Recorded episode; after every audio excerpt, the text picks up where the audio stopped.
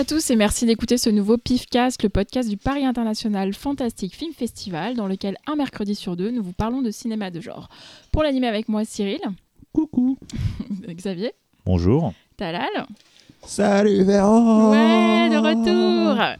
Et Laurent. Hello.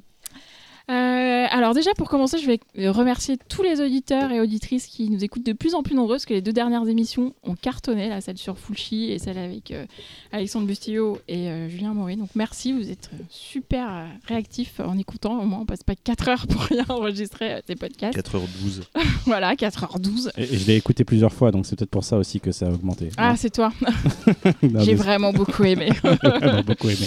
Euh, et du coup, on se dit que peut-être que euh, ça vous intéresserait euh, qu'on fasse une émission en live, peut-être pendant le pif. Euh, donc on, on y réfléchit euh, sérieusement. On aimerait bien que vous y réfléchissiez avec nous. Euh, Est-ce que déjà ça vous intéresserait? Est-ce que vous viendriez si on faisait une émission en live?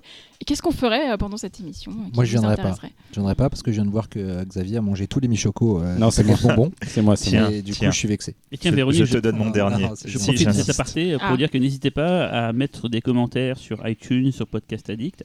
Ça fait remonter dans les classements notre émission. La dernière fois, vous l'avez tous fait en mettant, en mettant le mot zob. Je sais pas pourquoi, je, je crois que j'avais dit un truc là-dessus. Mais cette fois, mettez chevreuil. Voilà. Cette On fois, on se on souviendra. saura que c'est de quelle vague ça vient. Donc, mettez un petit mot gentil avec le mot chevreuil dedans et ça nous indiquera que vous avez mis des bonnes notes. euh, Et c'est un mot qu'on n'utilise pas assez finalement. C'est vrai. C'est vrai. Euh, dans le pifcast, nous commençons toujours par l'œil du pif, le tour de table de ce qui nous a récemment tapé dans l'œil dans le genre. Puis nous passons au dossier. Aujourd'hui, nous parlons d'un sous-genre de la science-fiction, la hard SF. C'est dur. Classique.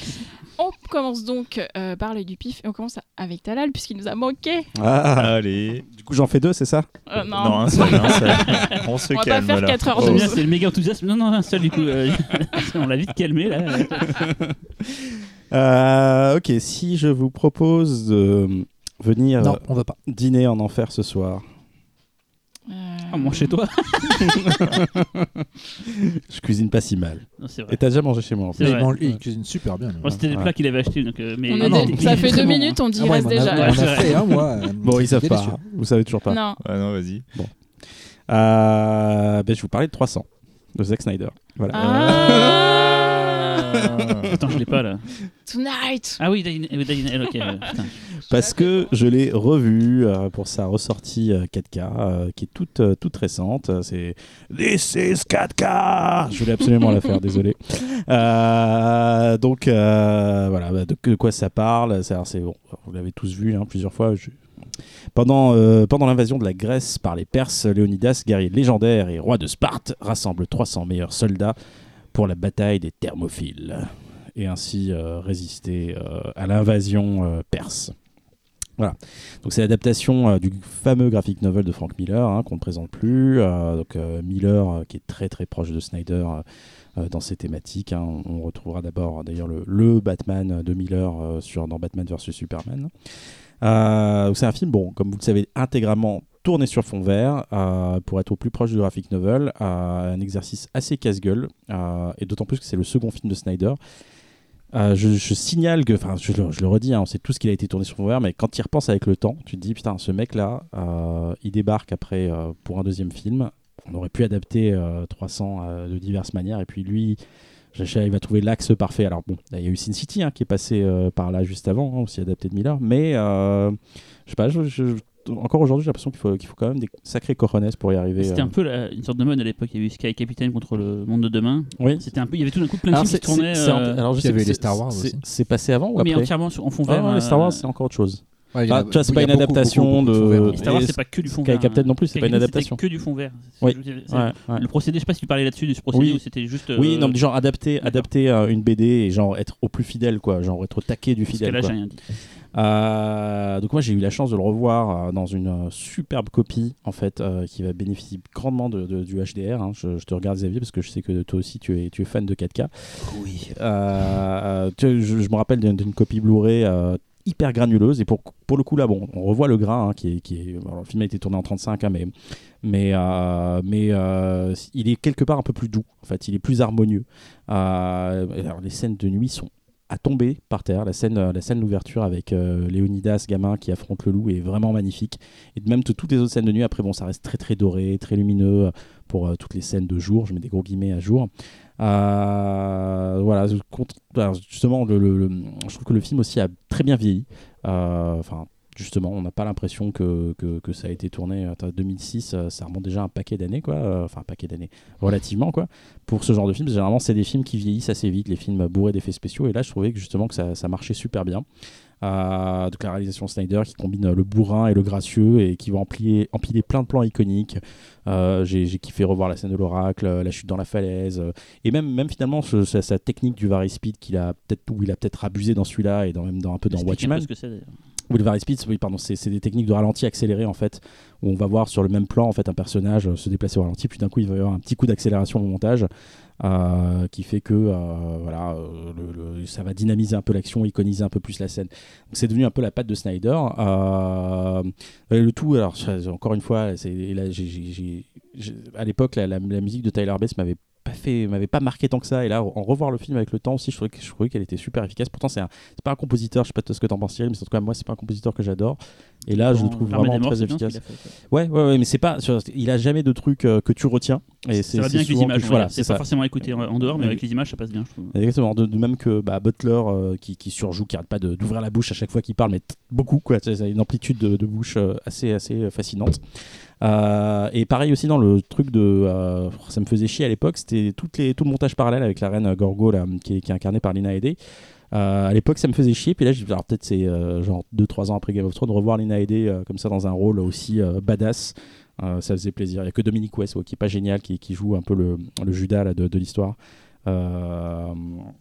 Voilà, bah, euh, qu'est-ce que je peux vous dire de plus? C'est un film que- qu'on a beaucoup vu, euh, dont on a beaucoup parlé euh, de sa dimension politique, parce que voilà, il avait déjà fait jaser à l'époque avec l'ouverture de l'armée des morts, avec ce fameux plan des musulmans qui prient au tout début du générique.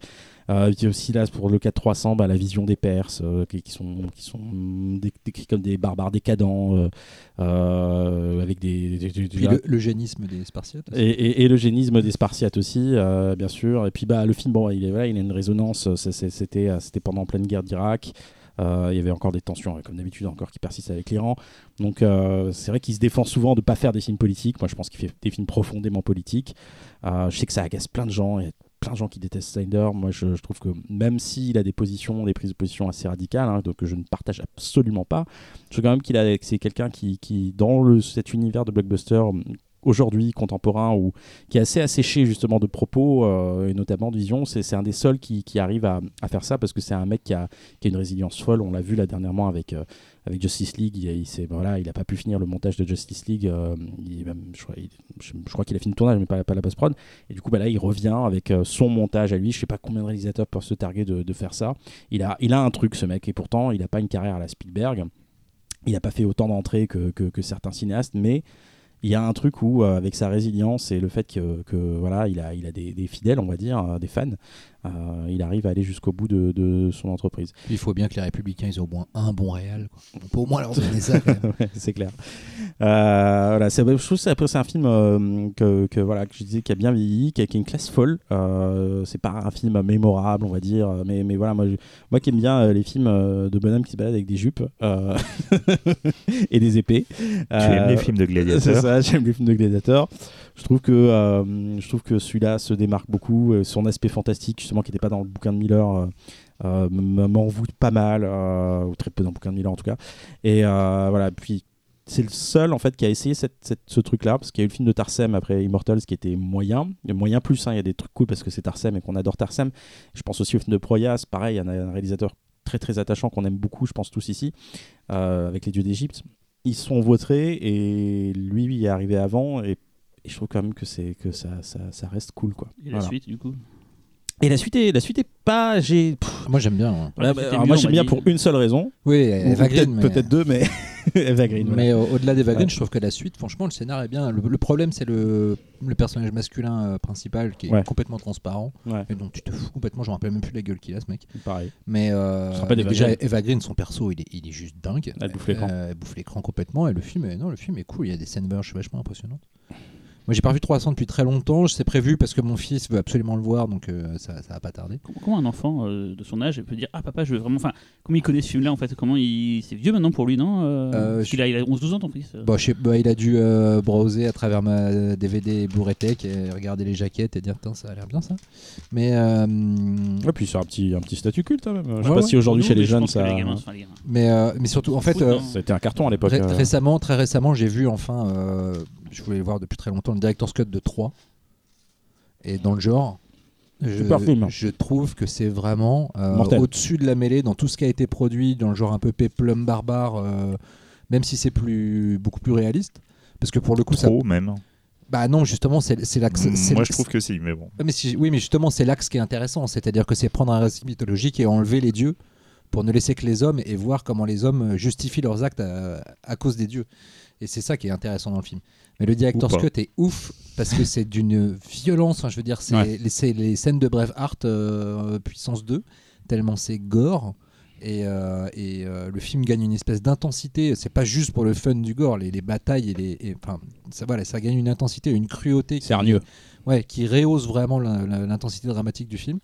C'est très drôle après de voir la bataille entre, euh, entre Achille et, euh, et Et la euh, sur la. C'est joli. Je, je vois très bien de quoi tu parles. On va en reparler. Euh, monter sur la musique de la, de la planète des singes de Tim Burton. Parce qu'en en fait, euh, il faut savoir qu'il y a eu tout un bordel autour du score de 3 qui a été rejeté. Euh, le score de Gabriel Yared et euh, James Newton Howard a fait. euh, non, James Horner a fait de musique. Mais du coup, pour le Director's Cut, qui est beaucoup plus long, parce que le film fait 3h15, euh, ils avaient pas assez de musique et ils, ont, ils sont allés piocher dans d'autres trucs. Bref. Et voilà, disons que dans le genre, je trouve que aujourd'hui, je mets vraiment pour moi le Director's Cut de 3 au-dessus, mais j'aime beaucoup 300. Je suis, j'ai toujours été curieux de voir si ça. Si le, le côté ultra, ultra stylisé avait pas trop vieilli. Ah, ça marche bien. Et, euh, Ah bah, après, faut aimer. hein, je- je- ah, après, moi, je kiffe Snyder, donc je pense que ça devrait passer. Mais c'est vrai que de tous les films qu'il a fait, c'est celui où j'ai le plus peur de revoir. Parce que je me dis que c'est peut-être celui où c'est le plus mal vieilli. Ouais, donc je suis très curieux. Rassure-toi, ça a mieux vieilli que, que, que, que l'armée des morts. Ah, moi, je trouve pas Où que je, me, où je me suis surpris, où je me suis surpris à me dire putain, ça, en- esthétiquement en tout cas, j'ai pris un petit coup de vieux quand même. C'est la, moi je trouve que c'est la réelle qui a. Il y a un truc bizarre avec le, le- les plans, même l'éclairage aussi de l'armée Ouais. des morts. Il y a des trucs. Ah oui, oui, oui, la lumière est pas très belle. hein. Non, Ouais. non. C'est cramé. Donc sinon 300, ça. On en a pas déjà parlé dans l'émission spéciale Snyder Oui, Si, morts. si, si, bien hein. sûr, Oui. on en a Non, parlé. de ouais. 300. Ouais. Non mais depuis que je suis là, en fait, Bah, l'émission est rebootée. Je sais pas si t'es au courant. On a rebooté. Bah, l'armée des morts. Pas un euh, reboot. Non, mais par contre, moi je serais, je serais assez curieux de voir le, le- le Blu-ray 4K parce que moi, moi par contre, j'ai racheté le Watchmen, euh, la version ultra longue Ouais. euh, en Blu-ray 4K. Alors sans le, sans le film d'animation. Euh, du coup, je n'ai pas encore vu euh, la version complète. Je me que suis lui, juste tapé quelques scènes. regarde pas. c'est ça. Euh, c'est que la version ultra longue, elle dure plus de 3 heures surtout, donc faut, faut les Ah bah, avoir. comme si ça t'arrêtait euh, d'habitude. euh. Oui, bah là. euh, Ah, c'est plutôt le temps qui te manque. c'est Et pas du fait coup, en de- fait, je me suis tapé juste quelques scènes euh, un peu iconiques et je sais, non, je fais, ah, et putain, hein.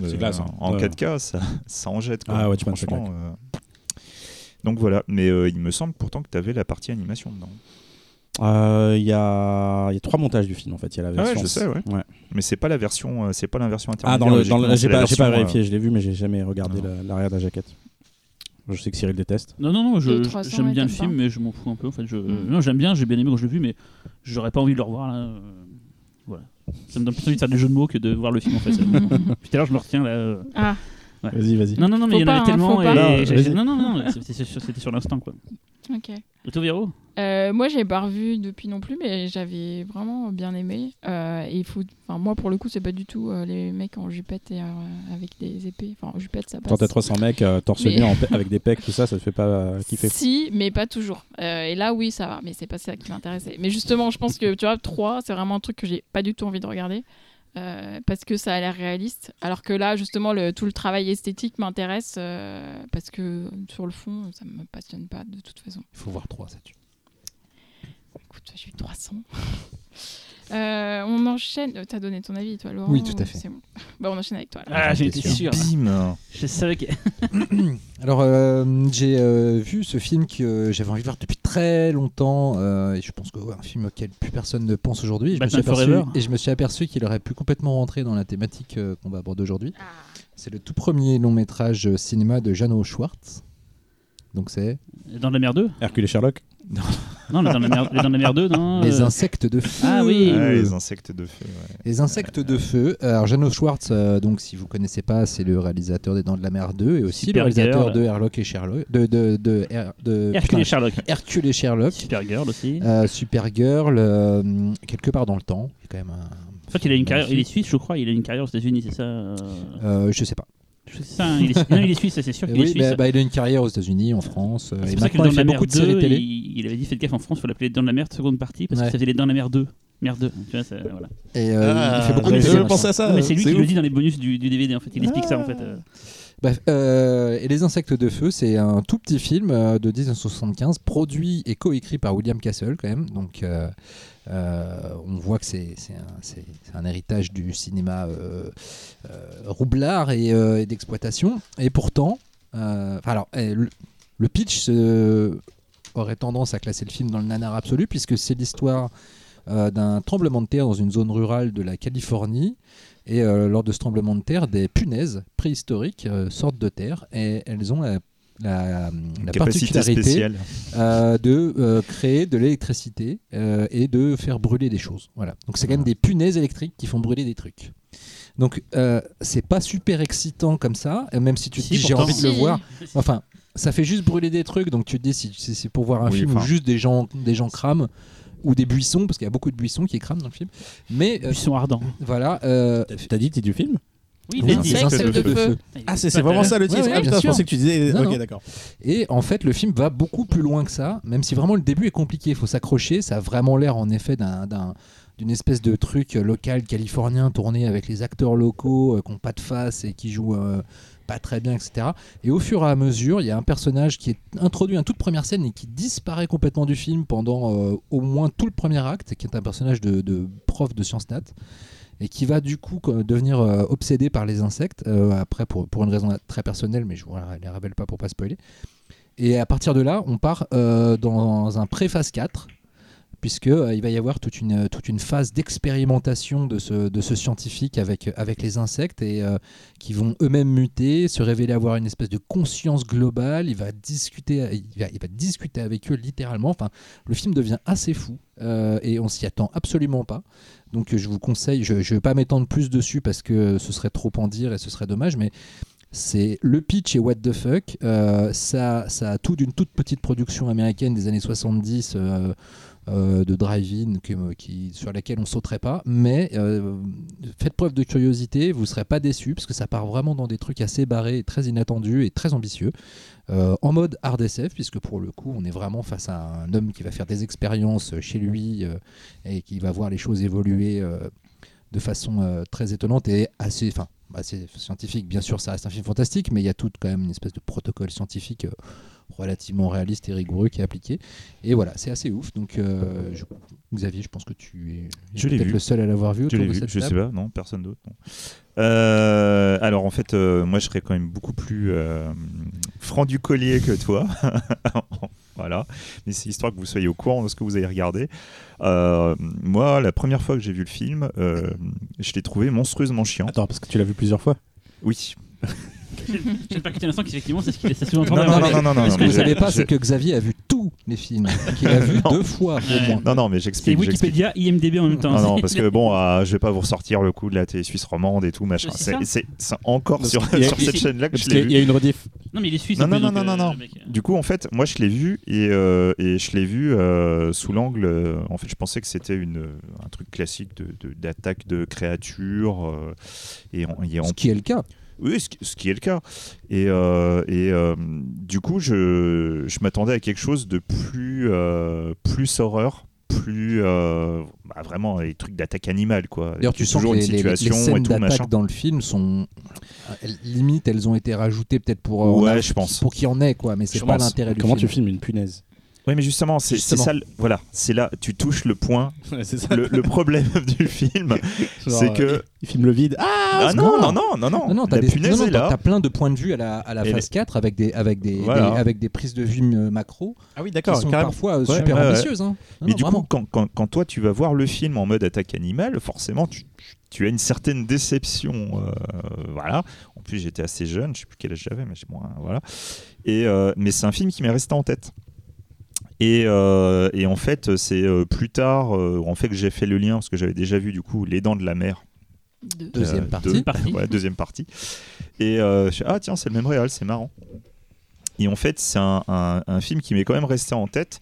Et il y a des films comme ça, quand ils te restent en tête, tu dis, je l'ai trouvé chiant, mais peut-être que j'étais pas dans le bon mood, c'était clairement pas ce que j'attendais. euh, Ouais, Enfin, tu, tu dis ça quand tu regardes 2001. Non, pas que. ouais. Ah Non, non, ça m'a fait ça. Tiens, par exemple, Tuerné, par exemple, euh, Tuerné, c'est un film que j'aime beaucoup. La première fois que je l'ai vu, j'ai Oui. détesté. Oui, non, je veux dire ça Mais- aussi. mais c'est je un- m'attendais- pas à ça, quoi. punaises, Les euh, insectes de feu, c'est le 2001 des films des, des punaises. Ouais. euh, punaises. Des punaises Ouais, non, mais il a, il a raison. Et du coup, euh, quand, quand j'ai décidé de revoir le film, je l'ai revu pour ce qu'il était, c'est-à-dire un truc plus proche de phase 4 avec une vraie approche scientifique. On n'est pas du tout dans l'attaque animale. quoi. C'est Il y a un événement inexpliqué, il y a des choses qui vont se produire à cause de cet événement inexpliqué. Et à partir de ce moment-là, quelqu'un va s'intéresser à la cause de, de tous ces problèmes, mais de manière purement scientifique. Et euh, on va arriver à une histoire un peu plus. Euh, Mais, mais d'autant qu'en- voilà. ce qui est super étonnant, c'est que quand euh, ce personnage scientifique s'attaque au problème, tu te dis, bon, le but, ça va juste être de trouver une solution. Ouais, mais du coup, Et- c'est ça, ça qui est se dirige- intéressant. Et ça se dirige pendant une- toute une partie vers ça, où tu te dis, bon, Ouais, bah, ouais. ok, bon, cette partie scientifique, c'était pas mal, mais bon, voilà, Ouais, il, va tu- trouver, il va trouver comment les mais, tuer, mais- n'en dis pas trop. Voilà. Et là, en fait, ça part dans autre chose encore, dans ça. le dernier acte, et là, ça devient vraiment assez fou. Voilà, en fait. c'est ça. Ouais. Et, euh, et du coup, en le revoyant, tu te dis, euh, ouais, putain, en fait, c'est bien, c'est bien. Mais c'est vrai que du coup, c'est un film qui est pas très très connu, euh, qui même, je me souviens que même à l'époque, qui était pas spécialement diffusé, parce que non. moi, je l'ai vu une fois à la télé, et en plus, je l'ai même pas vu à la télé française, c'était donc la Suisse romande. Et je sais qu'après, je l'avais, je l'avais loué en VHS. avec Une couverture dégueulasse. euh, Je crois que c'était juste un, un fond noir avec un, un- un contour blanc et juste je une bestiole dessus. Enfin, c'était un truc un Ouais, peu ça abstrait. fait- Ça donnait vraiment pas envie. hein, Ouais, ça fait pitch, ça fait sur le quand tu l'as présenté, ça fait pitch de nanar. Enfin pas Ouais, quand tu l'as développé, ouais. mais le, Ouais, le ouais. développé. Ouais, mais pas du tout. En fait, Ouais. c'est, euh, on, est, on est vraiment plus proche d'un phase 4. Quoi. Et c'est en ce moment sur, euh, sur Ciné+. Ah, il a pas dit Canal 7. Ah, mais Super. Ça, oui, j'ai- Ah, c'est pour ça que j'hésitais. J'ai fait ça en ce moment sur. Non, pas Ciné+, Ciné+. Et donc le titre, c'est les, in- les insectes Les de feu. insectes de Parce que la dernière fois, tu n'étais pas là, Tal, mais on s'est Oui, fait gronder. Je l'ai entendu. ouais. Donc C'était 300 longtemps que t'as la Donc, euh, oui, ça, je pense que c'était clair. Mais t'étais Et là. Julien disait. Ah, Julien disait qu'on c'est disait jamais, répétez pas les titres des Ah oui, c'est vrai. Donc je vais essayer de le faire, Les mais je promets rien. insectes de feu. feu. est-ce que, est-ce que à la fin, le héros couche avec les punaises et elles deviennent des punaises de lit? Je pars. Alors- Au revoir. Vous n'étiez pas là pendant la, la pré-émission, mais Talal est particulièrement en forme aujourd'hui. Je suis et content- fait je suis plus content. de blagues que Cyril. Je suis content de vous Ce voir. qui est- ce qui est- Elle est très bien. Il m'a donné son mojo. Je la trouve très très bien. Tiens, à toi, Rends-lui. c'est- à toi, Cyril. Parce que j'ai dit très très bien, c'est ça? Ouais. Je vais continuer ce que j'avais exploré la dernière fois dans la, dans la reco, c'est-à-dire de parler des premiers films de réalisateurs ou réalisatrices que, que j'adore, euh, même si je suis pas un grand fan de Nolan, la dernière fois c'était Following. Là, je veux parler peut-être de ma réalisatrice préférée et de son tout premier film que je n'avais jamais vu et que d'ailleurs je ne connaissais même pas. C'est en allant sur des listes que j'ai découvert ça. C'est donc euh, le premier film de Julie Témor, pour ceux qui connaissent, c'est la réalisatrice de Frida, l'adaptation de, de- de la, la biographie de Frida Kahlo, de Titus, Titus, euh, ouais. de Across the Universe. J'adore Titus. Ouais. C'est euh, c'est dingue. Titus, je l'ai jamais fini parce que. Putain, un- mais mec. non, parce que tout le film de la tête de Shakes- de Shakespeare, ça me fait mal à la tête en Oh, fait. Et par contre, c'est super beau. Mais oui, bien sûr, mais c'est pas que ça. Shakespeare, putain, ça me- Shakespeare déjà. Ça me détruit la cerveau à chaque fois, mais bon, Oh je- là un jour là. Et elle est, elle est surtout très très connue récemment parce qu'elle a fait l'adaptation pour le théâtre de- du Roi Lion à Broadway qui a eu plein plein plein de prix. D'ailleurs, Julie Témor à la base vient du théâtre. Elle a d'ailleurs fait des études à Paris dans sa prime jeunesse et elle a aussi fait des opéras, donc elle a beaucoup bossé pour les opéras, pour le théâtre. Et pourquoi c'est une de mes actrices préférées C'est parce que euh, elle a un sens du visuel complètement fou. C'est-à-dire que euh, moi j'aime bien tout ce qui est un peu, je vais dire, un peu à la gondrie, machin et tout. Et elle est capable de faire des, plein de trucs hyper chiadés visuellement avec des, des mélanges de techniques. Enfin, elle a un don du visuel qui est absolument dingo. Euh, regardez, Frida, c'est un bijou, quoi. Across the Universe aussi, c'est mortel. Enfin, vraiment, c'est. En or. Donc, ce premier film s'appelle Fool's Fire, un film de 1992, et qui est une adaptation euh, d'une nouvelle d'Edgar Allan Poe, en fait. Euh, l'adaptation qui s'appelait Hop Frog. D'ailleurs, je crois que ça s'appelle aussi comme ça en français. Alors, pour situer, euh, je vais vous dire les résumés que j'ai trouvés, c'est Prostituée pareil. Je suis nul. Hop Frog, le, Non, non. la, la grenouille qui saute. Non, t'as dit situer, en fait. Ah, ça- j'ai- compris prostituée. Eh non, pas ça, pardon. prostituée, désolé. Je- une autre fois si tu veux, mais là, là, non. Euh, donc c'est un nain estropié, alors plutôt une personne à verticalité, une personne à verticalité contrariée estropiée, qui est obligé de devenir le bouffon d'un roi tyrannique. Mais lorsque le roi abuse d'une autre belle personne à verticalité euh, contrariée dont le bouffon est amoureux, le bouffon prépare une terrible vengeance. En gros, euh, voilà. c'est très court, ça dure 50 minutes. Ça a été fait dans le cadre, un cadre très particulier. Pour la télévision, c'était un téléfilm. Euh, c'était pour une, une anthologie aux États-Unis qui passait sur PBS, donc euh, Public Broadcast System, qui s'appelait American Playhouse. Ça a duré pendant 14 ans. C'était vraiment un, un- ce que je ne connaissais pas du tout. Je me Je suis crois qu'il y renseigné. a pas mal de réals qui sont passés. En fait, par voilà, c'était vraiment un vivier pour pas mal de gens. C'était un, euh, des- essais. Faut, pas mal de gens ont pu démarrer là-dessus, ont pu tester des choses, des, des- des formats, des choses et tout. Il faut savoir que le film était passé celui-là, donc euh, Full Fire, euh, à Sundance en 92, je crois d'ailleurs, et après a été diffusé sur, euh, sur PBS. Euh, donc voilà, c'est l'histoire, donc, euh, comme je l'expliquais, donc, euh, la, la nouvelle d'Alan- Poe, qui a été donc, publiée en, mars 4 en 18 1849 dans le, journal euh, The Flag of Your of Our Onion. Euh, Qu'est-ce que je peux dire d'autre? C'est inspiré euh, l'histoire d'origine euh, de l'épisode du bal des Ardents, décrit dans les chroniques de Jean Froissart. Et donc, maintenant, je vais un peu parler, je vais expliquer le- le, le- le- l'histoire de Julie Taymor et de ce film-là. Je ne vais pas parler du film en lui-même. Euh, je vais vous dire la, note d'attention de Julie Taymor qu'elle a, dit à l'époque. Euh, Full Fire est le monde où le théâtre rencontre le cinéma. Il a été inspiré par ses premiers maîtres du cinéma, les frères Lumière, Murnau, Méliès, qui non seulement par nécessité, mais aussi par amour d'un médium magique, ont joué avec le monde du réel en le transformant. Et c'est vraiment ça la, folie de ce film-là, c'est un peu comme ce qu'elle fait après, c'est que c'est plein de compositing, d'effets, de- d'optique, de, de surimpression, c'est bourré de, de choses euh, assez folles visuellement. Faut savoir qu'il n'y a pas de DVD qui existe, donc j'ai vu ça dans une qualité dégueulasse, mais j'imagine même pas comment ça doit rendre sur un grand écran ou sur une belle copie euh, HD. Faut savoir que tous les personnages, à part euh, les deux personnages de- des personnes de verticalité contrariée, sont des marionnettes, enfin des gens dans des corps de marionnettes. Ça fait beaucoup penser à Topo Exoneux, façon euh, téléchat, marquis et tout. C'est donc que des personnages comme ça, hyper. euh, D'ailleurs, c'est pas un film pour les gosses, ça ressemble à un film pour enfants, mais c'est tout pas, pas du tout pour les enfants. C'est très angoissant. La personne de la verticalité contrariée qui joue dans le film, en fait, euh, c'est. euh, je recherche son nom.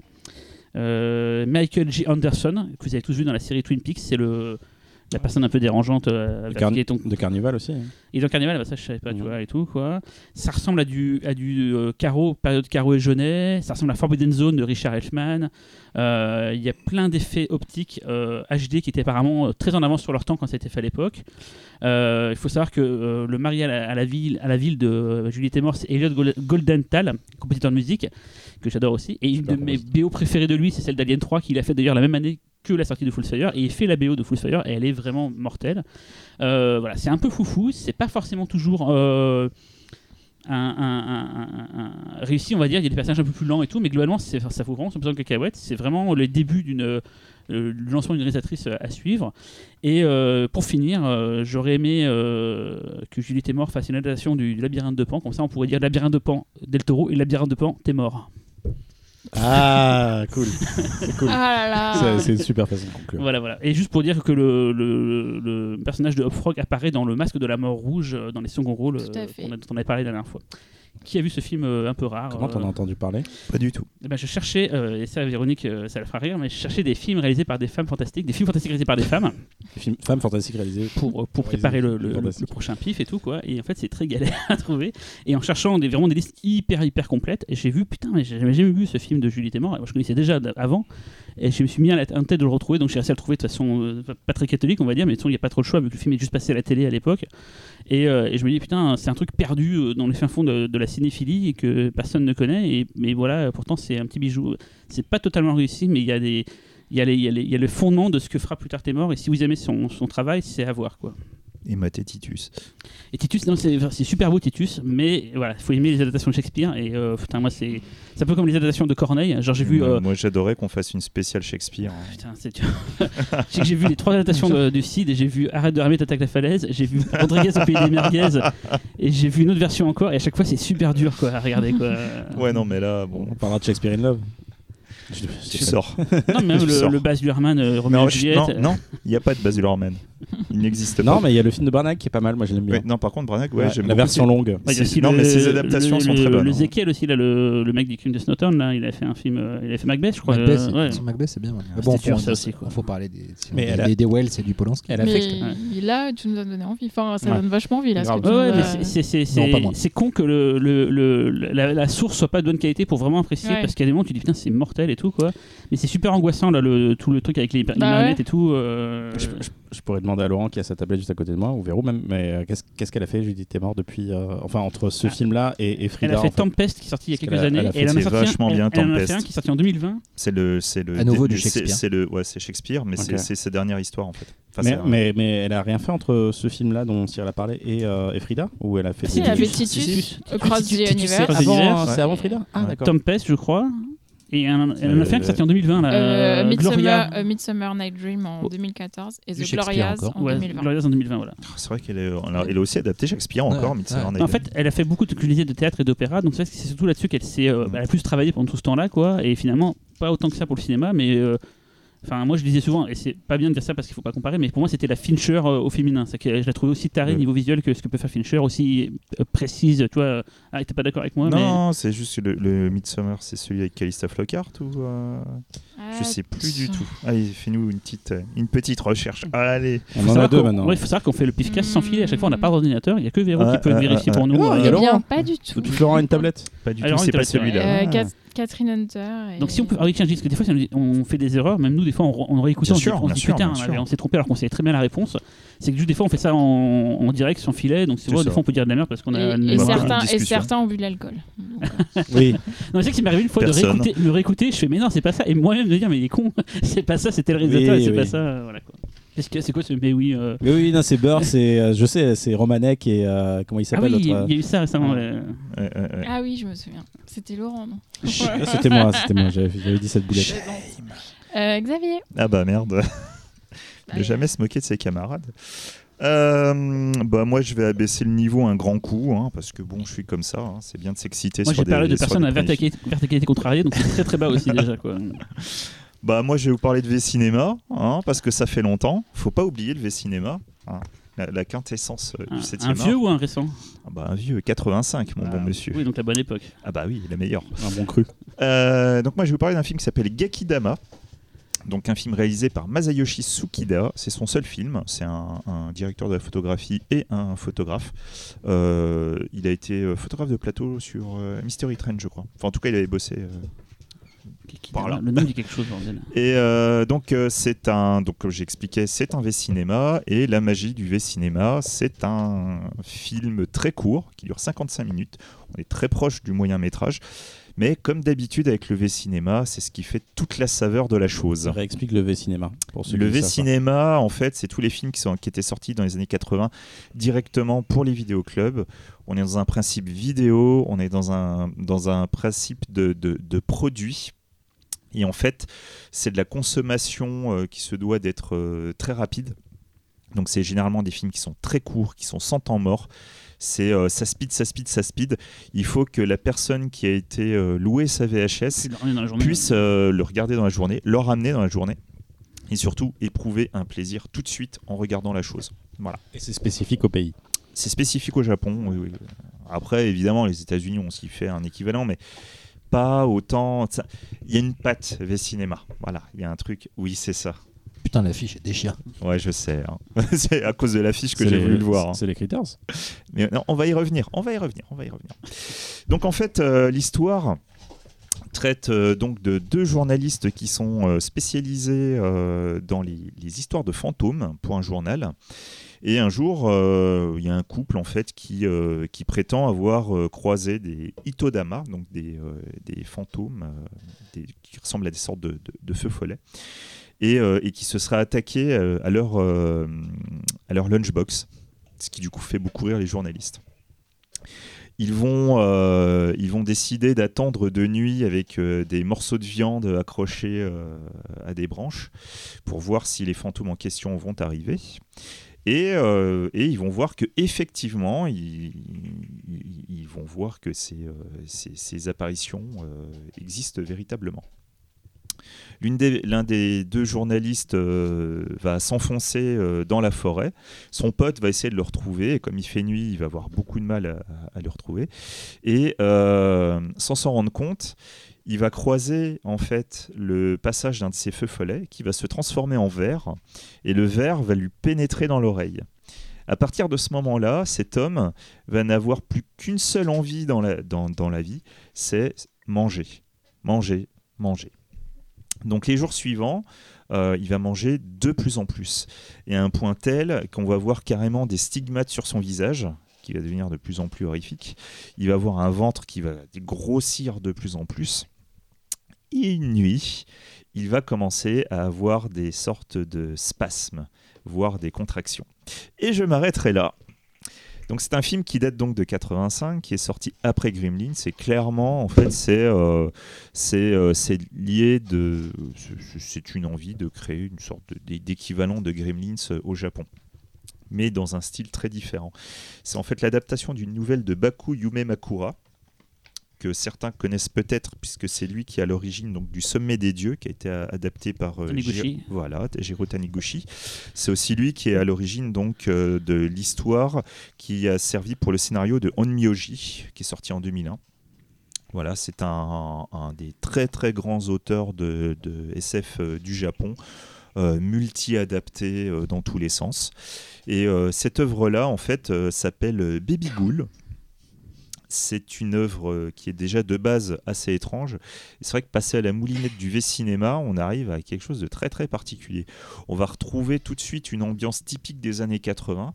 euh, des ambiances avec des couleurs très bleutées, de la fumée, etc. Enfin, voilà, quoi. Vous, vous imaginez tout de suite. La meilleure période de l'histoire du cinéma. Exactement. Et euh, il va y avoir euh, une petite créature, enfin des petites créatures, qui sont des ghouls et qui, oui, ressemblent euh, étrangement aux ghoulies. Donc les fans de, de, justement de l'époque bénie de la VHS Des se souviennent de toilettes. ça. Voilà. Et Et oui, ouais. c'est un, un ersatz, c'est un des Gremlins, mais euh, dans les Exactement. toilettes. C'est le 3 hein, avec les chiottes, non? Ouais, c'est tous dans les chiottes. Ils sont Ouais, tous- sont c'est tous dans les dans les chiottes. les jaquettes des J'en- chiottes à chaque fois. J'en ai un en tête. Ouais. Voilà, et euh, donc c'est sûr que là, quand je, suis, quand je suis en train de parler de Ghoulies, si vous en avez déjà vu un dans votre vie, je vous ai absolument pas en- donné envie de le regarder. Sauf qu'en fait, imaginez qu'on 4K. prend Ghoulies, mais on va le passer à la moulinette Cronenbergienne pour essayer de se rapprocher d'un X-Tro. Et avec une petite touche de Alien dedans, ça donne un mélange ultra bizarre. Vraiment, euh, il y a un petit côté, hein, pour ceux qui, depuis, euh, depuis que j'en ai parlé, si quelqu'un l'a- vu, euh, il y a un petit truc un peu à la Echo Echo Azarak, avec ce côté qui a l'air très très bis à la base pour arriver à quelque chose de plus en plus étrange. Sauf que là, dans Gakidama, on arrive à un niveau encore plus tordu. J'étais justement en train de, discuter avec Véronique pendant mon visionnage. Et, euh, et du coup, je me Vous plaignais. faites ça, vous, entre vous Vous vous appelez Non, mais en fait, films voilà. on était en train de voir pour, les, euh, pour le site du PIF, justement, et tout, machin. Puis moi, je lui disais que j'avais. euh, moi, j'étais en train de regarder mon truc. Et je lui dis. Et je lui disais arrête tout et fais mon truc. Non, C'est un vrai. peu ça. Et moi, je lui disais, donc, du coup, j'étais en train de regarder le film. Puis avant, je suis. Ouais, non, mais je vais pas en parler. hein, On est du, fi- du pif, euh, c'est chiant et tout, machin. Puis d'un coup, je. Ah non, quoique. et voilà, c'est c'est pour vous donner une idée. C'est un peu comme les insectes de feu. Euh, c'est un rythme assez étrange. Euh, le côté bizarre vient pas tout de suite. Il y a des petites touches de ci, de là. Mais alors, par contre, quand ça part dans le nawak, on se rend compte que le truc qui ressemblait à Ghoulies euh, devient une sorte de parabole sur la consommation, mais en mode ultra tordu. Euh, c'est assez étonnant à regarder. Alors, je vous dirai pas que c'est le film du siècle, hein, faut pas déconner. Il y a des effets spéciaux qui sont absolument super et les créatures, elles sont euh, équivalentes à. Je sais pas moi, ouais, Ghoulies et encore Ghoulies. Je crois que les, bestioles de Ghoulies Mais sont mieux faites. Pour quoi, leur gueule hein. ou pour le côté euh, aspect technique euh, C'est pour l'aspect euh, l'aspect animation. Parce ouais. qu'ils sont quand même sont- bons les japonais souvent pour tout ce qui Ouais, est dans les mais- toku et tout. Mais c'est euh, ça qui est marrant, c'est que tous les effets spéciaux qui sont sur des humains, ça fonctionne très bien. Et dès qu'il s'agit d'animer la bestiole en question, euh, putain. euh, C'est de l'animatronique. Moi j'ai une question, c'est ouais. tourné en pellicule ou en vidéo Parce que le 82 c'est. Ah non, ça c'est de la vidéo, ça à mon avis. hein. C'est c'est 82 ou 92 ça dit euh, 85. 85 C'est comme les ouais, c'est comme le début. Ah ouais, c'est vraiment début début et cinéma quoi. Ça, Ouais. franchement, je, je pense pas que ce soit tourné en, en, en 35, mais enfin, ou en, j'espère 16 ou en pour eux, 16 quoi. hein, tu vois, en- Mais Ouais, tel, ouais, que tu l'écris, ça a l'air d'être le déluge de- d'effets spéciaux. Et... Ouais, ouais, Et ouais, fait, mais euh, c'est, euh, il y a des trucs qui fonctionnent, il y a des trucs qui fonctionnent pas, mais, euh, mais pareil, il y a des scènes du coup où t'es devant, tu fais ouais. C'est bon, pas, c'est pas le genre de film où il se passe rien pendant Non, 45 non, non. minutes Ah et non, après. non, euh, il se passe plein de choses. Euh, Il y a des personnages assez étranges, il y a du surréalisme. D'après IMDB, c'est du 16 mm. C'est du 16 mm, Voilà. d'accord, ok. Bon, Bon, bah, bah, pourtant, moi je trouve que ça, donc, ça ressemble pas trop à Et- du il y 16 a- mm. Il hein. y, a- il y a des DVD de ça, euh, pas- je pense pas en y a- import, mais non. Enfin, si, il y a un DVD japonais, mais qui est sans sous-titres. Donc, ouais, je suis désolé, il faut se rabattre sur le, le fan sub pour apprécier, euh, pour apprécier le film. C'est le seul moyen de le voir, et très honnêtement, ça sortira jamais en France. Quoi. Ça Non, mais fait je vraiment partie de tous ces films. euh, des fois, as eu euh, une époque, dans les années Mm, les années mm, 2000, on mm. a eu plein de trucs, euh, genre Freeze Me, des trucs comme ça, qui sont sortis en. Ouais, non, mais Freeze Me, c'est encore au-dessus, Voilà, euh, c'est largement au-dessus. Mais c'est euh, un petit truc un peu étrange. Il y a un petit peu d'érotisme, il y a un peu de gore, il y a, il y a un truc très très étrange. Et c'est toujours l'occasion de voir Tokyo de cette époque-là. Je pense que ça se passe à Tokyo. euh, c'est toujours intéressant de voir Tokyo de l'époque. Ouais, ouais, ouais, ouais. Non, puis même, il y a une patte, quoi. Tu sais, c'est- tout bête, mais un truc de 55 minutes comme ça, avec euh, beaucoup de- de- d'effets spéciaux, mais même ratés. Finalement, assez peu de personnages, c'est très recentré. L'histoire, elle va, elle speed à mort. Toutes les questions, d'ailleurs, ne trouveront pas de réponse. Mais finalement, ça donne un charme particulier à la chose, et surtout, euh, il y a une sorte de sous-texte qui se dégage. Je peux pas vous garantir à 100% que c'était voulu, mais c'est vrai qu'il y a un certain sous-texte euh, qui est encore d'actualité sur le- le- la consommation. Voilà. Et redonne le titre? Donc, il s'agit de Gakidama. D'accord. C'est pas du Qui tout est- ce que j'ai écrit, j'ai bien un peu fait le. de te Ah, redemander. je à dire D'où vient ce nom-là Mais c'est pas le nom dans Dragon Ball quand il fait la grosse boule au-dessus de sa tête et qu'il en a tout le monde. Non, de... C'est Genkidama. Bah, Oui, c'est pas loin à de-. C'est pas loin de. Ouais, c'est pas loin. Ça, veut- n'a Ga- rien à voir. Euh, Serial killer. non, c'est- Gakidama, ça veut dire l'ogre de l'âme. Et ça s'écrit G-A-K-I-D-A-M-A. Voilà. Avec une putain On d'affiche. écrira des références comme d'habitude. Et d'ailleurs, l'affiche sera l'image de Spiffcast. Même si c'est pas le thème, on s'en fout, elle est trop belle. Ok. c'est vrai qu'elle claque. Euh... Véro, c'est à toi Ah, Bah bah ouais. merci. Bah oui, mais je, je, pensais- je pensais que tu allais faire toi-même ta propre euh, auto-intro. Moi, je vais parler d'un film qui est sorti en salle euh, le 7 octobre. Oula, il n'y en a il, pas eu des f- masses. il hein. faut continuer à aller en salle, donc quand même, dès qu'il y a des choses euh, intéressantes, C'est vrai que ça devient de plus en plus Bah, c'est relique hein. alors du coup. C'est relique. Ah. sortir fantastique. Alors, en plus, je vous ai entendu dire que vous aviez prévu d'y aller tous les deux. Non, on il m'a, non, non, il m'a proposé d'aller manger un guaco qui est un fast-food de, de burger euh, espagnol et il- pour ma pâté c'était ça et après on ira voir un film ce qui m'intéressait déjà moins que d'aller manger Oh. le burger. Bah, c'est- C'était un programme. Je te, fais, je te propose un truc romantique. Ouais. et toi, Ouais, tu- C'est pas comme si t'aimais le cinéma, toi. si, c'est si, vrai. si, mais. Il te propose un resto euh, ciné et toi, tu... Ah, mais le burger il fait tellement rêver en ce moment ce burger là. T'es vraiment un goujat, toi, en fait. hein. Je vous montrerai une photo du burger hors émission, vous allez Ah, comprendre c'est la pourquoi, reco, euh, c'est ta reco de l'émission. On, on- on enlève le. le- Oui, alors, Relique. Donc, je vais pas spoiler, hein, vous inquiétez pas. Euh, donc, c'est le fi- c'est un film de Nathalie Erika James. Euh, c'est un film enfin, elle, est australienne. euh, le film est australien-américain. C'est son premier film en tant que réalisatrice. Alors le pitch, euh, sans, spoiler, c'est Kay et sa fille Sam qui se rendent dans la maison familiale pour retrouver Edna, qui est donc la mère de Kay et donc la grand-mère de Sam, euh, qui vit seule dans cette maison un peu isolée. Et en fait, elle, euh, elle ne répond plus, elle a disparu. Euh, donc elles y vont pour savoir pourquoi elle a disparu. Et en fait, plus étrange que sa disparition va être sa réapparition, en fait, le retour d'Edna, qui va vraiment perturber l'équilibre entre ces trois femmes, ces trois générations. Je vais vraiment pas en dire plus que ça, parce que le film est très très intéressant. C'est un film. C'est un vrai film d'horreur euh, qui est ancré dans la réalité, euh, euh, qui parle de, de la vieillesse, de la sénilité. comment j'arrive pas à le dire parce que je suis moi-même sénile. Sénilité et de la maladie mais aussi de tout l'héritage familial, du, passage de génération en génération, etc. euh, ce qui est intéressant, c'est que du coup, avec ce système de euh, grand-mère, fille, petite fille, on a aussi la réaction euh, face à cette situation à chaque âge, enfin la réaction qu'on peut avoir à chaque âge. Et ça arrive à être vraiment inquiétant, voire très très très flippant à certains moments. Je sais pas si toi, Laurent, tu l'as vu, tu me diras après.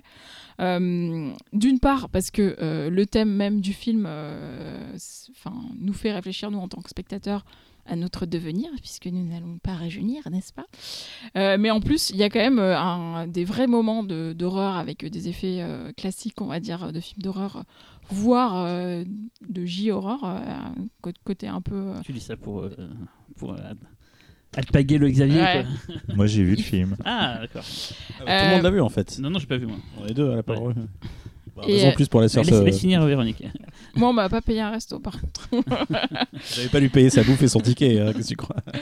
Mais il y a aussi en fait des scènes très très très originales. Alors je vais mini spoiler, mais il y a une scène vraiment très impressionnante euh, qui se passe euh, dans, un placard en fait. Euh, et en fait, qui est vraiment. En fait, On dirait la dernière fois où quand tu dis ouais moi elle filme les décors et tout plutôt que filmer le. Dit comme ça, oui, forcément. non, en fait, euh, euh, c'est c'est une- quelqu'un qui va dans un placard et qui découvre quelque chose derrière ce placard, donc un agrandissement de la maison, euh, d'autres couloirs, etc.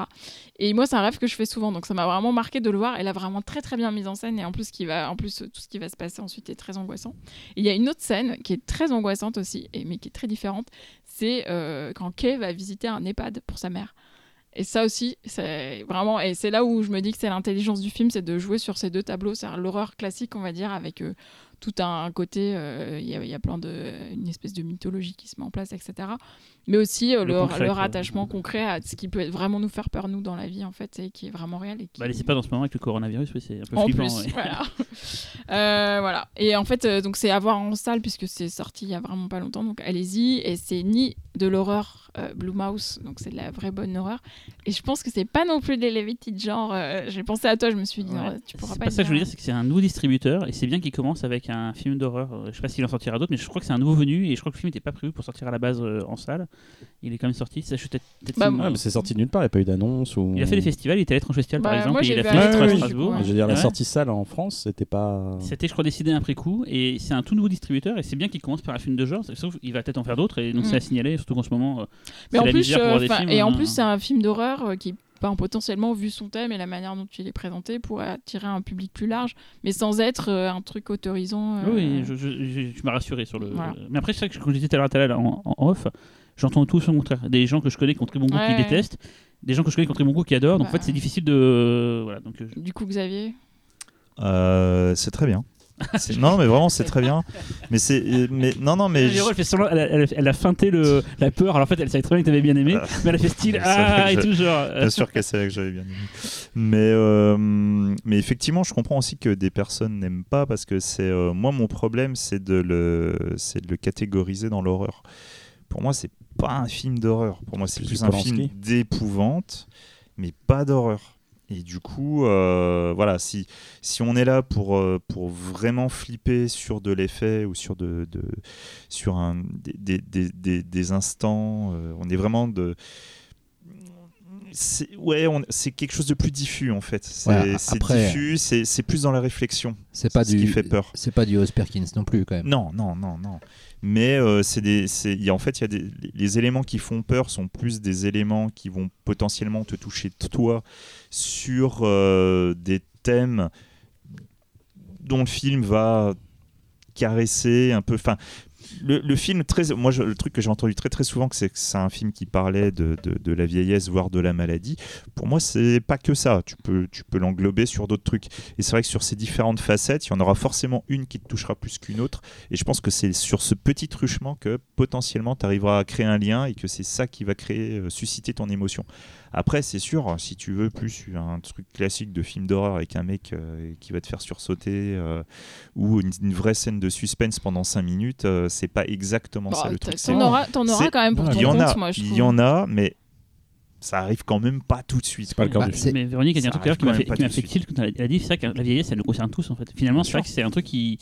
T'es un humain, ben ouais, la vieillesse ça va forcément te concerner. Et j'ai pas pensé avant que tu le dises, j'ai fait, ouais, elle a pas tort en fait. C'est c'est un, non, c'est un truc universel en fait. Ah, mais Finalement, c'est ça. euh, Et du coup, il y a ce, ce personnage de grand-mère, le fait d'y opposer sa fille et sa petite fille. En fait, il y a cette espèce de, de, de jeu de, de taquin. euh, C'est qui le prochain, tu vois Et Mais c'est- C'est tout le jeu de la vie, c'est de ne pas y penser avant que ça arrive. c'est ça. Oui, mais c'est vrai Ouais, que c'est ouais. un truc, je me suis c'est universel Sinon, et c'est con, mais c'est jamais trop fait finalement dans les films euh, fantastiques, alors que a rien de plus universel dans tous les peuplades sur Terre et tout le monde est concerné par ça finalement. J'ai vu un très beau court métrage en festival sur ce sujet qui est vraiment magnifique, euh, dont j'ai oublié le titre. Et voilà. Ah, et tu as vu Relique, euh, Laurent? Oui. Ah. Attends, attends, attends. S'il en parle, je veux pas qu'il spoil.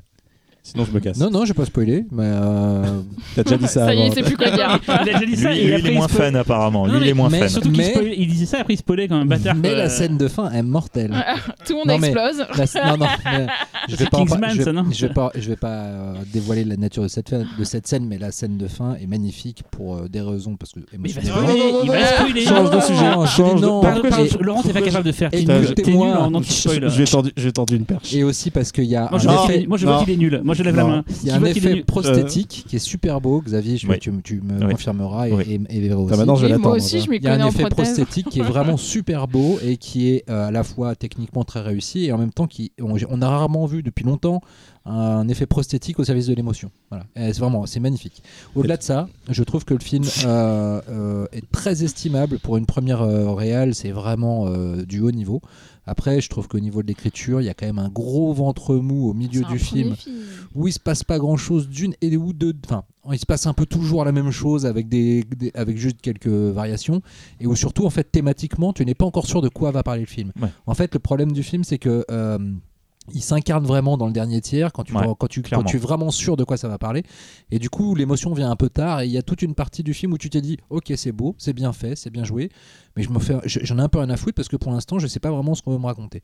Au-delà de ça, euh, tout ce qui, tous les aspects euh, fantastiques sont vraiment super réussis. Ça m'a fait penser beaucoup euh, dans la gestion de la maison à la maison, la maison des millefeuilles, de, Ouais. le livre. Ah Ouais, oui, bah oui, qui est extraordinaire. Ça m'a aussi beaucoup fait penser à, à une série télé française qui était vraiment réussie et qui s'appelait, euh, je confonds toujours le titre, alors j'ai ma tablette, euh, Au-delà des murs, la série euh, pour Arte de Hervé Admar, euh, qui était vraiment pas mal. Et euh, c'est un petit, il y a un petit peu de ça aussi. Euh, non, non, c'est vraiment, ça vaut le coup d'être vu, mais c'est voilà, il y a, il y a un- ça manque un peu de maturité au niveau de la narration, C'est- c'est dommage. Donc partagé. C'est- Et surtout, c'est certes, c'est pas du Elevated, mais ça reste Ça l'air même- là, dans ce que vous dites. non, non, non, euh, non, non, non, non, non, non, c'est non, non, non, euh, c'est pas du Elevated, mais ça reste. Après, c'est quoi, du... après, c'est- c'est quoi, c'est quoi du Elevated après aussi c'est- C'est vrai, non, mais, ça, euh, parce que je déteste. Clairement, ça se la pète pas là en plus. Là. Ouais. Clairement, Ah, non, mais non, non, vraiment. non, non, ça vient. c'est- Franchement, le film, ça vient du fond du cœur. Clairement, ça, euh, pour, pour Donc ça va pas avoir un message comme celui-là, c'est clairement un message personnel. Donc Ouais. ça, franchement, ça, ça vient du fond du cœur. A- Même le- si, le, le genre n'est fois- pas v- n'est pas considéré euh, avec euh, hauteur. Voilà. Enfin, elle, elle, elle fait pas un film de genre euh, en disant bon je vais prendre des éléments du Ah, fantastique pour dire mon auteur, truc. auteur avec un H. Oui. Vraiment. Ah, Voilà. ça, j'aime ça, bien, ça, ce que bien je ce que tu as dit. Ouais. Juste, je montre la photo du burger pour que vous compreniez pourquoi. Euh, Est-ce que, ouais, est-ce c'est que, euh, Oh la Putain, vache. que, une euh, faciale le t'as mangé burger, quoi. est-ce que Laurent peut T'as nous mangé parler du burger sans spoiler ou? Bah, euh, bah, alors il y a de la viande. beaucoup. Il y en a trop d'ailleurs. Voilà. Ça déborde. Ça C'est gore en fait. déborde, C'est un burger gore. Bon, il est temps de passer au dossier. Dans le dossier d'aujourd'hui, nous traitons d'un sous-genre de la science-fiction nommé la hard SF. Le terme fait débat, il a fait débat au sein de l'équipe, et évidemment, c'est le professeur X qui va nous donner une définition Ah, bah, c'est lui qui a tranché qui aussi. est, qui est celle que nous avons essayé de suivre pour choisir les films de cette sélection. Ouais, Donc évidemment, euh, juste. vous pouvez contester cette définition, mais sachez que nous avons adopté l'emoji euh, monocle Ah oui. suite à ces interventions euh, Ah, répétées ça, qui nous disaient ce n'est pas de la pas Véronique, compris. c'est vrai qu'on a vraiment galéré parce qu'on avait essayé des Ouais. titres qui n'étaient pas dans le cas au début. Non, pas C'est moi. ça. Et quand t'as mis le truc, j'ai fait ah oui effectivement. Et j'ai essayé de comprendre ce que tu voulais dire par RDSF. Et, Mais justement, je, et je- j'ai compris mieux quand tu l'as dit j'ai- j'ai- j'ai j'ai retravaillé ma définition pour essayer que ce- de, de Et on va s'apercevoir qu'on aurait pu mettre Non, plein de donner films. en quelque fait. chose de plus clair. Ouais, parce que c'est juste une phrase très simple que tu avais dit, et quand tu l'as dit, j'ai fait Ah, d'accord, si c'est ça, je comprends. euh, Voilà, mais je. Voilà. De toute façon, on va en reparler. Vous en faites pas. N'y a pas de souci. Le fait est que la hard SF, euh, si là, comme ça, ça a eu l'air d'être compliqué, c'est que si à un moment, euh, vous regardez les différentes listes de films de hard SF, vous allez voir des films qui apparaissent dans toutes les listes, qui sont euh, des trucs... euh, voilà, Primeurs. Tu, tu- peux, voilà, c'est typiquement, tu peux pas passer à le, côté. voilà, c'est le truc. Voilà. Voilà, pour moi, c'est pas l'ultime. Pour moi, c'est pas l'ultime. Ouais, mais il est bien. Mais il est bien, il est bien, ça c'est sûr. Il est bien représentatif du genre. euh, Bien chiant, oui. Mais non. Et euh, et, euh, il y a aussi beaucoup de films qui vont apparaître dans certaines listes et pas dans d'autres. Et euh, en fait, on se rend très rapidement compte que les, les films sont très difficiles à catégoriser dans la hard SF. Je vais vous expliquer pourquoi. Donc la, la hard science-fiction, qui est donc aussi appelée hard SF ou hard science, est un courant de science-fiction réaliste qui se base sur l'exactitude scientifique ou son extrapolation plausible au moment où l'au- où l'auteur écrit l'œuvre. C'est important. Donc, très souvent, on, on indique une autre euh, appellation qui est la science dure, mais c'est une, c'est une appellation qu'il ne faut en fait pas utiliser. Et je vais vous expliquer pourquoi. Ah, c'est une traduction? Les domaines abordés sont, en temps normal, la physique, la chimie, la mathématique, enfin les mathématiques, Oui, parce que la Ce- mathématique. ça- ce qu'on appelle donc la science dure. C'est ça, des sciences dures. Mais la vérité, c'est que dans la, la- c'est que la hard SF a évolué. Elle est passée donc de la science dure et elle s'est ouverte sur d'autres choses. Donc c'est comme ça qu'on a pu faire rentrer la biologie, l'exobiologie et les sciences cognitives. C'est la science demi-molle. c'est ça, non? Pas vraiment. Parce que justement, la, la- la- ce qu'on pourrait appeler la, la- la soft SF ou la science-fiction molle, ce serait justement celle qui n'est pas basée sur le réalisme scientifique. Genre, je vous mets un sabre laser, ça, ce serait de la science-fiction dite molle, C'est du space opéra du coup. Par Enfin, exemple. pas que. c'est vrai. Oui, non, mais pas que. Principal, euh, bah, pas généralement, c'est par exemple, tu vois, tu prends euh, le film avec Tom Cruise là, qui répète le temps, la merde. euh, Euh, Edge of Tomorrow, Tomorrow. c'est quoi du Tomorrow. coup? Est-ce que dans, est-ce que dans l'époque où ce serait Pour moi- fait, Pour ça moi, serait- ce serait plus de, de la molle que du. que Ouais, mais te dit qu'à l'époque, ce serait pas un truc logique de la construction du maintenant, que ce serait possible de le faire C'est et- pas- non, c'est Là, pas. vous assistez à une version mini du débat qu'il y a eu pour le choix des films. C'est C'est pas à l'époque du film, c'est à l'époque de l'écriture. À Ah. l'époque de l'écriture, je suis désolé. Alors, il y a la dure, il y a la demi-molle et la molle. Donc, mais je pense que Tom Cruise. Mais la molle, c'est une unité de mesure. la Tom Cruise, c'est la demi-molle. la Nous, nous, on a essayé de faire la dure. Donc je vais continuer. Je vais continuer. Donc, ce qui compte dans l'art SF, c'est une cohérence interne. C'est la cohérence interne qui va donner ses lettres de noblesse au genre. C'est ce qui nourrit l'histoire, c'est ce qui la rend crédible. Et c'est exactement pour cette raison qu'il y a une majorité d'œuvres de hard science qui reposent entièrement ou en partie sur une mise en œuvre de méthodes scientifiques ainsi que sur les détails techniques. C'est en ça que les insectes de feu, Peut-être considéré comme partie du, fi- du film, Euh, Phase ouais, 4. et de l'art Phase science. 4, c'est de la hard science alors Parce qu'on m'a dit non, c'est pas de la hard science. moi je suis pas entièrement voilà Ah, attention, Voilà. monocle. Alors, est-ce de que l'art euh. Short Circuit, on m'appelle Johnny 5, c'est de Non. la RD Non, ça c'est de la, ça, Donc du de la coup derrière, la difficulté du genre, c'est d'arriver à trouver le parfait équilibre entre rigueur scientifique et narration, de manière à ce que la plausibilité de l'histoire ne soit pourtant pas un frein à l'imagination. Il faut éviter que l'histoire ne devienne imbitable. Ce qui est une des grandes frayeurs lorsqu'on dit à quelqu'un Ah, tu vas te taper de la hard Ah, genre primer quoi. Il y a beaucoup.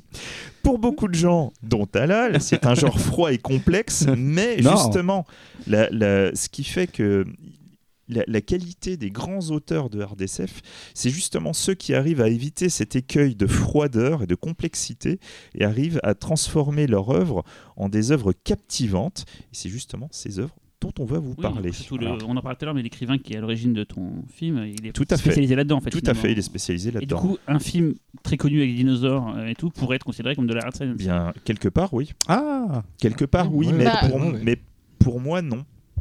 C'est chiant, Mais- bordel En fait, oui, on comprend mais- rien. Non, mais parce qu'en fait, comprend, attendez, parce que attendez. le film- Véronique, elle a la raison. Attends, Non, mais je, non, pense qu'on on va peut-être savoir. Explique-nous en quoi, pourquoi, Non, je veux en quoi pour toi, Phase 4 ou Jurassic Park ne sont pas de l'art Ah, attends, je peux, je peux essayer de lui expliquer parce que quand tu parles, ils comprennent pas. Mais non, c'est pas ça, c'est qu'il nous dit non. Ouais, Non, mais c'est parce que le, par exemple dans Jurassic Park, le postulat de départ est, est une science plausible. Mm. Par contre, c'est pas des procédés scientifiques ou l'évolution de cette euh, trouvaille Qui sont le centre de l'histoire. C'est qui, sont, qui font avancer la narration. T'as une base, t'as une base de D'accord, c'est le résultat. t'as une base de Non, c'est la- RDSF, Euh, Le- mais pour toi, Jurassic Park ne traite qu'avec le résultat du postulat de RDSF, C'est ça. mais ne- ce et n'est pour pas le créer cœur un du sur- film. pour créer un survival. Ok, d'accord. Voilà. D'accord. Pour moi, En si- revanche, phase 4, pour moi, phase 4, c'en est pas vraiment. Mini que- monocle. Alors je Non, trouve, que, mais- je trouve que ce n'est plus qu'un film Entre la qui va être abordé hein. dans cette émission et qui pour moi, j'attends encore de savoir en quoi c'est Alors, Oui, c'est- je, je sais- Non, non, ça va être le mien. Parce que moi, je pourrais l'expliquer parfaitement le mien. Non, non, le non, sien, non, mais le sien, ça on passe, va, le on sien, va en parler. On va en parler. Attends, on va en Gra- parler. Gravity. Dur, demi-molle c'est pas la SF Gravity, c'est un truc de maintenant. Ah, c'est réaliste. Non, mais C'est Gravity, c'est réaliste. maintenant. Ah. Tout est c'est- réaliste dans Mais Gravity. c'est maintenant Gravity, c'est pas un truc, euh, c'est l'espace maintenant, c'est genre. euh, C'est réaliste. Mais Ah, Gravity, il y a des débats, il y a c'est pas de la SF. hein. Ah, on m'a dit même C'est c'est pas de la SF. C'est un où je suis d'accord survival, avec Laurent. euh, ouais. C'est un survival, mais c'est pas de la SF pour moi. Parce que Primeur, ce qui est bien, c'est que Primeur, tout le long, il t'explique le raisonnement scientifique Ouais. qui fait que tu comprends l'histoire et que du coup tu c'est plausible parce que comme on te l'explique tu dis mais oui c'est vrai c'est possible il y a vraiment des voyages dans le temps Ah. parce que euh, j'y crois parce que c'est vrai on me le dit quoi et on m'explique ça de façon scientifique mais On, on passe au film comme ça, on va peut-être comprendre Voilà. en illustrant. Alors, et du coup, on commence forcément avec le film de. Bah Xavier. oui, forcément. Donc Ouais, euh, du moi, coup on a que des films récents remarqué à part Xavier c'est que des Bah, films euh, ouais, pro- ouais. contemporains qu'on Il a doit y avoir une explication hein, scientifique. Oh il va être de mauvaise humeur tout le Oh monde là Attends, là, et je, je tiens à préciser, Mais non, je tiens à échafouine. préciser que l'idée de cette émission, c'est toi, Talal, qui l'a donnée. Ah, Xavier, moi. non, non, on a, on a Non, jamais non, parlé d'SF. On n'a jamais parlé d'SF. Je me dis pourquoi pas? C'est vrai que euh, moi j'aime pas de SM non plus hein. de SM. ouais Ah. Bon, allez, allez, Bon, Xavier. bref, euh, donc moi je vais vous parler donc du film Le Mystère Andromède, un film de 1971, un film de Robert Wise, qui est euh, considéré comme un des, des fleurons de, de- de- des films de hard SF. Il s'agit donc d'une adaptation de Michael Crichton. Donc le postulat, en fait, dans le, à Piémont, une petite ville du Nouveau-Mexique, euh, des militaires euh, vont, vont, vont approcher de cette ville suite, suite à la chute d'un satellite. Et euh, il n'y a aucune activité dans cette ville. Les militaires vont essayer de, rentrer pour essayer de voir ce qui s'est passé. Et euh, ils vont voir une forme blanche et mourir. Par la suite, euh, des scientifiques et des militaires vont commencer à enquêter sur ce qui a pu se passer dans cette petite ville.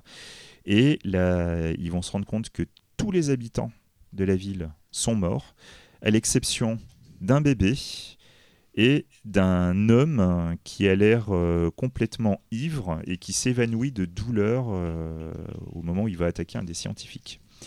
À partir de là, les scientifiques euh, qui se rendent compte qu'il y a une possible épidémie extrêmement grave qui menace le monde vont déclencher le protocole Whitefire, qui, euh, J'en étais sûr, je l'attendais. hein.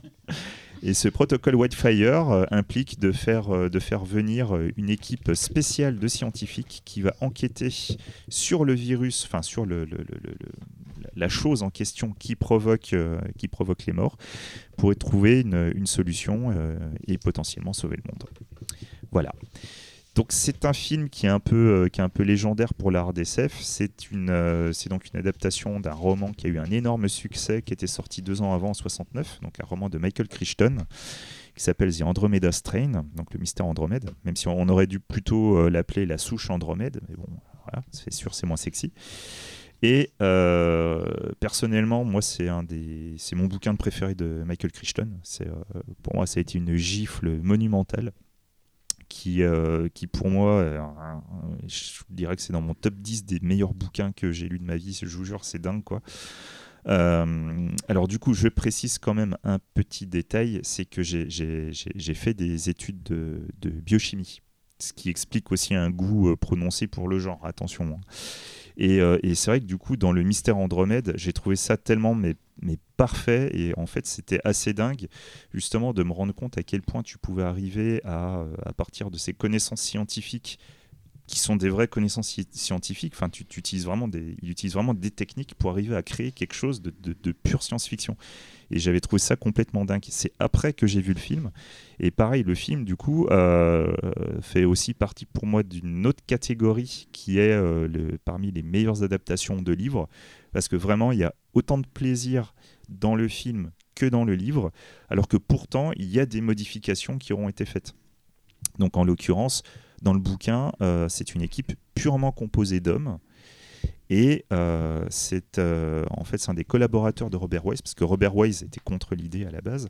C'est un de ses collaborateurs qui lui a dit ce ce serait plus intéressant s'il y avait une femme dans l'équipe. Et, euh, et en fait, le fait est qu'il avait parfaitement raison, puisque le personnage féminin, moi perso, c'est mon perso préféré. Quoi. Elle, est, euh, elle est mes putains de badass. Quoi. Franchement, j'adore. Donc c'est réalisé par. C'est un euh, peu le maillon faible aussi. Quand même. Ouais, c'est le maillon faible, mais c'est le personnage le plus intéressant. Quoi. C'est, euh, Il y a débat entre Véro et Laurent. Là. Non, mais euh, moi j'adore. Non, mais elle a une parti- non, non, elle a une particularité. euh, Non, non, Oui, mais, mais, pas dans ses capacités, mais disons qu'elle a une, elle a une particularité. Elle cache un, se- un secret qui la rend, euh, qui, qui fait qu'elle a un petit peu un danger voilà, sans, oui, vouloir pour on- l'équipe. Voilà, qui vient de spoiler là. Mais bon, bref, en tout cas, quoi qu'il en soit, donc c'est un. Alors moi maintenant, je vais juste lire les génériques et les, et les, ré- et les résumés, puis après je me barre. Voilà. Et donc, du coup, c'est un, c'est un, un- un fleuron de la science-fiction qui avait beaucoup marqué son époque, puisque c'est vrai qu'on n'avait pas l'habitude de voir ça au cinéma. Donc Robert Wise, c'est un des. Moi, je considère que c'est un grand réalisateur, même si. euh, est un. Ouais, mais pourtant, c'est un faiseur. C'est ça qui est, qui est C'est un intéressant. de génie. Oui, c'est un mais, bon c'est- faiseur. mais, mais un Ah, faiseur plus de- que bon.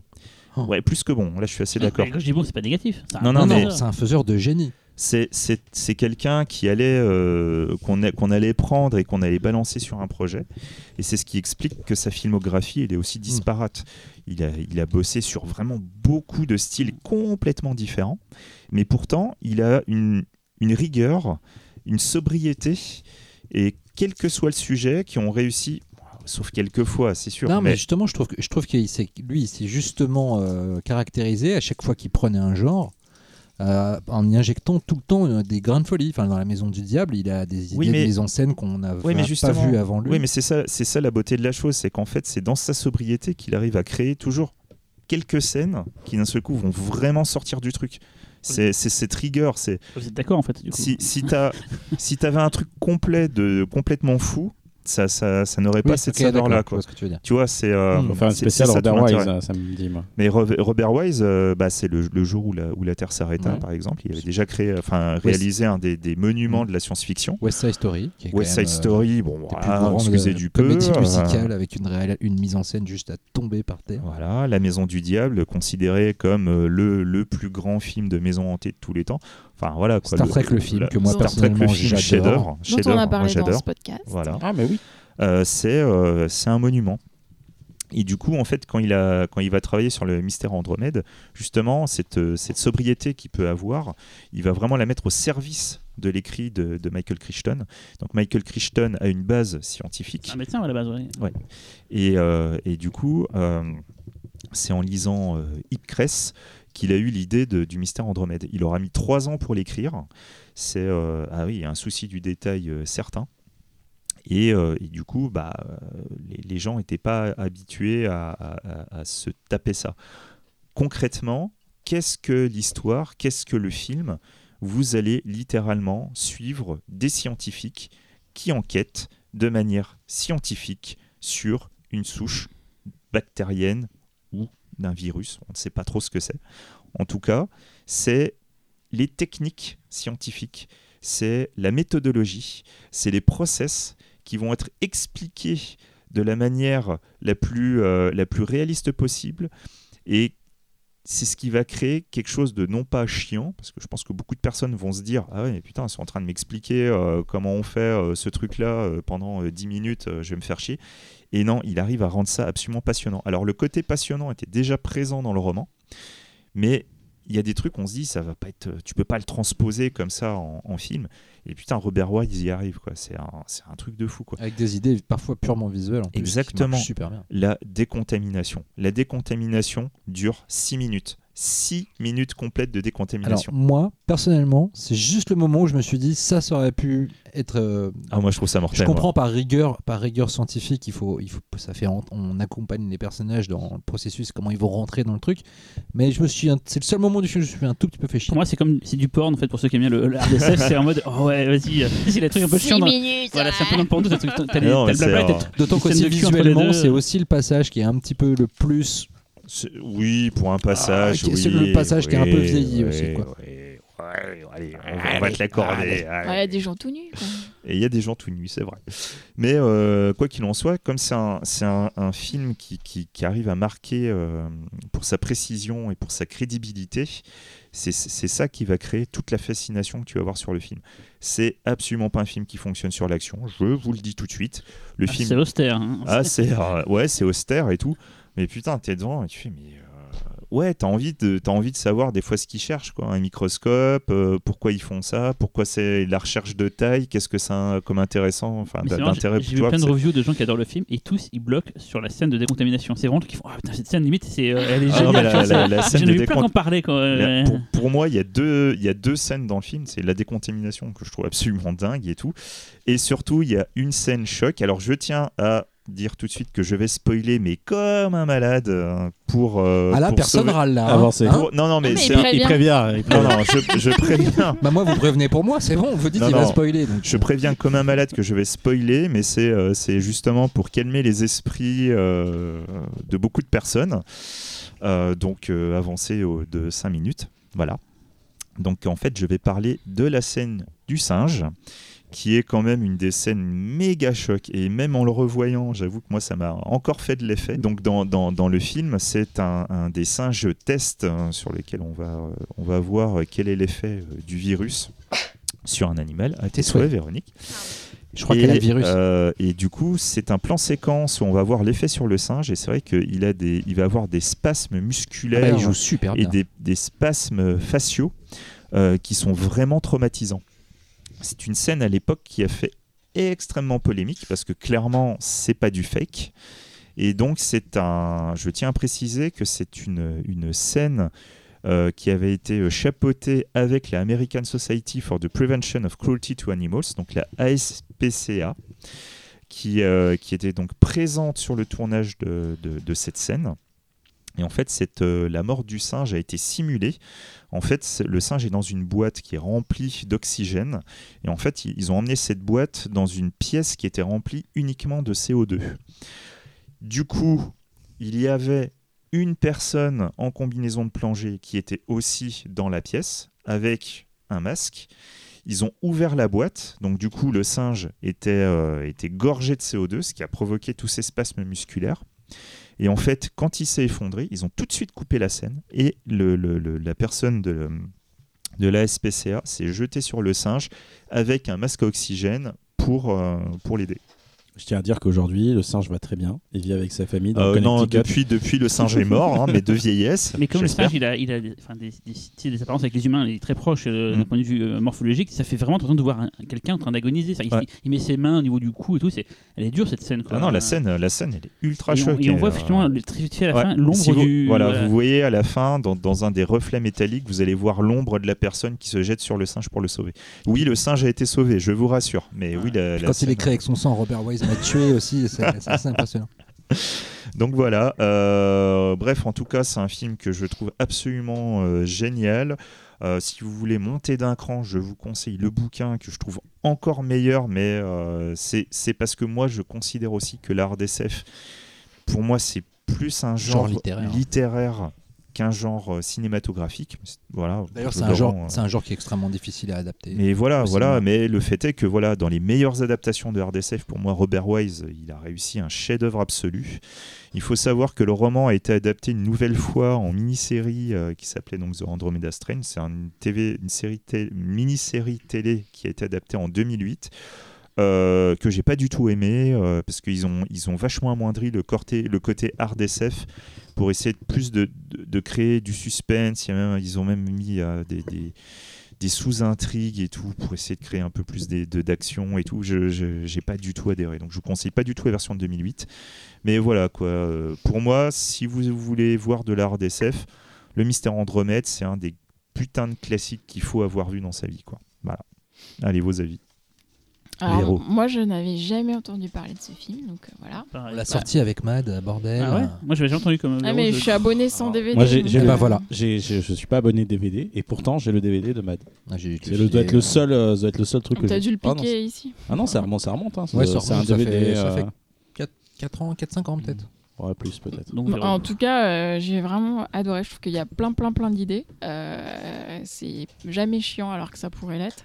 Il y a beaucoup d'humour aussi. Alors, euh, assez. Justement, dans la, la- la décontamination, il y, a un pa- il y a un truc avec beaucoup d'humour. euh, Mais, d'a- mais d'ailleurs, l'humour vient aussi du personnage féminin. Donc, euh, Ouais. la plupart du temps, parce que si elle n'était pas là, quand même, les autres sont. Très, euh, très, austère. Tu, tu disais, euh, Laurent, c'est le maillon faible. Non, non, non. non. Peut-être narrativement, Enfin, mais tu vois, en termes de. en fait, dans- n'a pas apprécié. Non, mais dans- Non, non, mais euh, ce que je veux dire, dans, c'est dans que. le film, c'est surtout deux persos. C'est elle, en priorité, et en deuxième, bah, c'est l'homme distinct. Donc vous, vous regardez le film pour comprendre Ouais. ce qu'est l'homme distinct. Je, je, je, je corrige tout de suite, comme ça après il n'y a plus de, de malentendus. Euh, son personnage est Oui, affublé d'une- d'une faiblesse qui. Je trouve c'est dommage que ce coup, soit son personnage qui en ait hérité. Ah. Sinon, le personnage en Oui, lui-même est, rend, est le super rend- bien écrit. Ça le rend intéressant et important par rapport à deux autres personnages qui sont un peu en retrait quand même. Parce que comme le dit euh, Xavier, il y a l'homme distinct et elle. Oui, je, trouve, je trouve ça, je trouve ça juste persos, dommage que ce euh, soit la- le personnage féminin, le seul personnage féminin qui, sou- qui ait cette espèce de faiblesse. moi, Ouais, ça la rend plus qu'il veut- ce qu'il veut intéressant. dire. Et, euh, du coup, euh, tu parlais de scènes marquantes. Moi, je trouve euh, surtout qu'à la fin, il y a quand même un énorme suspense. Moi, j'étais accrochée à mon siège euh, pendant toute la fin. Vraiment, je m'attendais pas à ce qu'il y ait autant de suspense à la fin. Arrête, t'as pas de siège en ce moment chez Je, toi. je criais, si ça y est, Tu criais? Je criais, mais tourne cette putain de clé Voilà, donc euh, vous comprendrez quand vous verrez le film si vous l'avez pas eu. comprends, ouais. Euh, Cyril, j'ai- j'ai trouvé ça très austère, hein, on va pas se, pas se mentir. Ah oui, oui, oui. Mais pas inintéressant. Euh, vite fait en aparté, parce que j'ai, pendant que tu parlais tout à l'heure de, du scientifique qui devrait réfléchir à tout, est-ce que Shin Godzilla, du coup, c'est RDSF Non. Ah, Par rapport au Ah, traitement non. de, mais justement, à des... non mais c'est intéressant parce que bon, justement pour moi Shin Godzilla c'est en fait une manière en fait ce serait ce serait de la, de la art politique Oui, pas voilà. de l'art tu Avec, vois, avec un monstre. avec un C'est monstre ça, mais c'est comment on gère une en crise, fait une c'est crise en fait tout, c'est le- euh, pour moi c'est les, les techniques de l'art d'SF qui ont été mises dans le monde de la Ah. politique dans Godzilla Il y a une petite partie RDS, RDSF une parce que partie quand on, quand on traite euh, juste des scientifiques qui essayent de trouver Ouais, comment ouais, ouais. euh, porter atteinte à Godzilla, là on est dedans, mais Mhm. c'est pas l'essentiel du film. ouais, ouais. mais il y a un principe RDSF mais pour faire de l'art politique Alors, avant de parler du film, j'ai juste eu un, flash quand je l'ai vu, à un moment donné, en VO, donc je l'ai vu en VO. Ils disent Let's go back to the rock to, and see it at 440. Et en fait, il se trouve que c'est un sample qui est dans la chanson Apollo 440, euh, enfin, du groupe Apollo 440, I'm Taking About Dub, un morceau que j'adore, de vraiment que j'ai écouté mais mille fois, quoi. Et en fait, c'est un sample de ce film-là. Et donc, quand tu Ah le dis, je fais putain, euh, mais c'est le morceau, le début du morceau. Ça m'est arrivé quand j'ai revu euh, Jacob's Ladder en VO, Ouais. et qui a été samplé par Uncle dans euh, Rabbit in Your Headlight. Euh, voilà. Mais c'est comme ça. Et, et, et- et c'est marrant, c'est double, double flash. La chanson, donc I'm Taking About Dub, et à la base, c'est un, un sample de Van Halen de la chanson I'm Taking Boot Love. Et Van Halen est mort cette semaine aussi. Donc je me dis, putain, c'est le. Je découvre le sample. Le et Van Halen est mort. Et voilà, c'était juste, ça m'a fait halluciner. De, voilà. et, mais c'est marrant, tu regardes le film, d'un coup, t'as ça, tu fais, putain, mais ce morceau. Enfin, tu sais. euh, j'ai même dû remettre en arrière pour mais d'accord c'est vraiment le même c'est pas juste quelqu'un qui le dit c'est ils ont samplé ce passage là du film bon bref à part mis à part euh, ouais non ce qui est cool c'est que vraiment c'est on essaie d'expliquer euh, concrètement comment on agirait, les protocoles scientifiques et tout. Donc c'est jamais chiant parce que constamment quelque chose de nouveau arrive et tout. Mais bon, il est un peu long, il dure 1h50 je crois, un truc comme ça. 2h05. 2h05, ouais, putain, c'est ce que j'imaginais. Non, ça, Il y a- c'est- sachant qu'il y a deux montages il y a le montage D'accord. intégral qui qui ouais enfin hein. Même, même 2h05, de- 2h10, même, je, je me demande. Enfin, en tout cas, il y a, il y a une son intrigue avec un avion qui s'écrase. euh, il y a une deuxième décontamination. non, non, mais vraiment, c'est bien parce que c'est, c'est, euh, euh, pour le coup, on est à 100% dans le thème, il n'y a pas de problème là-dessus. Et c'est, du cinéma, c'est pas. euh, En plus, je suis un fan de, de, films scientifiques, c'est con à dire, mais j'ai jamais dit, mais j'aime bien les films scientifiques, j'en ai regardé des tonnes et tout, j'aime bien ce côté, euh, genre sur le pollen, sur le- enfin, plein de trucs qu'on a- on apprend concrètement, j'adore apprendre. Et, là, je me dis, tiens, c'est cool, c'est, bien fait et tout. Mais c'est, vrai que c'est austère. Des moments, je ah, ça prend son temps et tout quoi mais bon c'est normal c'est pas Fast and Furious on va pas avoir des mecs débarquer en bagnole et, avec des flingues quoi, vas-y le vieux, c'est tout Et Des ailes effectivement, qui, qui analysent le truc. la, séquence justement euh, où il y a le sample que j'aime bien, c'est la séquence où ils analysent le caillou en fait euh, en gros plan et Ouais, tout. ouais, et ouais. c'est marrant parce que je me dis putain, ils font de la, du suspense avec un microscope, on analyse Mm, un mm, petit mm. caillou. On se dit merde, mais est-ce que ça a bougé, est-ce que ça a pas bougé? Il y a un truc, euh, voilà. Donc euh, non, non, mais vraiment c'est bien. Et je suis content d'avoir vu. Typiquement, voilà, je, je suis, je suis super content d'avoir vu parce que je l'aurais jamais vu sans ça. Et comme Véronique, je n'avais absolument jamais entendu parler de ce film-là avant, alors que Robert Wise quand même, Michael Bah ouais. enfin tu sais, c'est pas, c'est pas genre euh, truc obscur indépendant euh, tchèque ah, ou, ouais. ou Tchétchène, je sais pas, c'est pas un truc euh, tu vois, hyper rare quoi. Et voilà, non, mais c'était cool. Voilà, je. Ça prend son temps, euh, c'est anti-spectaculaire au possible. Tu l'as dit mais, trois fois. Mais voilà, non, mais c'est pour dire vraiment que. Ceux qui connaissent les goûts de Cyril et qui les partagent. euh, Oui, non, mais c'est pas forcément. Voilà. Parce que tu vois, j'ai bien aimé. hein, c'est pas ça que je veux dire. C'est que c'est euh, voilà, c'est de tous les films qu'on a Ça ce prend soir. son temps. c'est- je trouve ça plus plus austère que Primer. Pourtant, Primer est méga méga austère. Ah non. Ah non. Ah non. Je trouve. Je J'ai Ah pas dit que c'était pas le cas. non plus. Ah, hein. oui, c'est Ibiza à côté de primeur. C'est ce qu'on appelle mon point de vue. Mais je sais pas. Primer, j'étais plus fasciné comme un polar, alors que là, euh, j'étais plus à dire ouais, bon. Ouais, le, problème- le problème de Primaire, c'est que c'est- pas un film didactique. Le problème de Primaire, c'est que c'est un film. Si jamais tu décroches un moment, Ah ouais, foutu. le film fera rien pour te Mais ramener. Primer, pour moi, c'était quand même un polar. Il y avait un côté, tu vois, euh, suspense que j'ai moins retrouvé là, Ah à je trouve part les que- séquences en Je trouve que justement dans euh, Mister Andromeda, je trouve qu'il y a un putain de suspense tout le temps, quoi. Sauf dans Moi, la scène de Par décontamination. moment, il y a, y a- il y a- Vont-ils être décontaminés par moment, j'ai trouvé ça un peu plus euh, plan-plan, mais il y a des trucs, euh, ouais, ouais, ouais. Donc toi, euh, Laurent. Ah non, moi j'adore. Moi j'a- j'avais, déjà vu quand on l'a sorti en DVD avec Mad. C'est, une je l'ai revu avec un, plaisir immense. C'est absolument génial à regarder. euh, On décolle pas les- la rétine des- de l'écran parce que euh, est toujours suspendu au- aux découvertes des personnages. En fait, c'est surtout c'est ça qui est génial, c'est qu'on avance en même temps qu'eux. On comprend pas tous les détails, mais on comprend globalement le protocole scientifique. Et, euh, et du coup, le réalisme fait qu'on se dit, euh, on se dit que comment dire on a l'impression que ce qu'ils vont découvrir est réel. Enfin, c'est comme c'est difficile à expliquer comme euh, comme euh, processus que enfin l'effet que ça peut avoir fait. sur moi. Voilà, en fait, c'est-à-dire que a C'est- ça la puissance de voilà, la RDSF. quoi. Exactement, c'est qu'on a vraiment l'impression de, de participer à, à une découverte actuelle, alors que en plus le film euh, a quand même commencé à avoir son, son âge, quoi. Mais euh, ça n'a pas du tout vieilli à ce niveau-là. Euh, moi, je verrais à fond Fincher faire un remake de, de, de, de- de ça aujourd'hui. ce serait, ce serait intéressant, Parce que je, effectivement. je trouve qu'il y a une approche très Ouais, fincherienne ouais, ouais. dans la minutie de la narration, de, toujours euh, faire en sorte que la bonne information soit donnée au bon moment, qu'elle soit visuelle, autant, enfin qu'elle soit même purement visuelle, parce qu'il y a beaucoup de trucs visuels, parce que ouais, on, on en parle comme ça, on se dit c'est juste des gens enfermés dans un laboratoire, Non, oui, non. mais il y a plein d'idées visuelles. Des split screen, je Ouais, ouais, des- des- voilà, ouais, qui, qui, qui fonctionnent vachement bien. Euh, oh, c'est génial. Et puis on retrouve la patte de Crichton, qui était, euh, qui, a- qui était un auteur euh, Mm, mm, mm. absolument brillant justement dans sa façon de, de prendre des concepts scientifiques et d'en faire des histoires super euh, super entraînantes et super euh, divertissantes tout en étant euh, Et il y a quand même un, petit, un petit sous-texte politique aussi. Quand Si, même. si, si, si, sûr, sur la guerre froide, ouais. si, Ouais. si, tout à fait. oui. La, course, la course à l'armament. et et aussi tout, sur, hein. et aussi Et- sur le fait que les gouvernements ne font ne, Pas confiance ne- aux scientifiques. voilà. pas confiance aux C'est scientifiques ce qu'on voit en ce moment avec le, le avec c'est ça, ouais, c'est pour ça. le clivage euh, scientifique et politique. Quoi. Non non c'est c'est génial L'homme de la rue, Talal. Oui, c'est vrai.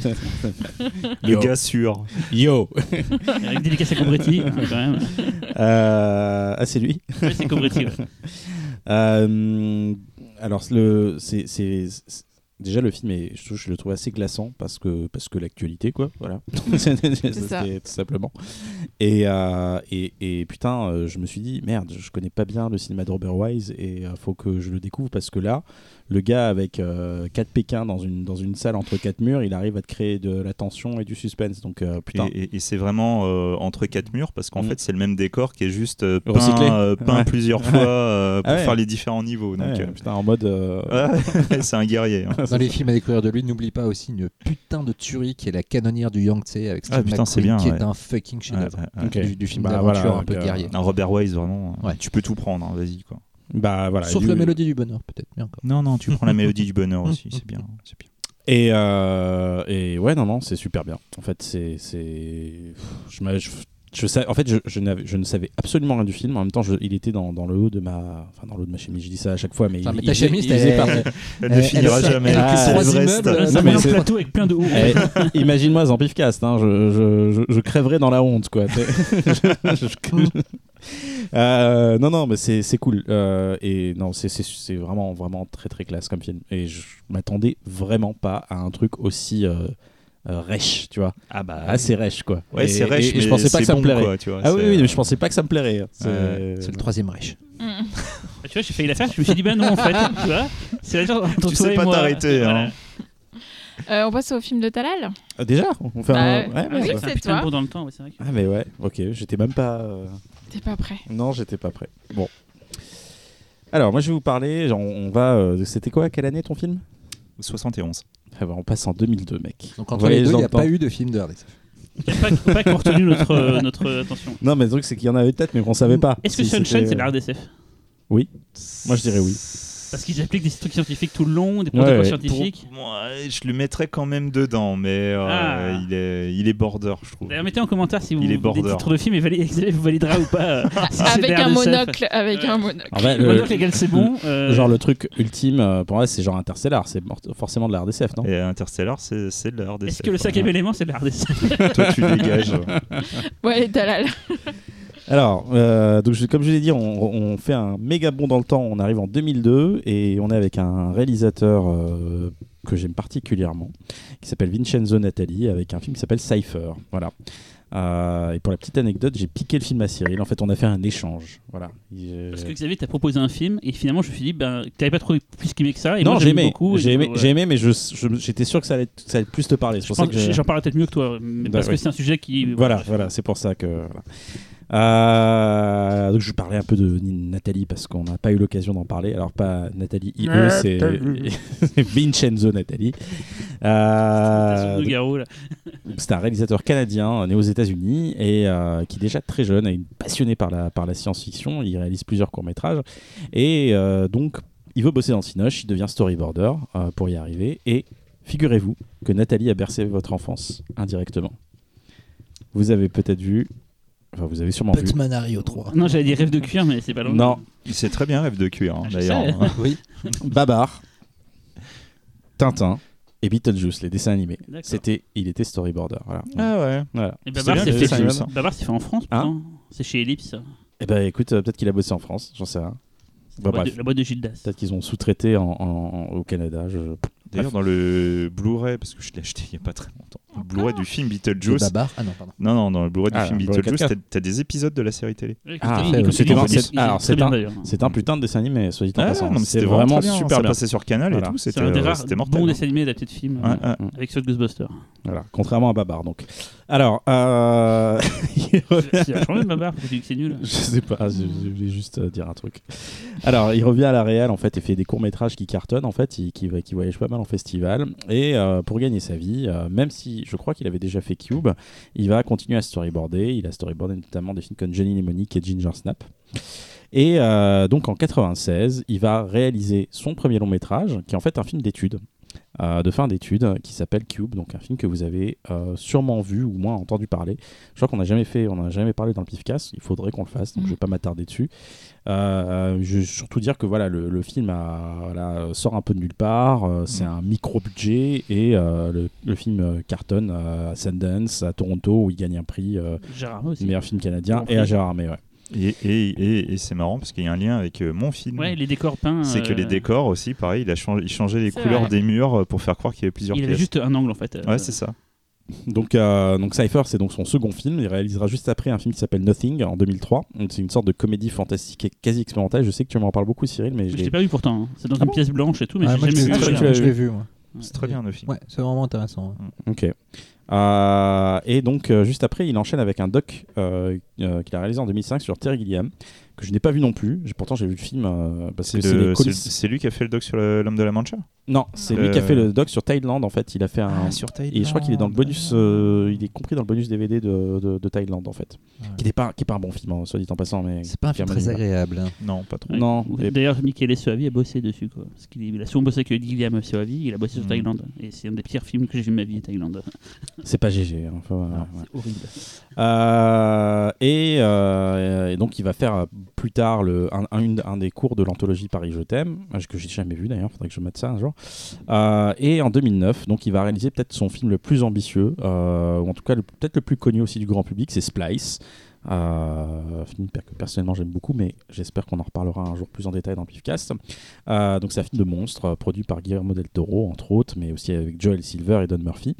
Euh, et donc voilà, c'est tous ces films que j'ai cités, ce sont malheureusement des films qui se sont un peu vautrés les uns après les autres, et surtout Splice qui était un budget assez conséquent. Ouais, puis les derniers qu'il a fait aussi sont pas foufou non plus. Bah, Euh, Hunter, c'est pas. J'a- J'allais y venir justement. pardon. donc euh, il, de- il fait, il- avant de, de réaliser Hunter, il a une petite parenthèse déjà télé où il va commencer déjà à se spécialiser en tant que télé de luxe.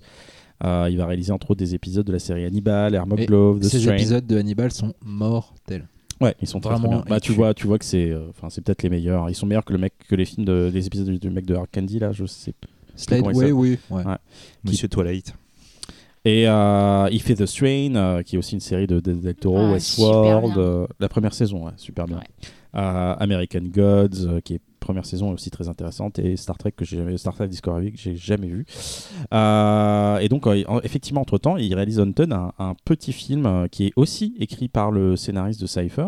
Euh, C'était en 2013, et personnellement moi c'est le film de Nathalie que j'aime le moins. Pourtant j'aime beaucoup ce réalisateur.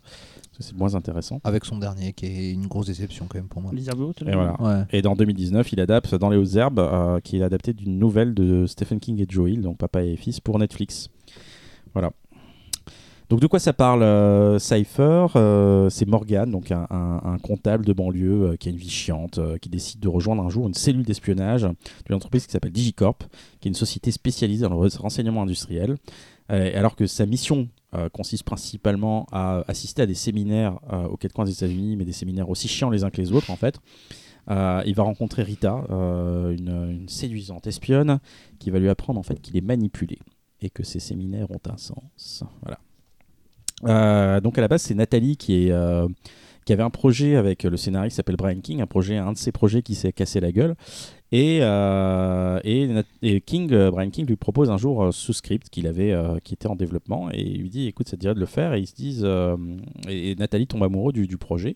Et donc, euh, c'est de leur initiative en fait que va se faire le film. En fait, ils vont, euh, ils vont euh, le faire circuler via leur agent et ensuite euh, passer au faire du porte-à-porte auprès des, des, des- des- studios. C'est finalement un- un- une boîte de prod euh, dont je n'ai pas noté de nom malheureusement, mais qui est qui pas un gros studio, mais c'est une, voilà, une boîte intermédiaire en fait qui, qui- choisit le film. Et, et donc le, le film en fait va se retrouver très rapidement. alors qu'il est très ambitieux, précipité dans son tournage à cause de la grève des, des scénaristes et des, et des comédiens.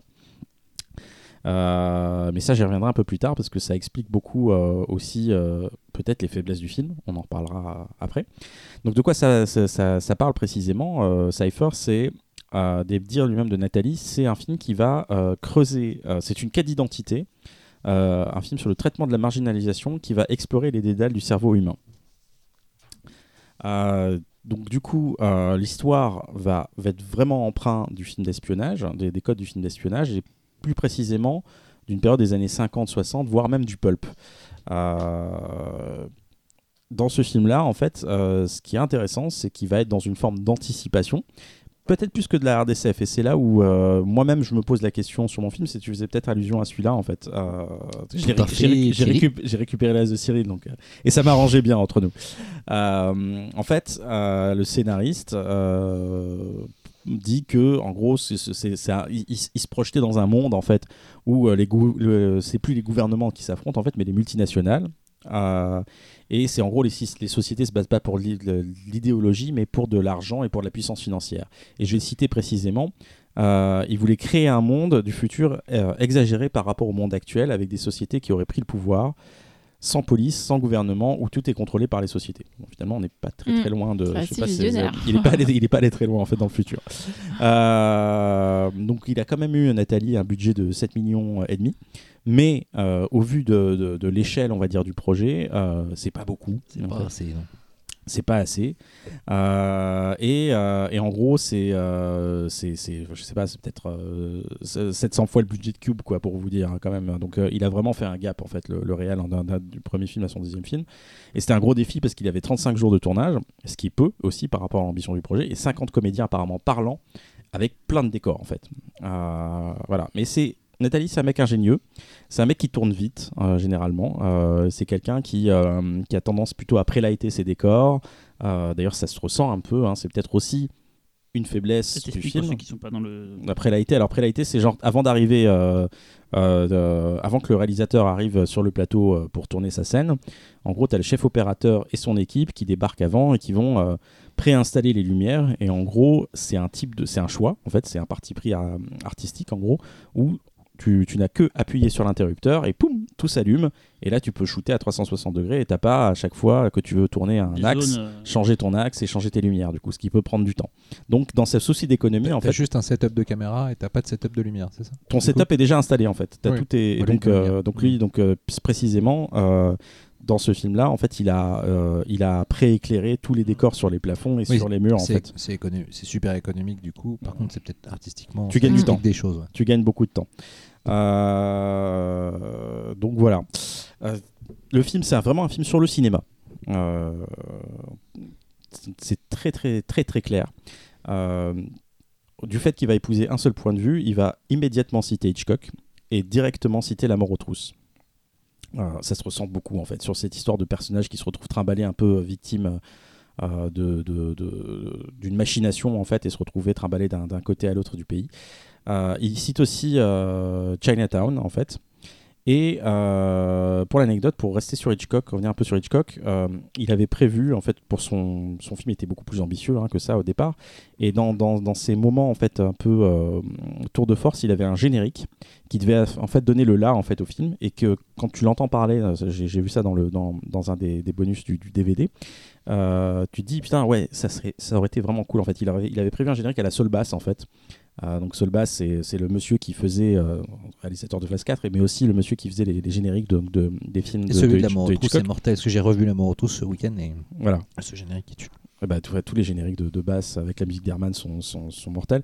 Et donc en gros, il voulait vraiment un truc un peu espionnage, un peu aussi, je sais pas si vous avez vu euh, Arrête-moi si tu peux de, de Spielberg. Bah voilà, c'est un peu cet esprit, un peu un truc. Donc il a pas pu le faire pour des questions d'argent. Et pourtant, il nous montre dans, dans son, dans, dans les bonus, tu vois euh, ses dessins parce que le monsieur dessine. Donc du coup, tu vois, tu vois ce qu'il avait préparé. Parce que le, le générique fait du coup, du coup qu'il a est vraiment moche. hein, putain. Oh, ça va, je trouve, ça fait le job. hein. Ça va à l'essentiel, disons.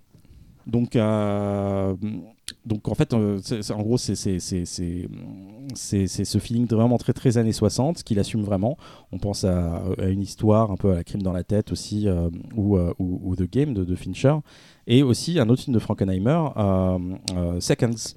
Et, euh, et je n'avais pas du tout pensé en fait. Et quand c'est pareil en écoutant Nathalie en parler dans, dans, le- dans les bonus DVD, je me dis bah ouais, putain, ouais, il y a vraiment un esprit Seconds. Et pourtant- Opération diabolique en ah, France. pardon, Opération Diabolique. C'est un film que j'ai vu une fois au pif. euh, en... Au hasard tu ou au tu l'as vu au hasard ou Comment? Joli. Ok, Xavier Euh, était consterné. non, non. Véronique dit rien. Et moi, j'ai pas, j'ai pas compris. Donc, euh, en gros, je l'ai vu au festival du pif, donc, et, euh, et c'était une putain de claque, hein, vraiment un, un super film. Donc, ouais, effectivement, quand tu, tu vois ça, et puis en dehors, en dehors de l'aspect euh, narratif en fait dont, que j'ai évoqué, il y a aussi un aspect est- esthétique qui, est- qui, est- qui fait vraiment penser à ça. C'est que Nathalie, en fait, s'est complètement inspirée du cinéma expressionniste. Euh, et euh, il est parti dans des, euh, dans des directions assez extrêmes visuelles. C'est pour ça que les décors en fait sont assez, assez vides, assez euh, pas alors vide, c'est péjoratif, mais euh, euh, purs, voilà, pour reprendre un terme euh, Uniforme. plus précis, euh, où ouais, voilà, où il y a très peu d'accessoires, où on a stylisés, ouais. où on a des décors nus, où l'éclairage en fait, il, a beaucoup travaillé à base de de, de filtres en fait derrière euh, derrière des Après, c'est problématique d'avoir euh, du coup euh, la technique du prelight, comme tu expliquais, et de vouloir faire de l'expressionnisme, parce que comme tu dois jouer sur les, vachement sur les contrastes, si tu veux faire de l'expressionnisme, puisque c'est l'expressionnisme vient du contraste, et c'est difficile de faire du contraste avec des prelights tels qu'il les a fait, puisque comme tout est éclairé un peu uniformément, c'est. Alors, je je pense suspecte, que c'est ce qui fait que je trouve que le film a une esthétique très flat en fait. je suspecte euh, que le film soit pas entièrement prélighté à 100%. Euh, je pense qu'il y a vraiment une, euh, et ça se ressent d'ailleurs quand tu regardes le film. En fait, le film commence avec un certain ton. Et au fur et à mesure que la psychologie du personnage se révèle, en fait, euh, et que le personnage lui-même se révèle, en fait, le film devient beaucoup plus, euh, les beaucoup, plus contrasté, beaucoup plus C'est contrasté. vrai, ouais. ouais. Et là, c'est le- par exemple la scène où il, il se retrouve dans la villa là, avec, Mm. avec, ce, ce- avec où tu trouves du bois, où tu trouves des, des, Ouais. des, des- lumières beaucoup plus nuancées. Là, là euh, c'est là où justement je trouve que c'est très intéressant, c'est que euh, Nathalie a vraiment pensé son film à la fois en économie, mais aussi il a, il a rejoint aussi une, une- une forme de, de, logique artistique en fait, parce que le film est vraiment pensé vis-à-vis de son par rapport à son scénario. Donc, euh, donc voilà, bah écoutez, euh, je crois que j'ai un peu à peu près tout, à peu près tout dit. Le chef opérateur, euh, parce qu'on a beaucoup parlé de sa lumière, il s'appelle Michael Andrews, c'est le même chef opérateur qu'il avait dans Cube et qu'il a gardé aussi pour, pour Nothing et d'autres films.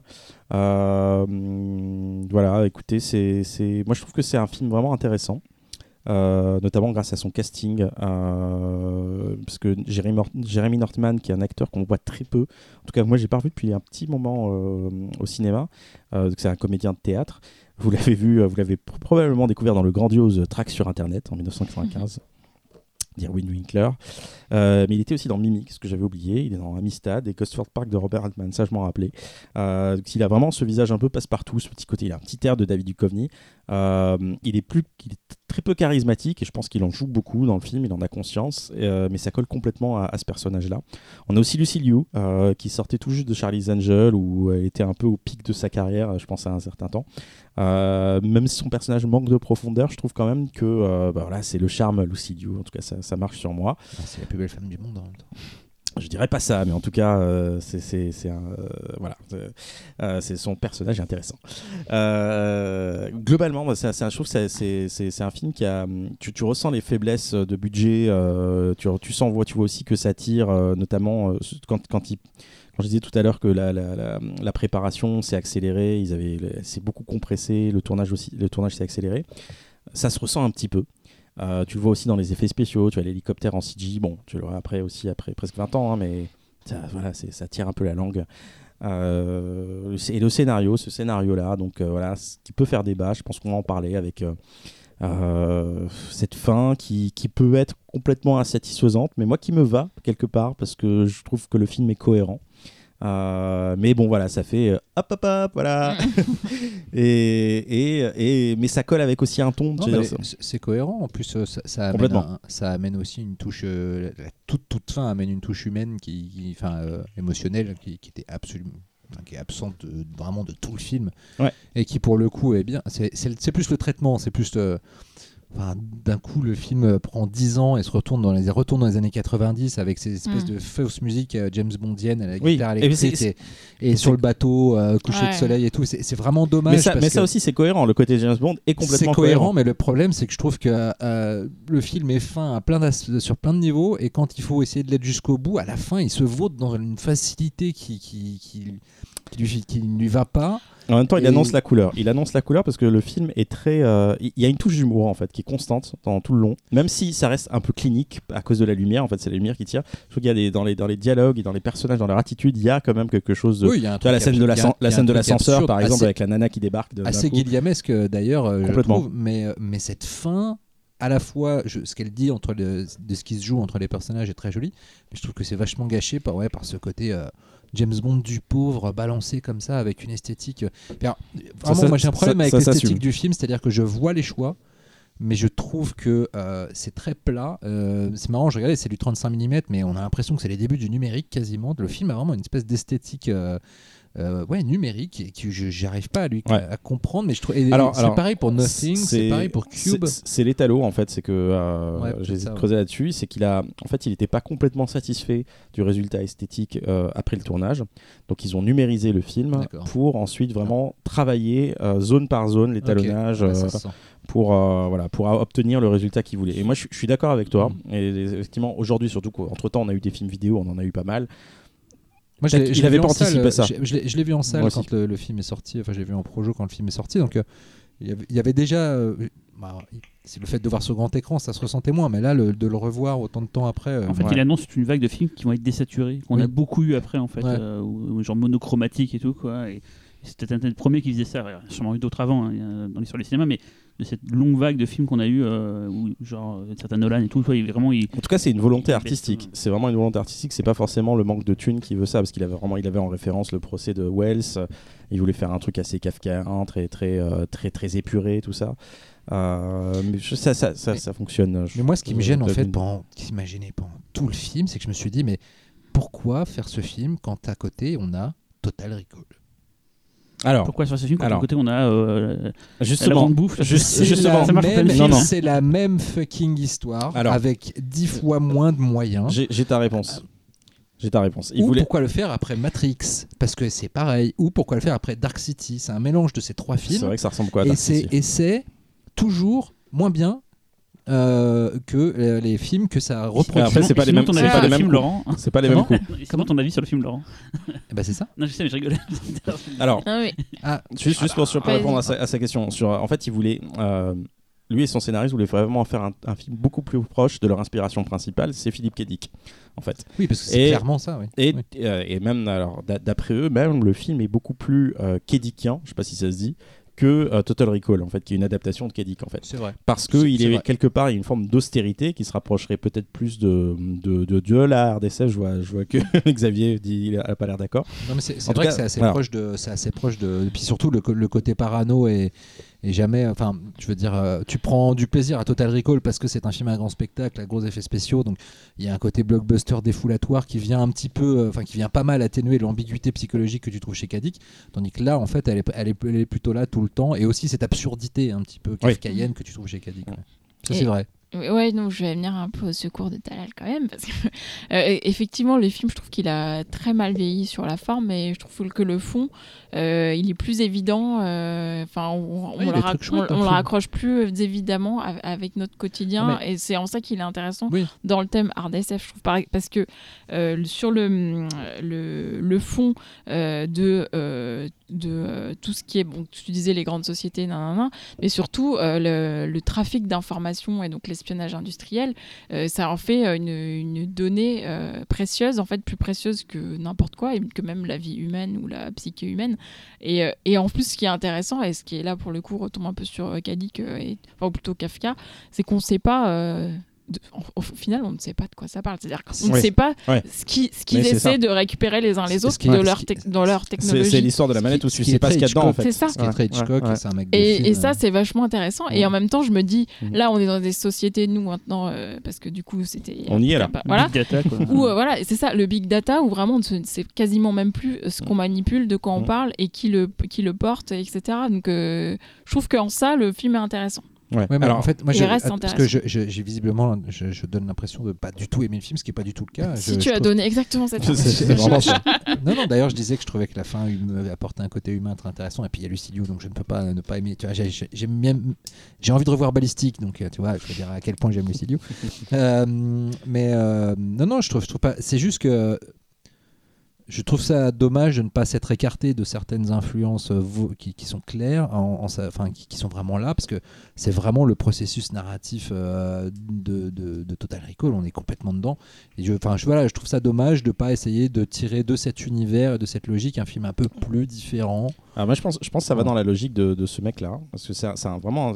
Alors euh, Nathalie, c'est c'est un- artisan, c'est vraiment quelqu'un. euh, et puis même, enfin, je, je l'ai jamais rencontré, mais de ce que j'entends et ça se transpire dans ses films en fait, c'est c'est quelqu'un de très humble. Et je crois que quand il commence, c'est moi qui interprète, hein, quand il fait ce film, qui est son deuxième film, il fait vraiment un exercice de style. Il se dit, ok, je vais prendre La mort aux trousses et je vais le mixer dans un contexte euh, SF. Et à partir de ça, en fait, il fait ce film-là, mais il le fait sans aucune prétention autre que je veux faire un film d'artisan. Et je pense que c'est ce qui, c'est, c'est, un peu le, le- le- mantra, je pense, de, de- de la carrière de Nathalie, en fait. Alors, oui, je suis d'accord, mais après, il y euh, a c'est- quand même, à un moment donné, il faut sentir un peu l'air du temps, et clairement, le film arrive trop tard par rapport à d'autres films qui sont passés avant, parfois très peu de temps avant, et qui ont tous quelque chose de plus à offrir. Et, et je, je pense que le.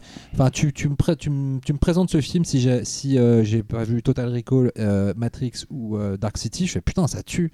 Mais. mais après tous ces arrivé après tous ces autres films, c'est là que Ah oui, tu oui. dis il y avait peut-être euh, enfin je sais pas c'est un peu un avis d'infériorité très, très honnêtement, euh, j'aime ce film pour son réal. Et je pense que déjà à l'époque, je l'avais, j'avais ressenti, je connaissais pas Nathalie, j'avais vu que Cube, et j'avais déjà ressenti ce truc-là. Et quand du coup Cyril a, a- a- a parlé, parce que je sais que c'est mon gars sûr à, à côté là, Mhm. euh, il, avait, il avait proposé ce film-là. Pour moi, c'est. Alors, je sais pas si c'est une évidence par rapport au thème de la RDSF, mais en tout cas, pour moi, c'était un bon prétexte pour parler de ce mec-là. Euh, parce que c'est. c'est- Voilà, c'est un, c'est un réalisateur. Euh, je pense important, même s'il n'a pas fait de film important. Je pense que c'est. Ah, moi j'adore Splice. Ouais, Oui, mais c'est pas, c'est pas, un, c'est pas un grand film, on va dire. non non non non On, a, on va parler d'un film qui ressemble un peu à Splice Cube, euh, plus tard. Et c'est, Bah ouais, Et son premier court-métrage, enfin, Elevated, on en a déjà parlé, je crois, c'est Ouais. une c'est vachement bien. C'est l'exemple que je donne toujours, si t'aimes pas les courts-métrages, regarde Elevated, c'est euh, l'e- l'efficacité faite, euh, faite film. Je pense que c'est- avec son acteur fétiche justement qui est dans Cube, euh, etc. Et qui est dans-. Stargate aussi, Et dans Stargate la série. Et du coup, Cypher, effectivement, j'avais choisi Cypher au début et je l'avais pas revu depuis le Cinoche et j'avais mais adoré à l'époque. Vraiment, euh, je m'étais pris la BO d'ailleurs en CD, machin et tout quoi. Je relance l'autre jour et là je fais putain, qu'est-ce que c'est moche. c'est c'est vraiment pas beau. je me suis pas souvenir de ça à l'époque, j'étais peut-être plus jeune. C'est quoi, c'est 2002 Ouais. Ouais. Ouais, J'avais 22 ans, peut-être qu'à l'époque j'avais pas encore un bagage cinématographique trop important. Peut-être, ouais, mais alors, pourtant j'ai vu Total Recall à l'époque, Archetty et Matrix, mais putain, je fais, putain, c'est pas beau, je regarde ça et tout. C'est assez plan-plan quand même tout le long et je retrouve pas la magie que j'ai retrouvée, donc j'étais super déçu. Mais c'est Euh, l'écriture aussi. Il y a un truc dans l'écriture, dans le casting. mais il y a des trucs encore euh, bien mortels. Ce que disait donc Véronique sur le fait qu'il anticipe vachement un truc qui était pas si évident à l'époque. Mm, mm. euh, c'est ce que la donnée, la- c'était ça qui est le futur, parce qu'actuellement c'est tout ce qu'ils veulent faire. Tous les produits sur internet sont gratuits parce qu'en fait ce qu'ils veulent en échange c'est posséder des informations sur nous.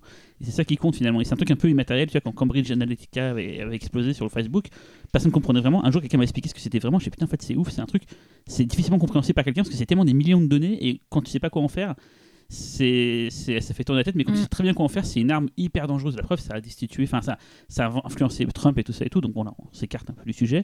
Il y a un truc dont tu as pas parlé, mais il y a une séquence que je trouve qui fonctionne toujours aussi bien, c'est la séquence du casque en fait. Et euh, toute cette séquence qui va suivre, là pour le coup, c'est de la SF telle qu'on l'aime, telle qu'on aimerait toujours en voir, c'est-à-dire avec le souci du détail, des choses très concrètes.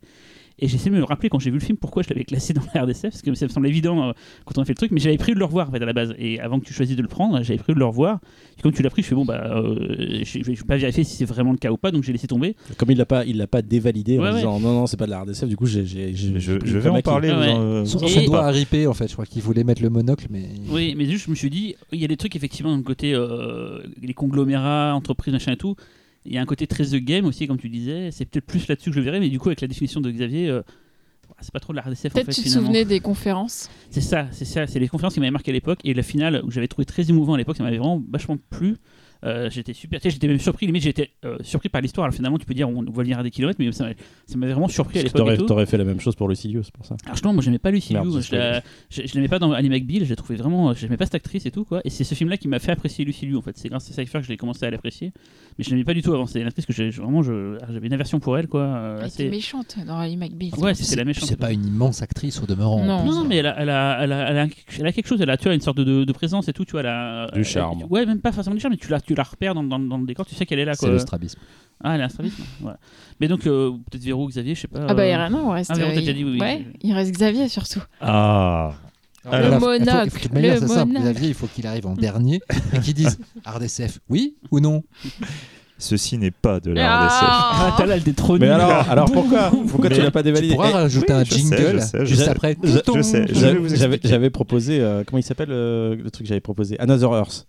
Non, ça, ça n'est pas du tout. Ah bah attends, de film- Non, non, film base. non, t'as un contexte, t'as un contexte SF, T'as un t'as contexte. t'as les scientifiques qui en Pas parlent un contexte RDSF avec mais des ça reste, ça reste un film plus métaphysique. Non, je, je- je euh, reparlerai de ce et film Je reparlerai de ce film. Pas Ouais. du tout.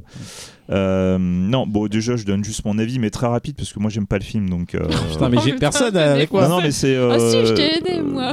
Ouais, mais c'est genre. euh, ça- Cypher, pour moi, c'est. C'est mou. Tu l'as revu, Juste du- revu coup pour l'occasion, quoi. Ouais, c'est mou. Putain, Non, je me suis dit pourquoi j'aimais ça à l'époque. C'est J'ai- mou, c'est mou, et, euh, et tout, et euh, par Euh, contre, là non, où mais je suis c'est pas d'accord ça avec mal vieilli, mais Là où je suis pas d'accord avec vous, c'est qu'en plus, moi, je trouve que la fin, elle est ultra ringarde, quoi. C'est, euh, j'aime bien. Non, c'est je la trouve ringarde. J'aime j'aime l'idée Oui, de, l'idée, de- de- l'agissement du personnage, pourquoi il fait tout ça, ce qui apporte un élément humain. Mais par contre, je la trouve ringarde au dernier degré. Mais Je pense que le film mériterait un remake, puisqu'en fait, ce qui... le problème du film, c'est sa forme là. non, mais même pas. Pour moi, ça mérite même pas un remake. Ça, ça raconte euh, rien d'intéressant en plus de ce qui a déjà été fait dans 12 000 films. Donc, Cypher, je suis désolé. Enfin, vous allez griller la fin au bout de 5 minutes. Hein. C'est, euh, Ouais, non. à l'époque, ça m'avait- j'avais été surpris. Quoi. Ah, et moi aussi, en le revoyant, j'ai fait en fait, non, t'as tout depuis le début. bah oui, tout depuis le début. Oui, mais en fait. je sais pas pourquoi. mais vraiment, je me suis dit, mais merde, pourquoi j'ai bloqué sur ce film à l'époque? Vraiment, je l'adorais, mais je l'avais jamais revu en fait. C'est pour ça que j'aurais peut-être dû. euh, Non, mais par contre, par contre, par contre, Ah. s'il n'a pas été dévalidé, C'est Terminator. euh, non mais non non mais j'explique. Non mais il y a une raison précise. C'est rien que pour que je puisse lui cracher à la gueule. non mais pas du tout. T'imagines le pervers Je le déteste ce film. Je vais rien dire Pas quand tu du le tout, passes. pas du tout. Non, mais parce que je trouve que justement euh, proposer Cypher, je trouve ça super intéressant pour parler de la RDSF, parce que comme je l'expliquais au, au début de l'émission, il y a des films qu'on n'arrive pas à situer. Est-ce que c'est de la RDSF ou est-ce que ça n'en est pas? Et du coup, Cypher fait justement partie de ces films qui qu'on va voir très souvent dans des listes de RDSF et pas dans d'autres. Pour moi, Cypher, c'est pas de la RDSF, pour moi, c'est plus du cyberpunk pas entièrement du cyberpunk, on est entre la science-fiction et le cyberpunk. Euh, donc euh, pour le cyberpunk, pour ceux qui ne connaîtraient pas, on est plus dans le style Johnny Mnemonic, qui est aussi sur du transport d'informations, le etc. pire hein Non, le film de Christophe Lambert, là, comment il s'appelle?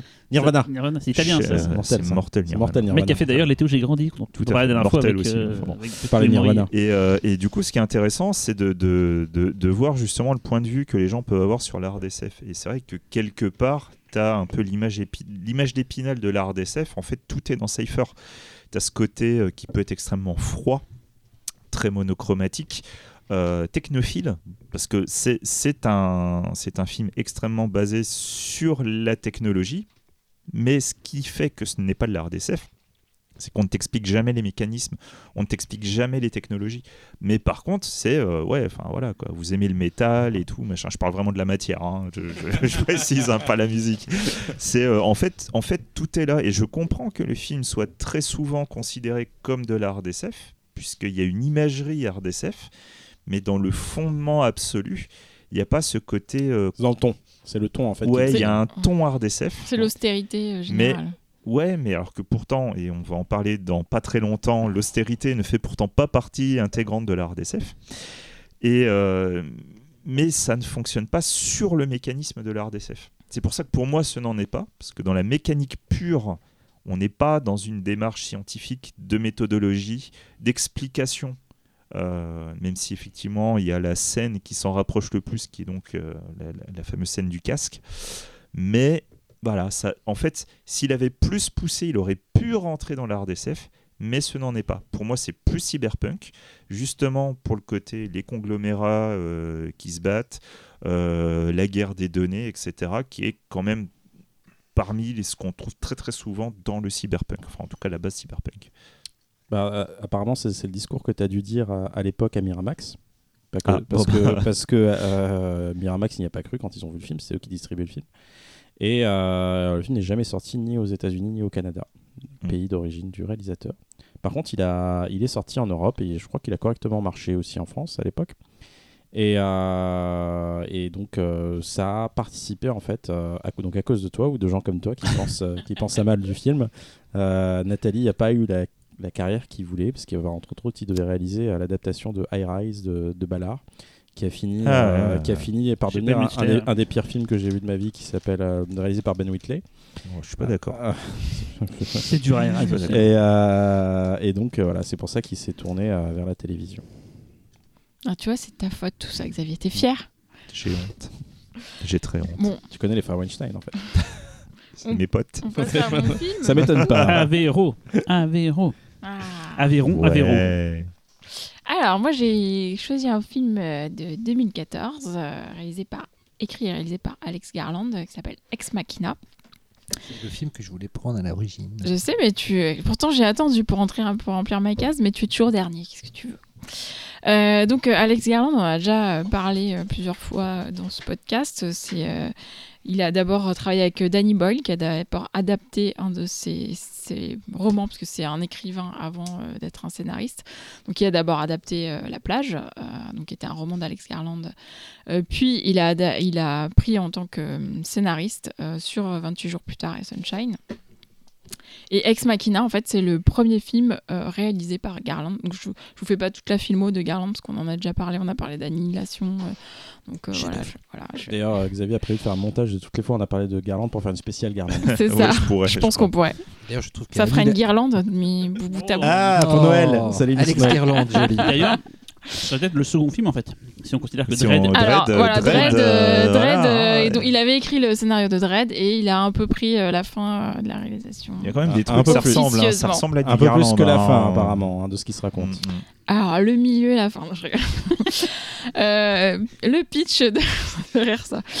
Euh, le pitch d'Ex Machina, c'est euh, Caleb qui est euh, programmeur dans une énorme entreprise nommée Blue Book, qui est un équivalent au moteur de recherche Google, on va dire. Et un jour, il est sélectionné en interne par une espèce de loterie des employés et il a gagné le droit de passer une semaine avec Nathan, qui est le mystérieux et charismatique créateur de Blue Book. Des jeux intelligents. Voilà, sûrement, c'est sûrement une référence, hein, j'en doute pas. Oui, les jeux Nathan. Ouais, ouais. Avait compris, euh, Laurent. Ouais, ouais, C'est on a gênant, là. compris. Donc du coup, Caleb est déposé au milieu de nulle part en hélicoptère euh, au milieu de la nature et il rencontre euh, Nathan euh, qui vit dans- tout seul dans une espèce de, de maison euh, super euh, belle, high-tech, mais euh, à moitié troglodyte, on va dire. Designé par Apple. Voilà. Et Nathan, en fait, l'informe tout de suite qu'il est là pour une bonne raison. Euh, Caleb va devoir faire passer le test de Turing à euh, la dernière intelligence artificielle que Nathan a créée. Alors le test de Turing, c'est en fait la capacité euh, d'une machine à imiter la conversation humaine, donc vraiment à simuler une conversation humaine. Et du coup, le test doit permettre à la personne qui converse avec la machine de dire si oui ou non c'est une machine en fait. Je me permets juste un, un- un petit détail, c'est qu'en fait, il faut même pas se rendre compte Voilà. que c'est une machine. C'est ça. répond. Donc en fait, si on ne, comp- on ne réalise pas que c'est une machine, euh, le test est OK. Euh, et en fait, euh, cette intelligence artificielle, c'est Ava. C'est un robot qui a l'apparence d'une jeune femme, mais on voit très bien que c'est un robot de prime abord. Donc déjà, le test de Turing, tel que vient de le décrire Xavier, il est faussé. Et donc euh, Caleb va quand même, euh, donc euh, Nathan lui dit oui c'est normal, tu justement c'est ça rajoute un degré de, de- complexité. Tu sais que c'est une machine, mais tu vas quand même devoir définir si oui ou non elle est humaine. Et donc Caleb est d'abord fasciné par cette création. Il va s'atteler à sa tâche de lui faire passer ce test en ayant des conversations avec elle. Et en fait, petit à petit, il va s'apercevoir que Nathan lui cache des choses sur ses recherches et aussi sur la raison de sa présence ici. Donc, j'en dis pas plus.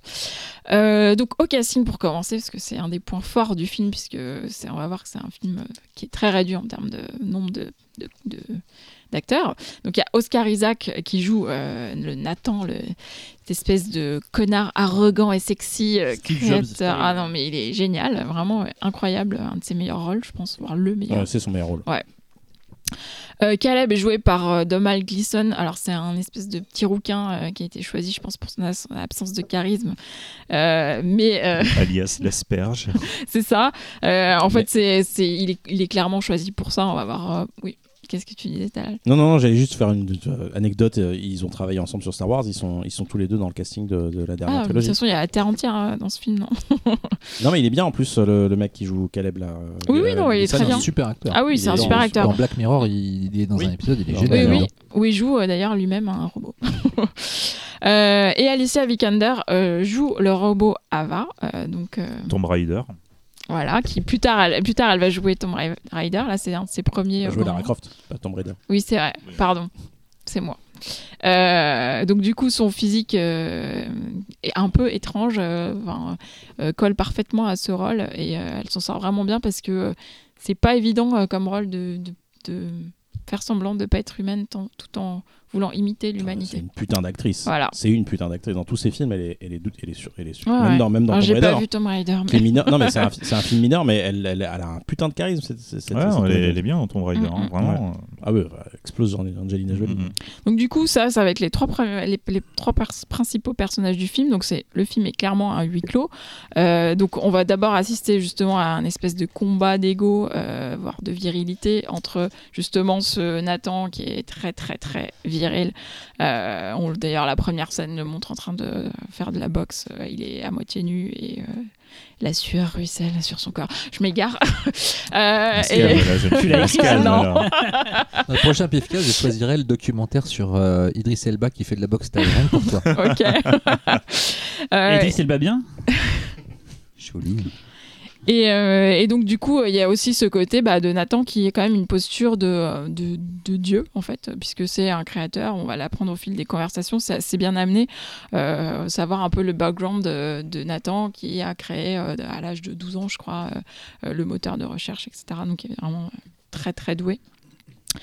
Et, euh, et en fait aussi euh, dans ce trio, on va dire, il y a donc Ava qui est un robot du coup féminin euh, et qui joue en plus qui rajoute une couche de complexité dans les rapports entre Nathan et Caleb puisque c'est une femme l'enjeu et comme ce sont deux hommes hétéros.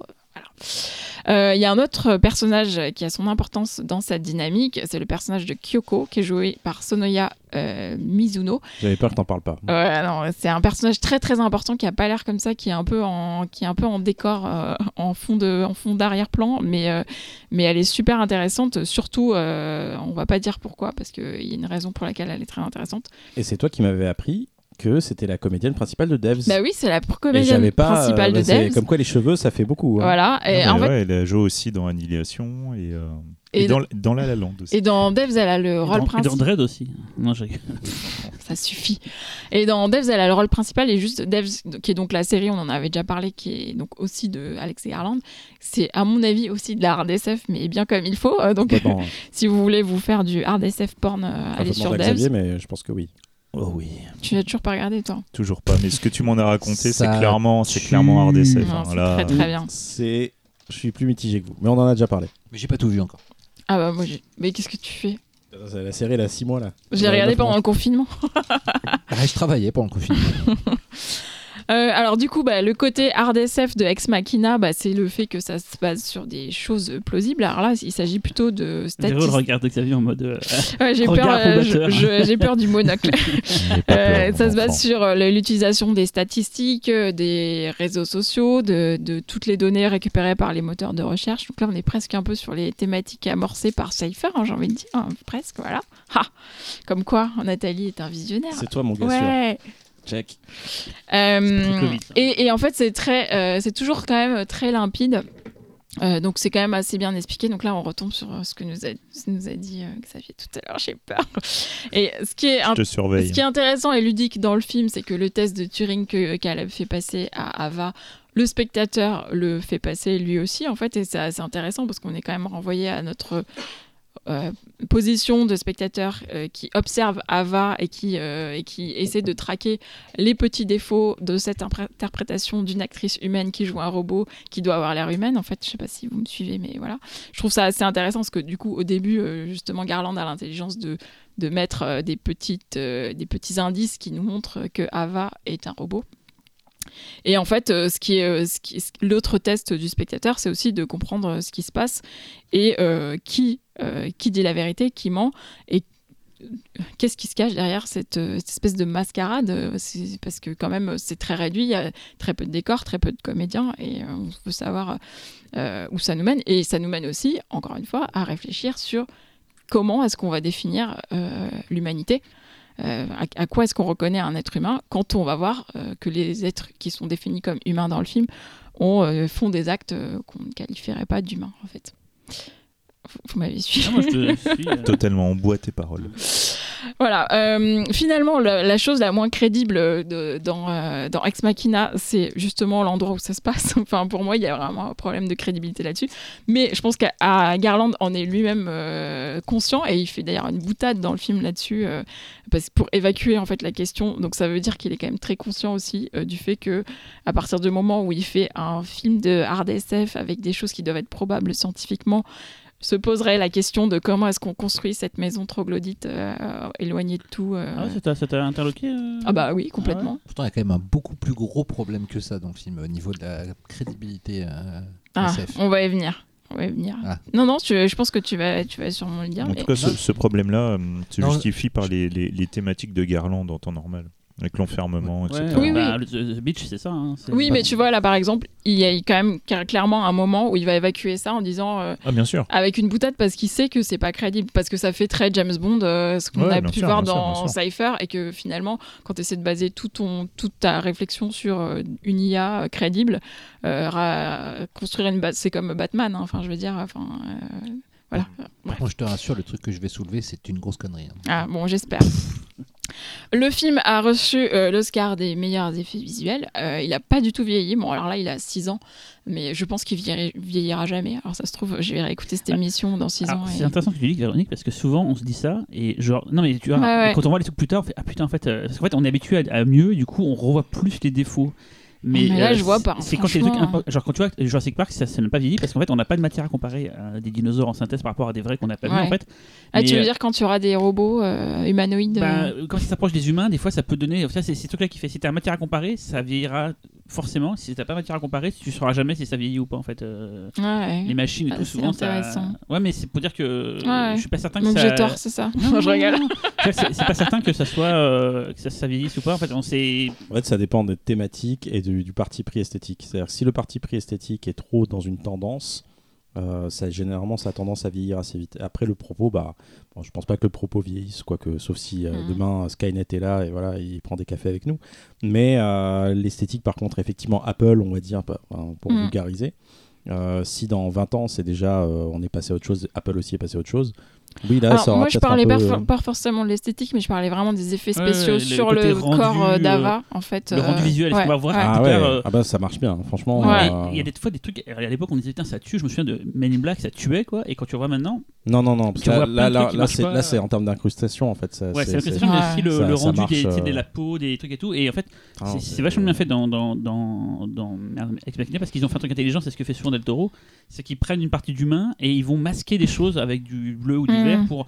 Donc t'as toujours une base humaine et en fait finalement ils préfèrent enlever que rajouter. Et C'est Ouais, souvent ouais. pour ça que ça, Ouais. ça rend mieux les trucs et c'est ce qui arrive dans le crâne de, de merde avec Vikander par exemple Mhm. et tout. Et euh, ça, ça virait peut-être pas ça, je pense. Et alors, je pense que jusqu'ici, mais peut-être pas jusqu'au bout de ce podcast, c'est quand même, euh, je trouve, le, le film qui a le plus de chair, euh, qui est, qui enfin, euh, c'est un, un des rares films dans lequel on va avoir du sang, euh, et du coup, qui, qui rajoute quand même ce côté euh, qui, qui, en, qui, en fait, confronte un peu la science et euh, l'humanité, c'est-à-dire que la science créée par les humains. La et sexualité. les- Ouais, aussi la sexualité. moi, Bah, la chair, la chair, la sexualité, le sang, c'est tu l'as dit, hein, ça Ouais. se résume beaucoup à ça, et effectivement, c'est celui qui a le plus de chair. Tu sais qu'on a des films très prudes, enfin dans les. Bah, c'est c'est la, euh, par définition, en fait, le genre, peut-être qu'il le Mm, veut, mm. et là, pour le coup. C'est- euh, C'est c'est un reproche qu'on fait souvent à l'art d'SF, c'est de pas être euh, Ouais. assez basé sur l'humain. Et justement, c'est un, ça, ça- ça, c'est quelque chose qui a changé justement avec l'arrivée des sciences cognitives, donc toute la psychologie et tout, pour arriver à des personnages plus humains, des histoires moins froides, plus émouvantes. Mais c'est pas non plus un truc de base. Quoi. C'est ce qui est intéressant dans Ex Machina aussi, c'est de prendre en compte euh, l'impact de la personnalité du créateur sur sa création. Et là, typiquement, euh, Nathan, euh, qui est une espèce de mec, voilà, assez imbuvable, il a créé que des euh, robots euh, féminins en fait, euh, avec des, enfin, qui, d'ailleurs, ils ont pris que des top modèles pour faire les, les, les modèles de ces, de ces robots. Voilà, c'est que des femmes très belles, voilà, avec un Mais- espèce de standard ce qui, ce qui fait, fantasmé. quoi. ce qui fait ça, c'est- c'est l'interprétation de Vikander, en fait. C'est qu'elle arrive à te faire croire, et c'est plus que des effets spéciaux, en fait, qu'elle est un robot et qu'elle est profondément humaine. C'est ça qui est taré, quoi. Oui, mais je veux dire, ce que je veux dire, c'est que chair sur l'aspect de Oui, chair, hein, pour rebondir sur ce que tu Ouais. disais tout à l'heure. Oui, oui, oui. Alors ça, oui, ça c'est ça c'est tout le talent, euh, à la fois des effets spéciaux et de son jeu en fait, Ah, elle euh, les deux combinés. comédienne. Donc voilà, donc du coup, euh, voilà, j'aime beaucoup le film. euh, je pense que vous l'avez vu. Juste euh, avant que vous vous donniez la parole, il y avait un autre film de, écrit par Garland que j'adore et que j'avais failli prendre, mais je me suis pris un monocle alors je l'ai pas pris. C'était euh, Never Let Me Go euh, de. Ah, mais je pense qu'on en avait parlé, moi j'ai un truc, ça aurait collé, tiens. Bah, moi, pas. Sur le, la, la parce que génétique, c'est de et la le, génisme, non tout ça et tout. Non, mais ça- c'est sur- là, je vois ce que tu veux dire, c'est que le film ne se base pas sur Voilà. le processus Après, la- scientifique, c'est ça. la- le film ne progresse pas. Et Gataga par exemple. Gattaca, ça en serait, Ouais. ça en serait, c'est quand même plutôt bien expliqué. euh, Alors, on est dans un processus. euh, Parce que Never Let Me Go, Ah. moi je l'aurais mis, tu vois. Enfin, je- Go, je- euh, Non, non, non, mais non. je, je dis pas, je dis pas Parce que qu'il y non, a, hein, mais justement, il y a beaucoup de films qui ont une base de hard SF. On va te, on va te, te- te créer une base euh, très, très, très précise, très complète. Mais là-dessus, on va créer une histoire euh, Oui, qui c'est soit un survival, Jurassic Park et tout. Mais une on se- tragédie. euh, tu vois, On se le ça. garde pour une spéciale chialade alors. Parce que... Ah ben ouais, on Oui, se fera une spéciale chialade si vous voulez. c'est un quoi. film. hein. Magnifique. Ouais. Euh, bah tiens, Talal, euh, du coup, Ex Elle a Machina. fait du, là, du pif, là. Elle a fait... Oui, pas- qui donne son avis sur. Ex Machina. Ah, bah, c'est le meilleur film de la soirée. Ah, c'est génial. Enfin, je sais pas, sur- Oh, on n'a Bon. pas parlé de la meilleure scène qui est une scène de danse. J'allais en parler. Ah, Ah pardon. ouais, elle est incroyable. La- la, la scène de danse, ouf, cette scène. Moi, moi, je suis pas, je suis pas fan du film, mais je trouve cette scène euh, hypnotique en fait. Euh, du coup, je vais te caparer la parole. Ah là, parce que ouais, je crois que je suis le seul vas-y. à pas avoir aimé plus que ça. Le film a, a plein de qualités et c'est difficile de le détester. hein, c'est pas. Mais en sortant, je me suis dit ouais, ça m'apporterait plus qu'un Blade Runner, qu'un, qu'un- peut-être pas Terminator, mais tu vois que sur ce côté, on est humain, pas humain, machin et tout. C'est vrai que j'étais un peu déçu. Par contre, il y a un très bel emballage. Euh, c'est bien foutu, comme tu dis. Il y a, il y a du, il y a Ah, du- il y a c'est- du- c'est- c'est il y a dur, du poil, il y a hein, du, il y a tu dis. du, il y a un peu de, de chair et tout quoi. Non, non, mais je, souviens, je l'avais vu à Gérard Armé et euh, tout était à fond en sortant. Et je fais ouais, j'ai bien aimé, mais ça m'a pas plus. Tu l'as revu là pour un... Non, je l'ai pas revu du coup. Ah bah voilà. coup, Alors moi je l'ai- je revu et ça, je te promets que ça marche Mais mieux je encore dis pas euh, que c'est, je je dis que c'est un film qui a plein de qualités et tu vois je le déteste pas du tout hein. c'est absolument pas ça j'arrive pas à dire aux gens ne regarde pas ce film là il, il mérite pas au contraire c'est j'étais content de l'avoir vu mais ça m'avait pas plus trans- transporté que ça quoi et, et voilà donc c'est juste pour peut-être je pense que peut-être un des rares à pas trop kiffé euh, plus que ça ici ce soir donc je voulais juste dire ça au début comme ça ça, ça évacue les mau- mauvaises ondes euh, mais c'est pas euh, Ouais, ouais, je ouais. teste pas hein, du tout hein. c'est je dis euh, euh, danse. Oscar Isaac il est vraiment mortel et la, la scène de danse enfin c'est une chorégraphie qui se font et tout elle est euh, elle est dingo la musique et tout tout ça c'est Il y a la vidéo sur YouTube, je la regarde régulièrement. ah ouais, mais elle est, elle est vraiment. euh, Pour faire un elle, gif. elle fout la patate en fait. Il y a, je sais pas Ouais. comment expliquer, il y a un truc euh, galvanisant dans cette vidéo. Voilà. Ah, il est fort en scène de danse, Garland. Parce que dans la meilleure scène d'annihilation, c'est aussi une scène de danse. C'est- Ah, c'est- je te- Non, je non, non, euh, non, mais je, je pense que c'est en fait c'est c'est un des rares. euh, Il y en a des, des scénaristes qui sont devenus réalisateurs, qui sont devenus euh, très des bons réalisateurs. Mais lui, pour le coup, c'est celui qui excelle dans le domaine. Et euh, pourtant, je suis pas, je suis pas un grand fan d'Annihilation. Le film me passe à moitié à côté. Devs, c'est un peu pareil. Euh, il en a un autre euh, à part Dread, de, Demi-Dread Non? Bah voilà. Donc c'est son, premier long et c'est, c'est, le meilleur, le meilleur de- des, trois, fi- des trois films. Et, aussi, aussi peut-être parce que ça parle beaucoup du métier de scénariste. Je sais pas si. ah, j'ai- j'ai- De la création. Ça parle beaucoup de la création Même- et même comment tu- elle se retourne Même sur tu as, contre des, toi. ou- tu as des motifs du, de, de scénariste. Euh, je- euh, Rappelle-toi, le bureau de, de- du personnage de Scarissa qui est recouvert de post-it sur le mur, Ouais. exactement comme un scénariste dispose des post-it sur un mur pour faire sa narration. Ouais, ouais, pas faux. Et, et chaque itération de, sa, V- de, sa, de son intelligence artificielle est une version de scénario. Mhm. Il y a de V1, de V2, de V3. Et, j'ai- et à Gérard Armé, j'avais pu euh, l'interviewer, j'en avais parlé avec lui. Il fait Ah ouais, putain, c'est vrai. Il Il avait pas il- pensé. il- il y avait pas du tout pensé. Ouais. Et il dit Franchement, c'est pas du tout intentionnel. Je suis même pas sûr que finalement, si c'est dans le film, c'est parce que c'est une résonance. Mais en fait, c'est marrant, c'est une piste que j'ai Mhm. pas creusée. Et, et c'est vrai qu'il y a des, il y a- il y a Ouais. des évidences. euh, et le film est super intéressant pour ça aussi. Et puis le film, en fait, bon, je disais tout à l'heure qu'il avait, il avait de la chair, mais il est aussi très froid. En fait, il y a, il y a cette, euh, ce- cette, cette esthétique, cette direction artistique, en fait, qui va, qui va pousser, tirer le film vers le froid. Il y a aussi le personnage de, comment il s'appelle, d'Oscar Isaac, qui, qui, qui, qui tend un peu vers ça. Mais paradoxalement, euh, il y a. enfin, En je fait, sais- c'est pessimiste, quoi. Enfin, c'est pessimiste sur la, la nature humaine, enfin, dans le côté froid. euh, Oui, ça. oui, Ouais. et puis Ouais. bizarrement, le, le film devient très chaud, en fait, Mm. bizarrement. C'est, c'est, un film qui marche euh, beaucoup avec des contrastes, en fait, quelque part, et ça, je trouve ça, ça- en tout cas, ça provoque en moi, et c'est pour ça que j'ai beaucoup plus apprécié la deuxième fois, j'ai beaucoup plus vu euh, la mise en scène de Garland, euh, son scénario qui, qui apparaît, hein, et puis pourtant, et les thèmes sont pas, je dirais, il n'y a rien de révolutionnaire, hein, tu l'as dit Mm. Cyril. C'est hein, un thriller du coup en fait euh, quand on réfléchit en fait. Ce que tu disais tout à l'heure par C'est rapport à Jurassic. Park et tout. euh, Il y a un côté thriller, mais Ouais. ça marche pas que là-dessus. C'est pas tu vois. 100% du film, ouais. Bah, il y a un, Non, y a y a côté parano, il y a un côté parano qui donne le, C'est pas ça, c'est que tout, euh. en fait, ça se lie à deux niveaux. C'est vrai que tu as un côté un petit peu thriller, mais justement, c'est le côté thriller que tu mets en parallèle avec ce qu'une IA fait euh, ou dit, qui en fait te permet toi d'avancer sur le test de Turing pour définir si oui ou non le test est réussi.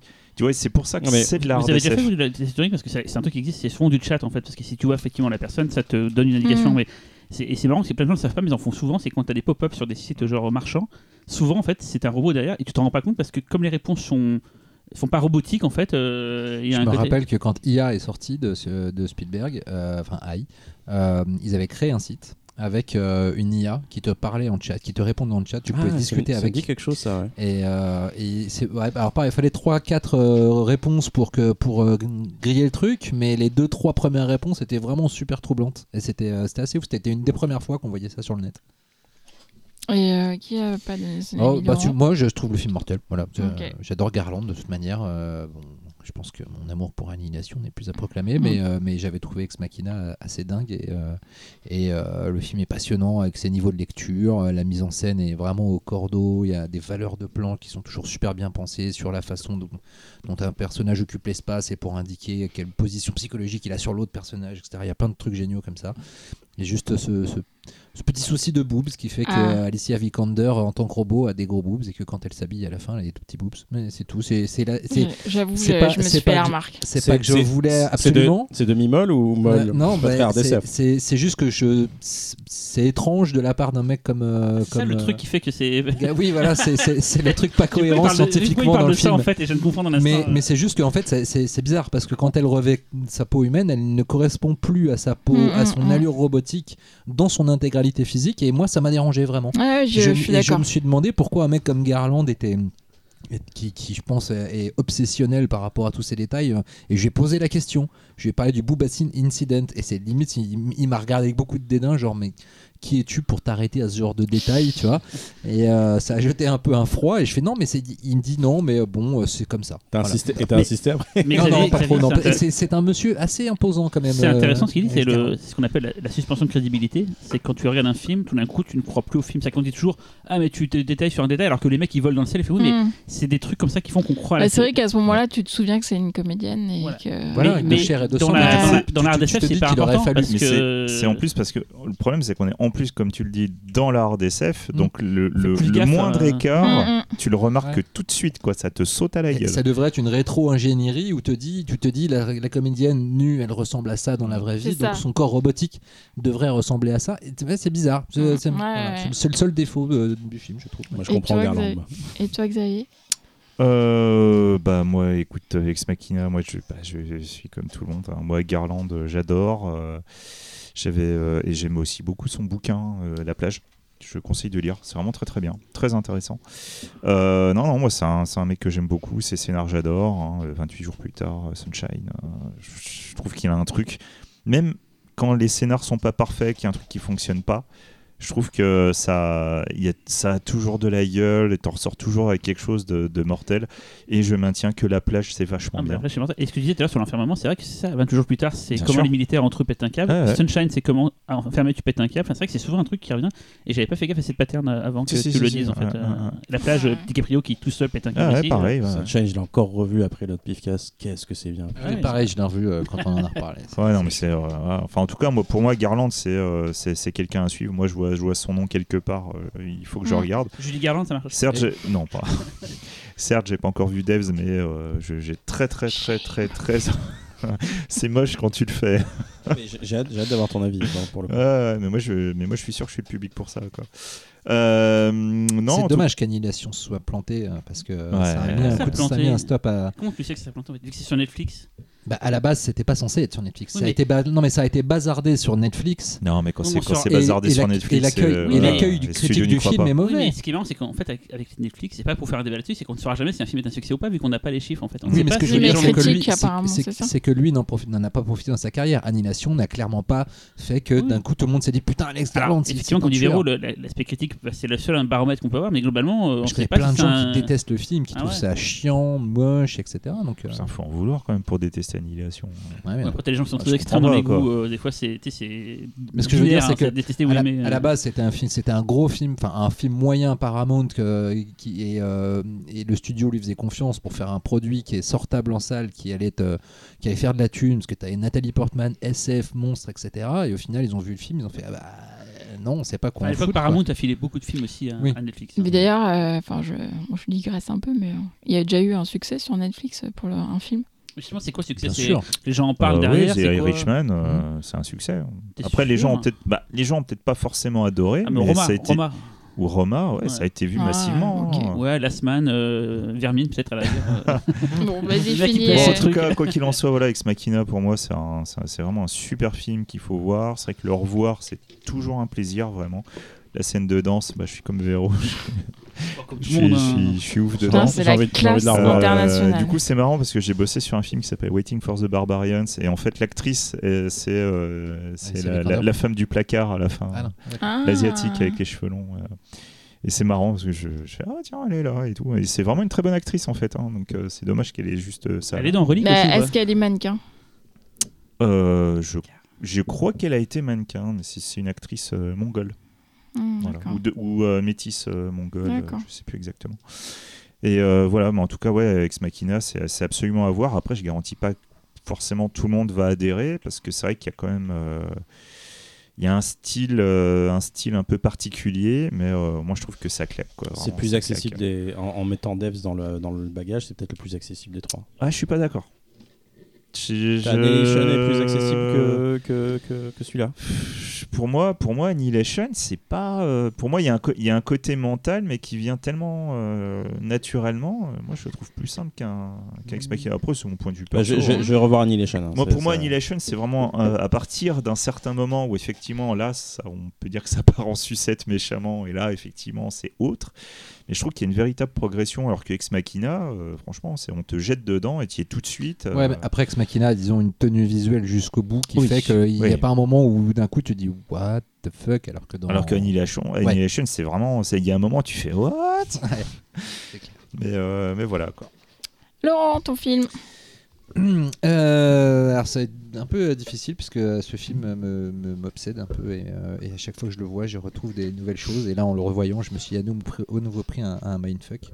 Euh, je vais vous parler d'un premier contact de Denis Villeneuve. Euh, alors euh, choix euh, peut-être très évident euh, je l'avoue en matière de hard euh, surtout récente Euh, je suis pas forcément allé chercher très loin pourtant j'ai beaucoup réfléchi Et c'est beaucoup de films récents hein, après. hein. Ouais, ouais, j'ai beaucoup réfléchi, mais en même temps, je trouve que c'est euh, peut-être le film de hard SF le plus au carrefour de plein de choses, qui fait que c'est à la fois un film grand public, à la fois un film très moderne, à la fois un film de hard SF, à la fois un film très touchant, très humain, très, enfin voilà, qui, qui a, qui a une espèce de, de- de- qui arrive un petit peu à déjouer euh, les pièges des clichés qu'on pourrait même mettre sur la RDCF sur le côté un peu froid etc tout en étant extrêmement cérébral. Enfin bon voilà on va y revenir Euh, qu'est-ce que c'est premier contact de quoi ça parle déjà Euh, bah, c'est euh, une histoire assez simple à la base de de- d'aliens qui arrivent sur Terre un peu comme dans V qui mettent leur vaisseau au-dessus de certains points stratégiques et, les humains tentent de- d'entrer en contact avec ces avec ces aliens qui restent dans leur vaisseau le vaisseau d'ailleurs ne ne touche jamais Terre. Il y a une raison très, très, pragmatique à ça, très symbolique aussi. Et donc, on- euh, en Amérique, euh, on envoie euh, chercher une, linguiste. pour qu'elle accompagne l'armée et, un mathématicien aussi afin d'entrer en contact avec les extraterrestres et essayer de comprendre ce qu'ils veulent car leur langage et le- leur mode d'expression est totalement mystérieux et inconnu.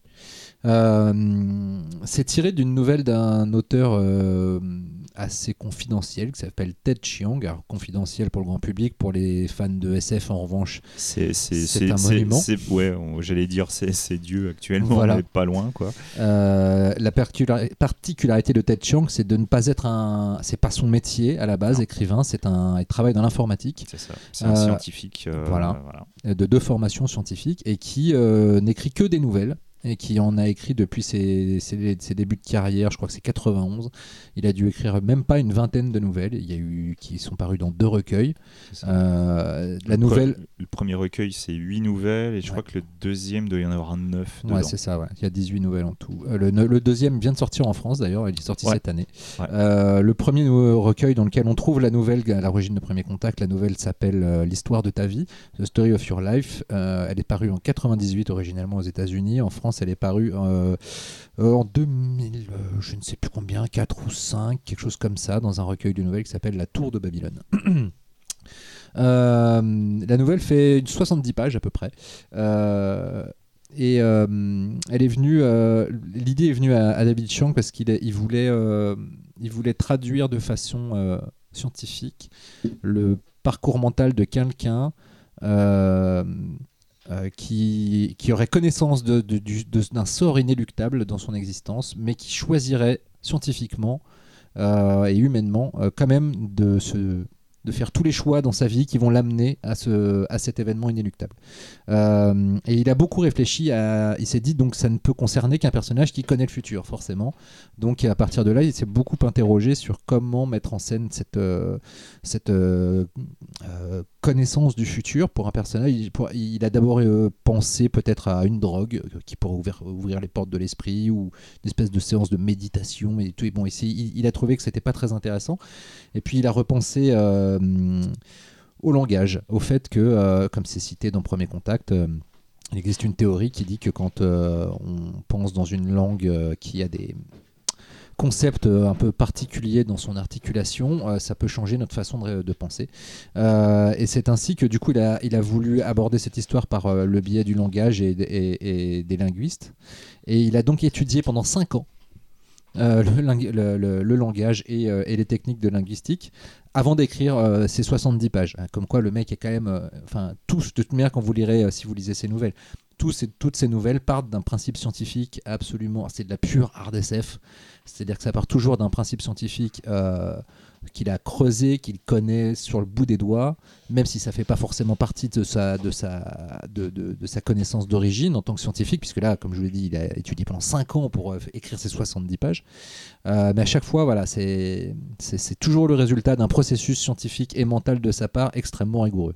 Et je, et je voudrais même rajouter que le, le- a écrit peu de nouvelles avec beaucoup d'écart entre les nouvelles. Bon, certes en grande partie Oui. à cause de ce, ce genre de procédé. Il faut savoir que quasi toutes ces nouvelles se sont tapées des prix Ah, de malades. quoi. près Hugo, toutes. Ouais, ouais, Nebula et tout. Le mec, il rafle tout. Si c'est considéré comme un des très très très très très très grands de la SF actuelle, c'est pas pour rien quoi. Le mec, te sort 70 pages, il rafle tous les prix, les prix de la planète. C'est un truc de malade quoi. Et les 70 pages de l'histoire de ta vie, euh, pour vraiment apprécier, euh, je trouve, le travail de Denis Villeneuve et du scénariste Eric Esserer, euh, faut vraiment avoir lu la nouvelle pour se rendre compte de- de- de- des subtilités d'un d'adaptation et de deux de, de, l'exploit d'avoir réussi à retranscrire euh, ce, que, ce, que, ce que raconte et, ce que, et la façon dont on raconte l'histoire, euh, euh, dont Ted Chiang raconte l'histoire. Il faut savoir que donc euh, dans ce principe d'un personnage qui va apprendre à, à décrypter le langage d'extraterrestres, alors bon ça va spoiler sa mère, hein, je vous le dis tout de suite, mais sinon si on spoil pas sa mère, euh, on peut pas vraiment rentrer dans les spécificités du film. Ce qui est dommage pour ceux qui l'ont pas vu en fait. parce que c'est- Voilà, non mais je, vous- je conseille clairement, hein, si Pour vous n'avez pas vu vraiment- Premier Contact, allez voir le film, lisez la nouvelle et revenez écouter après si vous voulez cette émission, ou pas d'ailleurs, parce que ça se trouve vous direz que c'est de la merde et que dans ce cas-là, pourquoi euh, nous écouter, il n'y a pas de problème, mais, mais vraiment, je vous conseille, si vous l'avez pas vu, ce serait vraiment dommage de, de vous faire spoiler ici et après de ne pas euh, profiter du film, Mm.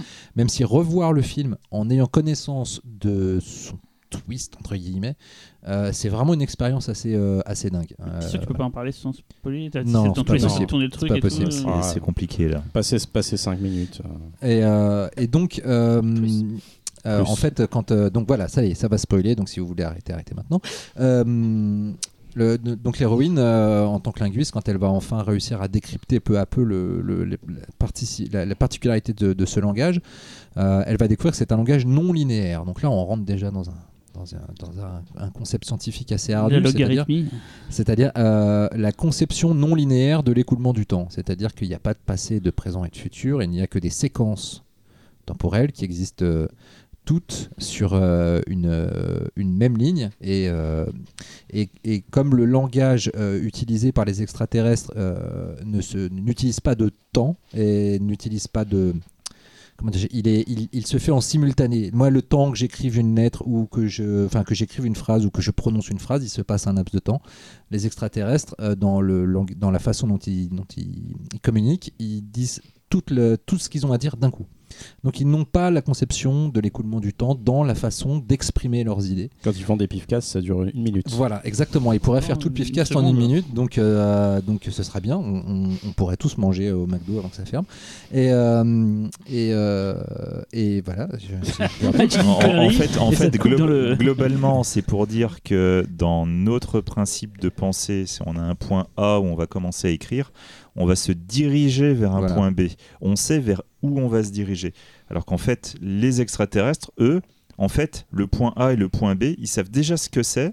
et en fait, tout est déjà construit. En fait, c'est comme si vous écriviez une lettre, vous, vous allez écrire ligne par ligne et tout machin. Eux, en fait, c'est d'un bloc. Voilà, Ils savent déjà tout ce qu'il y a. voilà.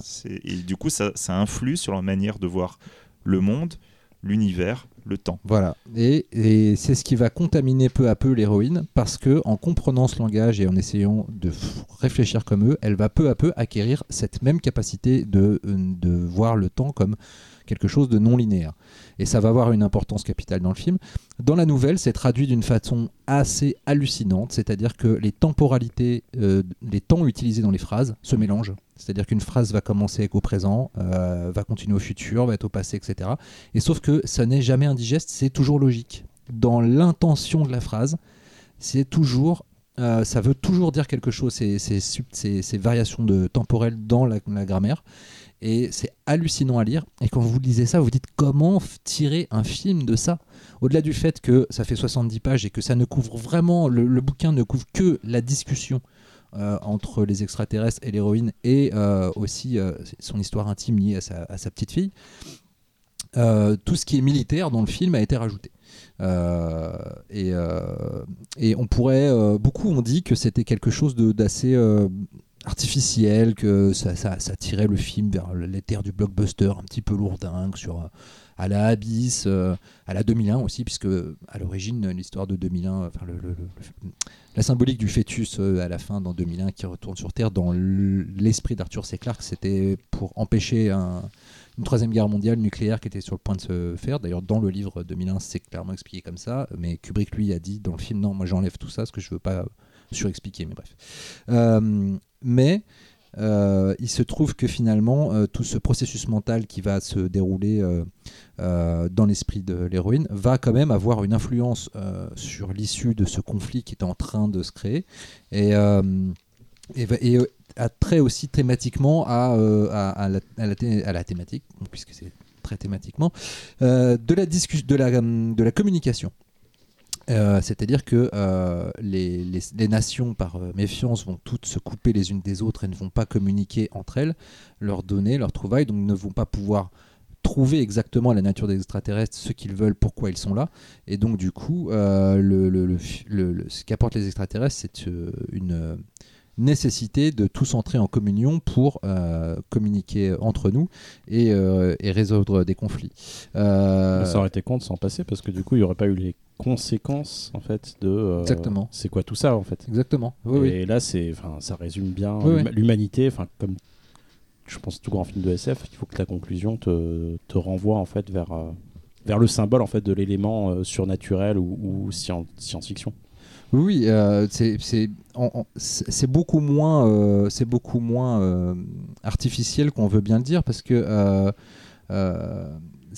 on, est proche de donc comme je disais d'Abyss et de, de 2001, mais aussi on est très proche d'un autre euh, monument de SF, de hard SF pour moi. Euh, je sais pas si Xavier va le, le- le On, va voir, je comptais en caser un, on va voir si c'est lui. Euh, Rendez-vous avec Rama. Non, c'est pas celui-là que j'allais pas. D'accord. Voilà. Je trouve mais, qu'on est. je Mais rendez-vous est- avec Rama, ouais, effectivement, Arthur C. Clarke. Voilà, euh, on est ouais. assez proche de Rendez-vous avec Rama, qui est un, un grand cycle de, de hard SF d'Arthur C. Clarke euh, qui a failli être adapté au cinéma par, Par David Fincher. Fincher. Ouais. Projet fantasme Avec de Morgan Fincher. Freeman, euh, Morgan Freeman qui était producteur aussi, qui était aussi complètement passionné Mhm, par le, mhm, le mhm. projet.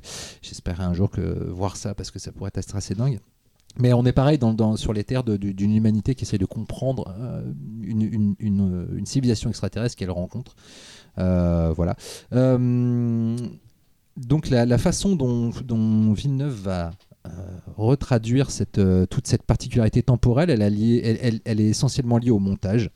Euh, le film utilise un montage qu'on pense chronologique, mais qui n'est pas chronologique. On ne le comprend qu'au fur et à mesure du film. Euh, c'est une de ses grandes forces. Mais il n'y a pas que ça. Euh, Il y a une scène que je trouve hallucinante dans le film, qui est assez brève. C'est la scène de rêve du personnage de Amy Adams. À un moment donné, elle rêve qu'elle est en train de discuter avec Jeremy Renner. Et je ne sais pas si vous avez remarqué, il y a un franchissement absolument horrible de la règle des 180 degrés durant, euh, durant ce dialogue en chant contre chant. C'est même, enfin, c'est même pas du chant contre chant parce qu'en fait, à un moment donné, on est sur un axe qui respecte la règle des 180 degrés. Et après, on bascule complètement de l'autre côté du personnage d'Amy Adams pendant cette discussion. Et, euh, et en fait, là, il y a tout le projet de Villeneuve dans ce basculement parce que euh, le propos, enfin le, le- but de Amy Adams, c'est de maîtriser un langage pour comprendre la nature de ce langage et comprendre ce qu'on essaye de lui dire. Et dans cette scène, euh, Villeneuve, il nous dit si vous connaissez le langage du cinéma intimement, vous allez comprendre que ce franchissement d'axe montre que quelque chose ne va pas, qu'il y a une règle cinématographique qui a été transgressée. Si vous le comprenez, vous comprenez intimement que la scène est un cauchemar, est un rêve, alors que c'est révélé seulement peut-être 4-5 secondes après par un élément visuel qui là, on, on sait qu'on n'est plus dans le domaine du réel. Mais euh, je trouve ça incroyable, ce, ce simple franchissement d'axe, comment il, est, euh, il contient tout le propos et du livre, mais trans, mais transposé au cinéma. Euh, et euh, il y a plein d'autres choses après dans, dans, la façon dont ça a été traduit. Par exemple, la scène où les héros vont interagir avec les extraterrestres, enfin, la scè- quand je vous dis la scène, le décor, pardon, ressemble à une salle de cinéma, c'est très clair, alors que dans le film, c'est très dans le livre, c'est très différent. Les extraterrestres ne s'approchent jamais de la surface de la Terre dans le film, et dans le livre, ils envoient juste des, des espèces d'a- d'appareils dans, dans des miroirs. triangulaires Ouais. euh, qui ressemblent à des miroirs et, euh, et qui sont des moyens de communiquer avec les, les vaisseaux qui restent en orbite. Euh, alors que dans le, le film, ils approchent très peu très de la Terre, mais ils ne, le touchent, ils ne touchent jamais la Terre. C'est tout simplement parce que le- cette, euh, ces quelques mètres, c'est les humains qui doivent les franchir. Les extraterrestres ont fait tout ce chemin vers eux. Maintenant, les humains doivent faire l'effort de franchir ces quelques derniers mètres. C'est pour ça que symboliquement, il n'y a pas de il n'y a pas de contact avec la Terre. Mais euh, voilà, cette façon de, rentrer dans ces vaisseaux et d'avoir à- affaire à une, à une, être- d'être dans une salle qui ressemble vraiment à une salle de cinéma. C'est-à-dire que c'est une salle plongée dans le noir avec, avec une, une surface rectangulaire qui, qui serait peut-être l'équivalent d'un. ouah, pas d'un, d'un, d'un 20 d'un 27 neuvième, un truc comme ça. Enfin voilà, on est dans un ultra, euh, ultrascope euh, qui, qui, est éclairé, euh, qui est éclairé par derrière. On est clairement dans une salle de cinéma. Enfin voilà, tout le film comme ça est aussi une invitation à être capable de décrypter les images, d'aller au-delà euh, du simple spectacle pour être aussi, euh, pour essayer d'être, de, toujours interroger euh, ce qu'on voit. Et je pense que c'est vraiment le propos du film et de Villeneuve, et je trouve que c'est ce qui fait d'ailleurs. C'est clairement sa façon d'aborder le cinéma hollywoodien tel qu'il le pratique, qui est souvent décrié. On dit souvent que c'est quand même quelqu'un qui, qui, est- peut-être un petit peu trop au-dessus de ses sujets. Et on- ça, ça pourrait être un peu l'Elevated genre de la SF euh, aujourd'hui, Villeneuve. En tout cas, il est décrit comme ça par, par pas mal de monde. Non, quoi, il y a Talal qui, qui est pas, con- qui, qui est pas d'accord. Oui, non, non, mais moi je ne suis pas d'accord ronchonne, avec ça. Je ne suis pas d'accord du tout avec ça. J'adore Villeneuve, mais, je, mais en revanche, il, enfin, il est clairement euh, montré du doigt par toute une partie de la, de la cinéphilie comme, euh, comme étant quelqu'un qui, euh, qui a tendance à un peu tout complexifier pour rien. Pour, Alors attends, euh, si c'est les mêmes qui praisent euh, Nolan à côté, euh, ah bah, moi je veux j'adore. bien, je veux non, bien ce- les entendre. Ce hein, sont les mecs qui détestent Nolan aussi, hein, souvent. Ouais, bah moi j'entends souvent Ah, Nolan c'est génial, ah, Villeneuve, oh, c'est du bouffe. Là, Non, non, mais je- je- attends, en, en tout cas, attention, hein. J'adore Villeneuve et premier, premier, premier contact pour moi, c'est c'est juste un, des, des rares chefs-d'œuvre de la SF moderne. Euh, mais euh, ce que je veux dire, c'est que Villeneuve, il a toujours un- un- une, une façon euh, très re- en retenue d'aborder la SF et aussi toujours euh, très euh, intellectuelle, mais sans jamais sacrifier au spectacle. C'est juste que il demande toujours que le spectateur fasse un pas vers le spectacle euh, au lieu que le spectacle soit projeté dans la gueule du spectateur. Et ça, je trouve que euh, c'est une qualité euh, très très rare de nos jours, qui devrait être plus répandue, mais qui est vue comme du snobisme, euh, parce, que, euh, parce que ça fait pas assez boom. Mais, euh, mais- C'est l'antithèse de Nolan, hein, quelque part, hein, pour moi. Je- Non, je suis pas spécialement d'accord. Je trouve qu'un film comme Interstellar, justement, est assez complémentaire euh, de parce que Oui. pareil, Interstellar de, arrive à, à être un film de hard SF avec beaucoup de, de réflexion sur, euh, sur la science et sur comment la montrer au cinéma, mais aussi avec de l'émotion. par rapport à la notion du spectacle en fait, de le laisser venir en fait. C'est-à-dire Nolan va plus mettre en avant le spectacle pour appâter le spectateur pas faux. et l'amener dans une direction qui est pas forcément claire, Mhm. qui est faussement compliquée on va dire. Oui, oui. Alors que lui, comme tu dis, euh, Villeneuve justement est beaucoup plus euh, subtil par Oui. rapport à ça. D'ailleurs, euh, si on y réfléchit bien, quelque part, Premier Contact et Tenet sont assez proches euh, dans l'idée de personnages qui doivent comprendre qu'il leur faut la notion du temps euh, à laquelle ils ont affaire n'est pas la même que celle Il n'y a pas des habitués. qui volent à l'envers dans, dans euh, euh, le premier et, contact. euh, et, euh, et qui et qui enfin voilà et puis euh, il y a aussi quand même ces, ces- ces gens venus d'ailleurs et qui viennent leur donner une- un outil pour euh, comprendre que le temps est différent enfin voilà finalement les films sont pas très très éloignés mais bref euh, voilà donc euh, ce qui est passionnant dans, Premier Contact, c'est euh, justement qu'on suit clairement dans un mode hard SF euh, quelqu'un qui va essayer de, enfin des personnes qui vont essayer de décrypter un mystère en utilisant uniquement des notions scientifiques, mais peu à peu en fait, finalement, le décryptage final va être fait par, euh, par, une, notion profondément euh, émotionnelle qui est euh, de une, cette femme qui ne comprend pas pourquoi elle a des souvenirs qui ne lui appartiennent pas, mais où elle se voit et qui va mettre du temps à comprendre qu'en fait elle voit le futur, et puis qui après va choisir, vu que ce futur est triste et, et, euh, a une issue funeste, elle va quand même choisir de le vivre. Euh, donc là, on rejoint clairement ce que voulait euh, exprimer euh, Ted Chiang dans sa nouvelle. Mais le, film est bouleversant grâce à ça, en fait, grâce à je trouve à ce mélange d'intime et d'universel. Euh, et aussi, alors, après, moi, je suis, enfin, j'adore quand le cinéma me, me challenge et me dit, euh, tiens, voilà, je te montre ça, euh, réfléchis un petit peu et essaye de trouver s'il y a quelque chose derrière. Et le film le fait constamment. Alors, c'est pas le film le plus non plus mystérieux du monde, hein, mais mais il y a toujours une interaction qui se fait. Euh, elle se fait même jusque dans la musique. J'ai appris récemment. J'étais sur mon fucking cul. Euh, vraiment, hein. Je l'ai appris, appris cet après-midi et je me suis dit, mais waouh J'en ai, parlé à ma femme, j'ai mis plein d'émojis avec le crâne qui explose. Euh, dedans, il y a une musique très très connue de Max Richter qui s'appelle On the Nature of Delight, qui est un morceau qui a été utilisé euh, dans pas mal de films, euh, dans Le fabuleux destin d'Harold Creek, dans Shutter Island. et même dans La French. Voilà. Et euh, alors, moi j'adore Max Richter, on en a déjà parlé ici. C'est un de ses plus beaux morceaux. Mais on pourrait se dire, bon, du coup, ce morceau est utilisé de façon un peu facile. Si vous avez l'occasion, faites-le vous-même ou alors allez sur YouTube, passez le morceau à l'envers. C'est du Madonna en fait. C'est un palindrome. Ah. Ce morceau est un palindrome musical. Il a été conçu par Max Richter pour pouvoir être écouté à l'endroit comme à l'envers. Ah, Tenet mindfuck. est encore plus dans le. C'est- clair. Et c'est un putain de mindfuck en effet parce que du coup sa présence dans le film Et complètement est justifié. complètement Et justifiée. Richter y a pensé des années avant en disant putain, on Tout à un fait. jour la... non, Non, en tout cas, non, Richter, il a écrit. C'est faux. Non, mais en tout cas, Richter, il a écrit. euh, il a parlé fait, aux aliens. il a, il a fait exprès d'écrire le, le morceau de façon Oui, oui, mais il pensait pas. à- Et ça, Nolan, il l'a pas mis. Non. Ah. Mais, euh, mais euh, et, et tout comme le- la figure du palindrome est aussi énoncée dans le film, puisque la petite fille de- du personnage s'appelle Anna H-A-N-N-A-H et c'est un palindrome. Et justement, son nom a été choisi parce que c'est un nom qui peut fonctionner dans les deux sens, euh, et du langage et du temps. Et c'est aussi le cas du morceau euh, de Max Richter qui illustre toutes les scènes où cette petite, enfin les scènes euh, où cette petite fille est présente.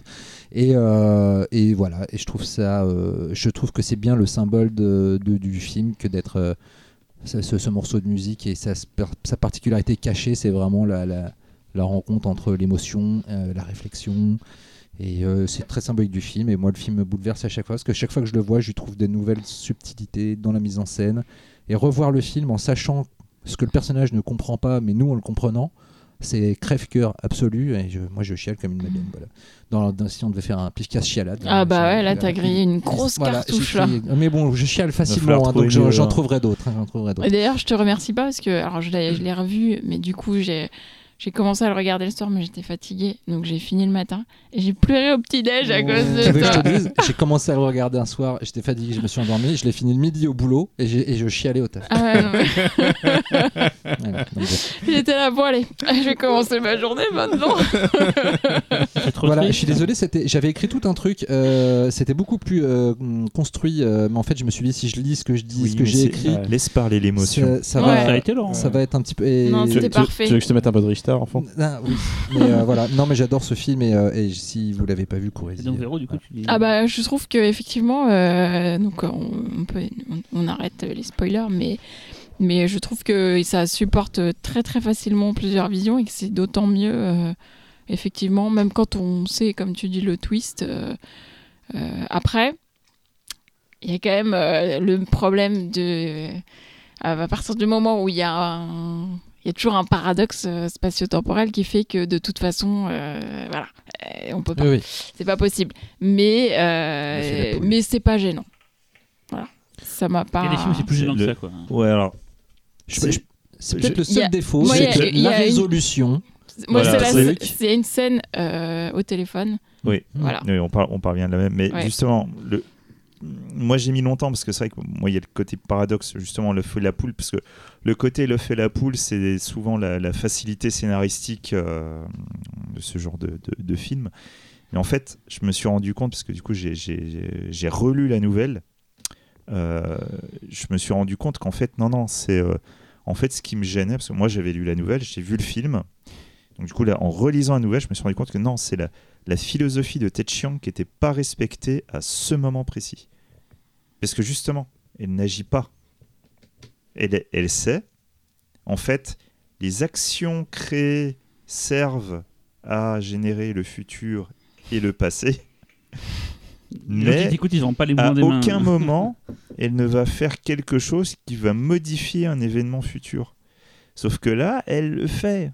Donc du coup, C'est aussi pour le film, pour, pour, la Oui, non, mais pour le film, aller ça- plus vite dans pour le film, il il n'a le pas fait. eu le résolution. choix. Et pour la Mais- logique, il dit. euh, voilà. mais dans, je parle vraiment de la, de la philosophie pure Là de, où de je suis pas complètement d'accord, c'est que dans la philosophie pure de l'histoire de base, elle apprend. Alors, donc toujours spoiler. Allez, hein, Bon, allez, on Spoiler, spoil. spoiler. Allez, comme ça, on va Elle- parler elle- franco. Elle, hein. elle apprend que sa petite fille est condamnée à mourir. Tout à fait. Elle l'a fait- mais elle, elle euh, choisit quand même de la voir.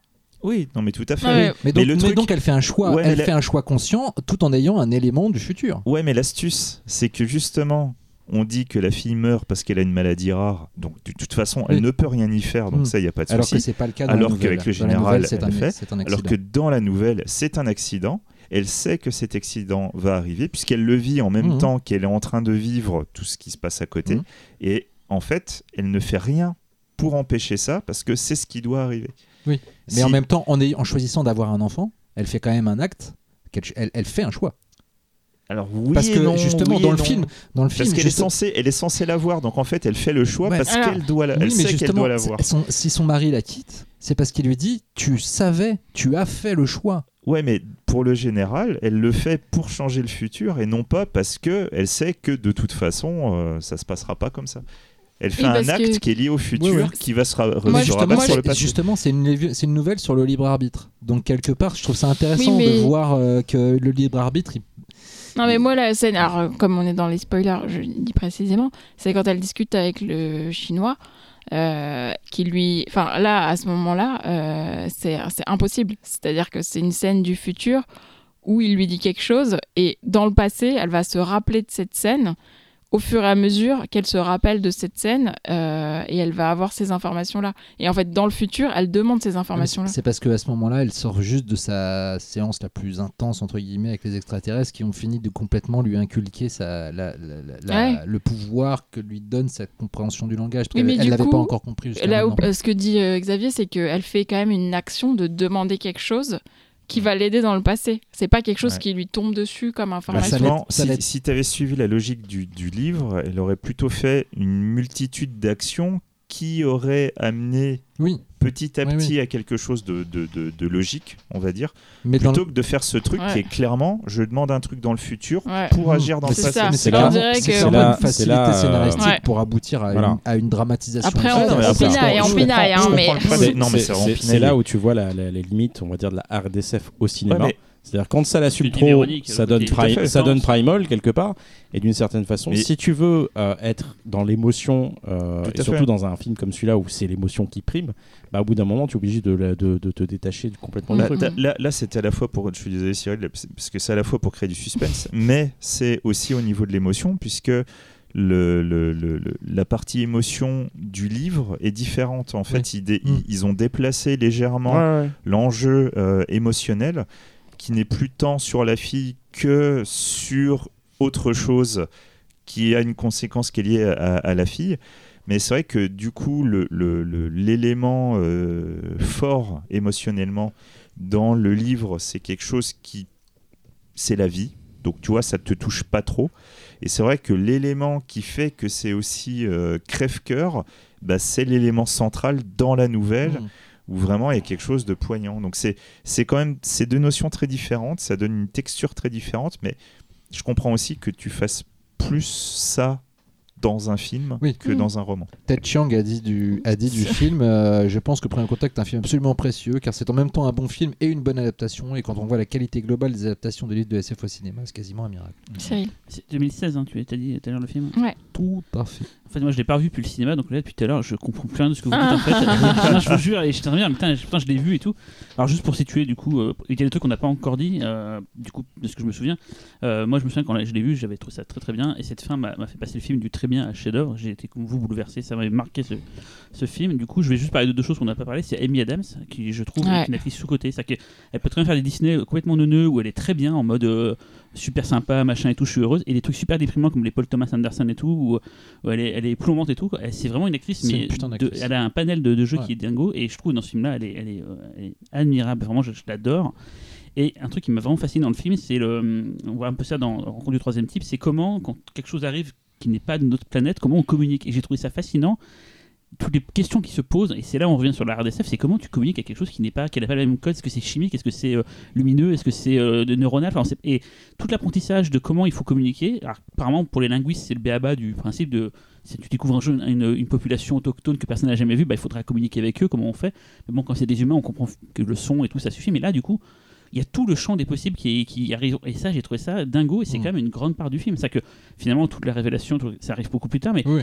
toute cette partie-là où on, va essayer d'apprendre à communiquer, mais j'ai trouvé ça passionnant. C'est un film qui n'est pas chiant du tout pour le coup. là. Et d'autant qu'en plus, ce qui est génial, c'est qu'il y a toute une ambiguïté sur justement euh, comprendre le langage, mais vraiment comprendre dans son entièreté. C'est-à-dire que quand tu saisis des bribes, tu peux mal interpréter. Et toute une partie du film, justement, est là-dessus, sur le fait qu'à un moment donné, des gens vont mal interpréter ce, que va être, ce, qui, va être découvert dans, les éléments de langage des aliens, ce qui va amener à quelque chose, et, euh, enfin, ce qui va amener à un drame. Ou un, et, euh, et justement, le, à un moment donné, au début du film, quand euh, Jeremy Renner et Amy Adams se rencontrent dans l'hélicoptère, il lui cite un passage de son livre euh, et où elle dit que justement le langage est la première cause des guerres en fait. Et, que, et, euh, et ça c'est une théorie qui a été soutenue euh, beaucoup.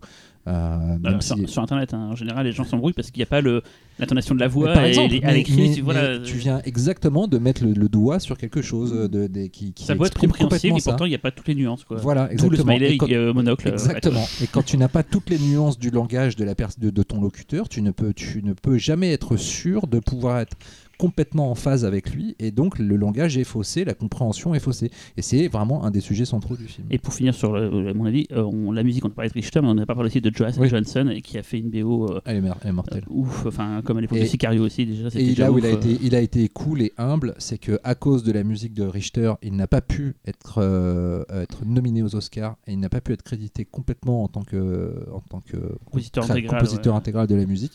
Il n'a pas eu de problème avec ça. Et c'est dommage parce que son score est magnifique. Ah ouais. Mais, euh, mais c'est vrai qu'en plus, les gens ont tendance à retenir vraiment le morceau de Richter parce qu'il est central émotionnellement. Ouais, mais toute Euh, la BO, enfin, c'est, c'est- Mais il la BO est travaille le- les Ouais. sonorités. euh, Ouais. C'est un, un- un chirurgien de la musique, hein, ce Mm. mec. Euh, qui n'a pas donné son Talal. avis, Talal Ah, bah, c'est le meilleur film de la soirée. Ah, Mais t'as déjà dit ça pour le mien J'ai menti. C'est vrai. J'ai menti. C'était pour dire que J'ai beaucoup. menti à Véro. Vraiment, c'est mon préféré aussi de la soirée. Non, non, c'est, je pense que c'est peut-être même le. C'est, ces dix dernières années, euh, le- enfin, en tout cas de, les- de la décennie, c'est le, le- le meilleur. Enfin, je, je, je sais pas, j'ai, beaucoup de mal à avoir de- du recul sur le cinéma de Villeneuve parce que c'est vraiment un cinéma qui me prend par les tripes. Et euh, ça avait. Alors, j'ai pas, j'ai jamais vu ces deux premiers films d'ailleurs. J'ai, je viens de récupérer le deuxième. là. Polytechnique, Poly- c'était il y a un autre truc avant. Je viens de récupérer Polytechnique et. Il en a fait un autre avant, je crois. Oui, je sais plus comment. Moi, je l'avais vu à. Cannes, Polytechnique, parce que il avait fait Nextfloor, un court-métrage génial sur des gens qui sont, qui sont gaves et qui tombent d'étage en étage. Mais t'as fait pas très Ah très oui, maligne, oui, je euh, mais qui est un film très très efficace. Et du coup, je me suis toujours dit, tiens, si un spectacle jour fait un long, et j'avais été voir Polytechnique, qui est un film sur une, des tueries dans les, dans les écoles, en fait, euh, une école polytechnique au Canada où il y a eu un massacre de, de masse, euh, et donc il s'intéresse à ça, en fait. Bah moi, le, voilà, mon premier choc euh, c'est Incendie. Et je trouve que euh, Incendie et, et, euh, et, The Arri- et- et Arrival se ressemblent énormément en fait. Il y a quelque chose euh, dans les thématiques, dans la construction, dans, un, dans une forme de l'acceptance de la vie en fait, euh, par rapport aux trajectoires des deux personnages féminins principaux de ces deux films, vrai, ouais. qui se ressemblent beaucoup. Euh, et je sais pas, tu vois, je parlais de Nolan tout à l'heure. J'exagérais un peu. j'ai- J'aime le cinéma de Nolan. Je suis pas fou du cinéma de Nolan, mais je trouve que justement, contrairement à Nolan, encore une fois, chez, chez lui, il y a quelque chose de pur en fait et qui va droit au cœur. Et, euh, et c'est valable dans tous ses films. Je veux dire, même le truc avec euh, le tel exercice un peu à la Lynch, euh, comment il s'appelle Un truc avec Jack Enemy. Gyllenhaal, Ennemi. Je sais, c'est pourtant c'est pourtant je suis pas en plus je suis pas un fan de Lynch, mais je trouve que Enemy me, me touche en fait. Il y a quelque chose dans Enemy qui me qui me parle. Et puis même même Prisoners, je veux dire c'est un thriller réalisé par quelqu'un de, lambda en fait d'un réalisateur X ça aurait pu être un, un énième thriller. Mais parce que c'est Villeneuve, parce qu'il y a quelque chose de, de- fort et de direct dans, les dans ce que retransmettent les personnages du film, euh, c'est un, ça en fait un putain de très bon film. Quoi. Alors que pour le coup, en plus, le, le script de Prisoners est quand même bourré de défauts, etc. Mais Ouais. c'est vraiment la mise Mais- en scène mais et la direction Ouais, d'acteur de, ouais, ouais. de Villeneuve qui. Mais je... Parce qu'on parle pas assez de sa direction d'acteur. Je pense Oui, que c'est un oui. putain de directeur Ah oui, d'acteur. ah oui, oui, oui. Il tire des trucs de sûr. ses comédiens euh, qui sont. euh, Il laisse rien au hasard, en fait, partout. C'est sûr, c'est sûr. Il est, pour moi, c'est c'est peut-être le, le, j'y vais franchement, le plus grand cinéaste contemporain aujourd'hui de cette génération. Euh, c'est le plus passionnant en tout cas. En tout cas, c'est celui moi duquel je me sens le plus proche. Moi aussi. Après, je pense que j'at- j'attends de voir, euh, j'attends de voir Dune parce que justement, je trouve- je- Il faudra attendre un petit peu. Voilà. mais Dune, il y a vraiment, un- il- je, trouve- je pense qu'il atteint un palier où il, où, où il va, où il faut Ouais. qu'il rencontre vraiment complètement le public en étant fidèle Alors, à sa vision, c'est ça qui me, c'est ça avec qui une énorme machine Ouais. euh, qui, qui était sans, voilà, je- Mais, mais c'est des films coûteux hein, déjà. hein, on, Oui, par- c'est on parle de Blade Runner, Prisoners, c'était de son Arrival, euh, Blade Runner. Putain, Son le Blade mec- Runner le mec fait, fait une suite. fait, non Blade Runner, on a déjà parlé, On non en a jamais parlé, non. Il fait une suite il fait- c'est la- la- Il fait une suite d'une putain, de licence, un film qui coûte cher, qui prend beaucoup, où Warner prend beaucoup de risques, et putain, il- il arrive à faire ça, quoi. C'est, mais c'est taré, quoi. Je, je, enfin, je parlais de Snyder tout à l'heure avec sa résilience. Lui, c'est pas de la résilience. Snyder a. et Villeneuve, c'est pas le même délire, non Non, mais non, mais dans Non, le genre, je serais, dans je genre. très curieux. On va pas en parler maintenant. Je Dans pense le que je genre- serais très curieux d'entendre ce que ce que, Non, non, mais ce que je- je- je- je- je- On en Xavier a à dire sur Blade. Runner 2049. Je- je- juste pour, pour, euh, pour terminer, euh, c'est- c'est un- moi, ce film, en, fait, en plus je l'ai vu, euh, je venais d'être papa depuis quelque temps, Alors d'une fille en plus. Bim. Putain, mais il m'a transpercé. Tu l'as revu Oui, oui, je l'ai revu. Ouais, ouais. ouais, c'est un Et tu trouves pas vraiment que quand tu sais, Oui, c'est encore plus fort. Parce Enfin, il y a tu- il y a un truc encore, Ah ouais. une autre couche. il y a un truc parce que Ouais. du coup, tu, tu as envie de dire au personnage. de- Enfin, je sais pas. Le... Ouais, ouais, ouais. ouais. Oui, c'est le Titanic En fait- qui va fait- couler. Tu dis non. Non, puis en, en même temps, tu sais que du coup qu'elle ne comprend pas. C'est c'est un trouble différent. C'est-à-dire que quand tu penses qu'elle pense à sa fille et qu'elle est triste, c'est- une façon d'interagir avec le personnage. Mais quand tu Ouais. sais qu'elle ne comprend pas ce que ça Ouais. signifie, Ouais, t'es- c'est Et puis euh, surtout, en fait, que la façon dont Amy Adams le joue, c'est-à-dire que quand tu le sais pas, tu te dis elle est triste, mais quand tu sais qu'elle ne sait pas, c'est évident dans Ah oui. son jeu, ouais. vraiment. Ouh, bah oui, et, oui. c'est- et ça se joue à pas grand-chose. Et puis, et puis au-delà de ça, ce que tu disais tout à l'heure est très juste. C'est vraiment un film sur le cinéma aussi. Oui. Vraiment. Et ça, euh, Sur le montage, le langage. euh, cette re- revoyez cette scène de rêve bien, si vous pouvez on- et, et- et voyez ce, ce raccord 180 degrés, euh, ce, ce passage d'axe qui est complètement qui, qui est horrible, c'est disgracieux au possible, c'est choquant. J'ai pas fait gaffe à ce truc. Et, et en fait, euh, ouais, tout le film est dans ce, dans ce tout petit truc, euh, C'est tout c'est- petit plan. c'est vraiment un des plus grands films de ces dernières années. hein. Ouais, et, je savais et- pas aussi. et- et Michel, si tu nous écoutes, putain, Ouais, faut, mais vraiment qu'on en reparle. hein. Il Michel. nous écoute pas. Euh, on termine avec le film de Cyril. Ça va être très loin. Il y a encore un film. oui, mais t'inquiète pas, ça va être, ça va être rapide. Euh, donc c'est un film qu'on a vu pour le pif euh, et que d'ailleurs Xavier a été le premier à voir hein, de oui. l'équipe. Tout à fait. Il s'appelle House, donc comme la maison, mais avec écrit le O est écrit avec un 0 et le, E est écrit avec un 3. Ce qu'on appelle du lead speak pour ceux qui connaissent, c'est quand on change les lettres, genre le R devient un 4, des choses comme ça et tout quoi. Film espagnol réalisé par Manolo Mungia de 2019 euh, et qui euh, j'avais pas pensé à celui-là au début c'est quand Xavier a dit tiens euh, pense à un film de SF SF espagnol et tout Alors, je pensais moi à Los Cronos Crímenes qui aurait peut-être pu d'ailleurs coller mais, euh, Non. Non. non ok j'ai toujours pas compris le principe Ce n'est pas de la RDSF. bon alors d'accord Un jour sans fin, ça me de hard je vais raconter l'histoire et je vais dire pourquoi finalement, je disais tout à l'heure, je suis peut-être plus à même d'en parler que, que Talal, parce que justement, tout comme Xavier tout à l'heure nous a appris qu'il avait été euh, Biochimiste. biochimiste avant, moi j'étais informaticien avant, c'était mon métier. Et ça tombe bien, c'est de ce de quoi parle le film en fait. Donc je vais vous raconter l'histoire. Donc c'est un week-end de retrouvailles d'anciens amis étudiants qui sera perturbé lorsque l'un d'eux avouera réussir à avoir décrypté un fichier confidentiel que chaque hacker du monde essaie de décrypter. Qu'y a-t-il donc dans ce, fichier Qu'est-ce qui va se passer Voilà, donc on va suivre en fait euh, des discussions, peut-être pour certains interminables, autour de l'informatique, autour de la sécurité informatique, autour de ce qu'on peut faire ou ne pas faire avec l'outil informatique. Je trouve que c'est le, parfait film en fait pour euh, finir cette, euh, ce cycle sur la RDSF parce que c'est le film de RDSF de maintenant en fait, qui n'a pas pu être fait dans les années 70, mais qui est parfaitement réaliste et crédible maintenant. Et mon passif d'informaticien fait que je sais que beaucoup de choses qui sont dites dans le film, même si des fois c'est facilité pour le, le côté cinématographique, euh, sont vraies, sont possibles et tout. D'ailleurs, j'en ai parlé un peu avec le réalisateur quand on, on avait échangé par rapport à son film, c'est qu'on a très longtemps hésité à le prendre, mais au moment faire des choix et, et on n'a pas choisi de le garder, même si euh, on l'aimait tous beaucoup dans, dans l'équipe. Ouais, carrément. ouais.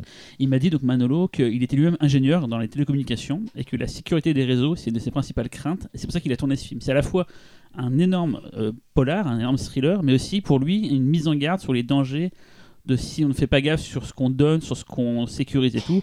Je dirais pas où jusqu'où le film va partir parce que vous l'avez vu tous ici et je veux pas spoiler parce que pour le coup la personne n'a vu ce film là donc c'est pas comme Arrival où tout le monde a pu le voir et on peut en discuter clairement. La personne l'a encore vu donc je vous laisse découvrir jusqu'où le film va aller. Mais sachez que euh, c'est des leçons tout le temps, c'est toujours passionnant, c'est assez bien foutu visuellement je trouve. Les acteurs sont plutôt pas mal caractérisés et ça va parler justement de voilà de ils sont tous informaticiens donc ils vont se se donner des, des tips, se dire, de raconter des histoires un peu flippantes sur le monde de l'informatique. Et c'est vraiment, euh, c'est vraiment un. enfin, je, je, je dis, je vais pas avoir grand chose à dire parce que le réalisateur n'a rien fait avant. C'est son premier film. C'est un film d'ailleurs de d'informaticien, mais qui, je trouve, a de la tenue pour un, un film de cinéma. Il est sorti en, uniquement en Russie pour le moment. Je sais pas s'il y a DVD qui existe. J'ai même pas regardé. euh, Non, mais je, je- moi, il m'a semblé le voir en VOD au- en Allemagne et au Japon. D'accord, donc c'est possible et tout. Pendant tes Et- voyages et- en Allemagne et au Japon. Et avant qu'on en parle entre nous, parce que globalement c'est plutôt quand on va en parler qu'on va en discuter, euh, il y a un petit commentaire sur IMDB qui m'a fait marrer dans les, euh, dans les, euh, les avis IMDB. Il y a un mec qui a mis genre 1, je crois peux pas mettre 0, je crois qu'il a mis 1. Et en gros, globalement, il disait Ouais, euh, c'est pas possible, parce que dans, la vraie vie, on peut pas coder un truc aussi rapidement que ce qu'il a fait sur, un téléphone portable, donc c'est nul, donc c'est pas, pas crédible. En gros, j'imagine le, le, vendeur de comics des Simpsons qui fait Oui, non, c'est pas possible parce qu'on peut pas coder en. Machin, bref, inutile. donc le mec, il met une, note pourrie juste parce que dans son son fort intérieur d'informaticien, Ah. il s'est dit c'est pas possible, on peut pas mettre ça comme ça et tout. Moi je trouve que c'est un film admirable qui mériterait d'être connu. Euh, je sais pas si du coup j'ai bien expliqué pourquoi c'est intéressant, parce que j'ai un peu. Euh, Explique euh, bah, le en- dispositif quand même. Ils sont donc autour d'une table, euh, ils discutent toute la soirée, c'est un repas, et en fait euh, il y a cette histoire de. de, de- de- Donc c'est des anciens euh, co- Ouais, ouais, camarades ouais, de voilà, classe. des camarades de classe qui sont dans, dans l'IT et tout. euh, des fois, t'as la femme de machin qui bosse aussi Elon Haïti et tout, quoi. Et donc, ils s'échangent les données toute la journée, toute la soirée. Haïti. Ah oui, putain, je suis con. hein. Informatique.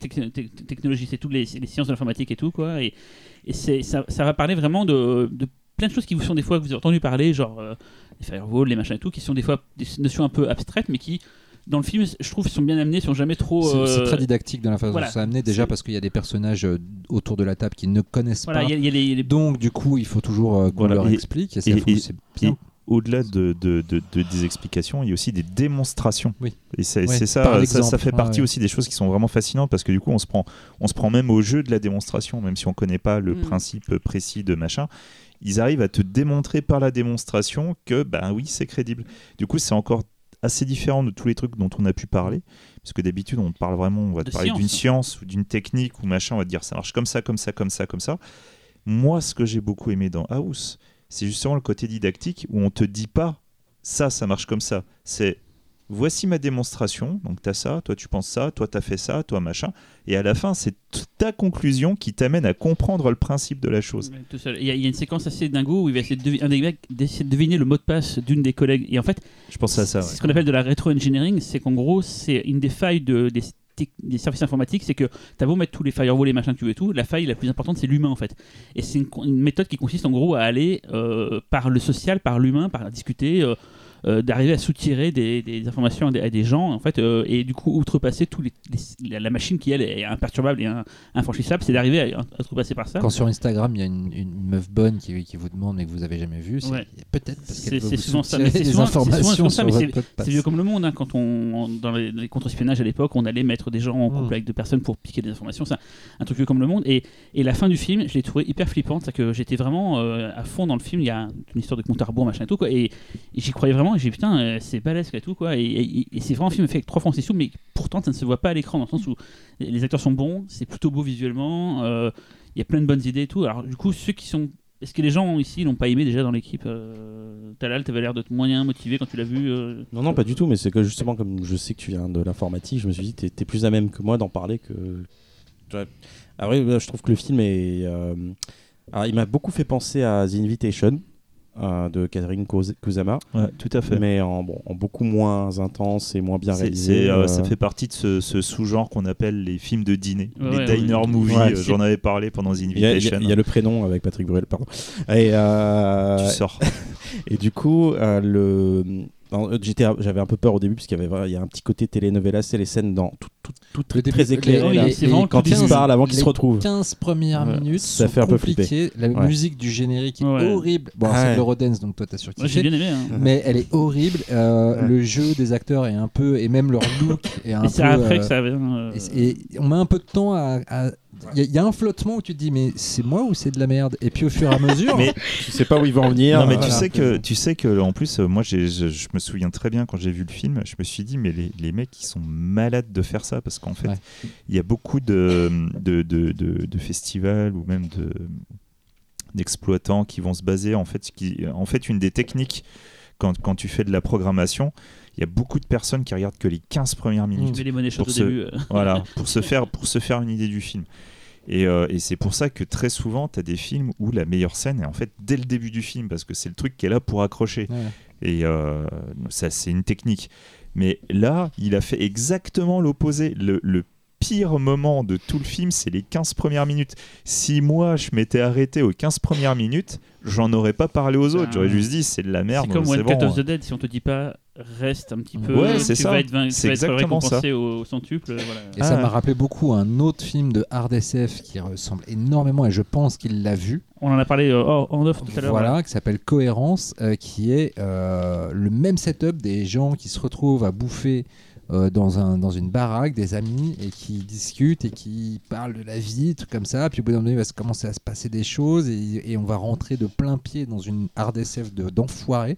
Moi, j'ai vu le film non sous-titré à Gérardmer, euh. on l'a vu ensemble, non sous-titré à Gérardmer à une séance d'une heure du matin où on avait bien bouffé de la raclette ou je sais plus quoi. Ah, parfait. Putain, On a Et- dormi en faisant des bulles avec le nez, pas des bulles de et- fromage. et- et- et honnêtement, les trois quarts de la salle étaient en train de dormir et moi j'étais complètement Non, mais on en a fasciné. parlé après, on a dit putain, c'était Ah ouais, mortel. Et j'y pensais qu'après, je me dis merde, j'aurais peut-être dû prendre ça. en Et, fait, et euh, j'ai hésité aussi à le mais j'ai prendre. oublié le film en fait. euh. Euh, c'est juste parce que mais euh, et, euh, c'est dommage parce que c'est un film qui mérite euh, en fait moi il y a- j'ai juste un, un pro- enfin je trouve House très bien au-delà de ces 15 premières minutes compliquées qui je trouve en effet sont peut-être une erreur stratégique pour vraiment inviter les gens à entrer dans ton film Euh, c'est la fin je la trouve trop déceptive voilà Un peu expéditive en fait. expéditive et surtout trop déceptive enfin il il y a, il a cette ambiguïté qu'il essaye promet- de faire planer Ça te promet quelque chose surtout. Ouais. Et puis, oui, euh, et puis, bah, et c'est un puis- peu- et- et puis essaie quand même de faire planer une ambiguïté à la, sur le vraiment sur le dernier plan, le dernier dialogue, mais je trouve ça dommage en fait d'avoir euh, autant hypé avec Mm. beaucoup de- d'intelligence et de C'est un savoir-faire. premier film d'un mec qui n'est pas du milieu, Ouais, ouais, euh, donc non, non. je pense que.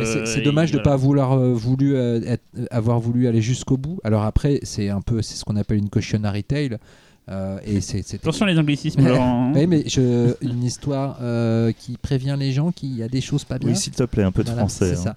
Euh, les cautionary tales, donc c'est des histoires qui sont censées nous apprendre une morale sur, euh, sur quelque chose qu'il ne faut pas Une faire, ou fable. etc.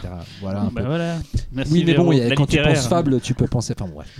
Euh, et euh, et c'est dommage de. On on n'avait pas besoin de ce final un petit peu. Retour euh, retour sur terre ou en se disant bon voilà. Mais euh, on n'avait pas besoin de ça pour avoir compris euh, le message du film en fait. Et c'est dommage parce que le film serait encore meilleur s'il il avait cru jusqu'au bout en son argument. Mais au-delà de ça il y a vraiment plein de trucs intéressants. Mais je trouve que cohérence est vraiment extrêmement proche. Mieux mené Ouais, ouais. finalement co- cohérence Cohérence, c'est encore un énième film sur les paradoxes temporels, sur les mondes parallèles machin et tout. Là où, ce que je disais tout à l'heure, C'est que c'était intéressant par rapport au fait vrai. que c'est l'informatique et que c'est quelque chose qui est concret maintenant, Hmm. que les gens comprennent mieux qu'il y a 15-20 ans, Ouais, où ouais. où l'informatique est encore moi, plus qui dans les. pas un- enfin, je, je- je touche un petit peu ma bille dans, dans les trucs de base, les concepts de base informatiques. J'ai fait un tout petit peu de codage quand j'étais plus jeune, etc. Mais, mais vraiment, je suis pas perdu dans le film. Et, euh, et, euh, et- et- mais- et quelqu'un qui utilise un ordinateur, un téléphone, une tablette ou quoi que ce soit aujourd'hui ne devrait pas être perdu dans le film. Et c'est pas un délire à la, à la- au film de Timur Bekmetov où c'est des écrans qui apparaissent, là, les screen Non, non, pas et du tout. tout. C'est Ouais. pas un film sur euh, genre t'es à la place. Non, c'est Mm. vraiment des discussions dehors de sécurité informatique. C'est un film de comédien. Oui, mais c'est quasiment que là-dessus ça tourne. repose sur les comédiens. Mais et sur le et sur le sur le ce qui est dit la, la teneur scientifique enfin scientifique mais technique de ce qui est dit quoi. Je vous l'ai dit pour quelqu'un qui est Oh, du milieu c'est ouais. assez, assez juste. Et surtout, on, a- on réfléchit tous au, au putain de mot de passe de notre ordi après ce Oui, film. sûr, après ce film, oui. Je vais peut-être le changer. Mais voilà, moi, en fait, moi, si, euh, si j'ai proposé le film et que je, pour moi c'était très intéressant, c'est que le cohérence c'est très bien, hein, c'est sûr, mais House, il a ce petit truc particulier qui fait que pour moi c'est la porte d'entrée parfaite pour la RDSF. Si tu veux comprendre ce qu'est la RDSF, c'est euh, idéal parce que ça se base vraiment sur, des, sur une majorité de connaissances que à partir du moment où tu as un ordinateur, tu as. Tu as au moins une, une base. Euh, ça nécessite pas que tu t'y connaisses en biologie, en chimie, en Mhm. physique, non. Juste que tu t'y connaisses en informatique.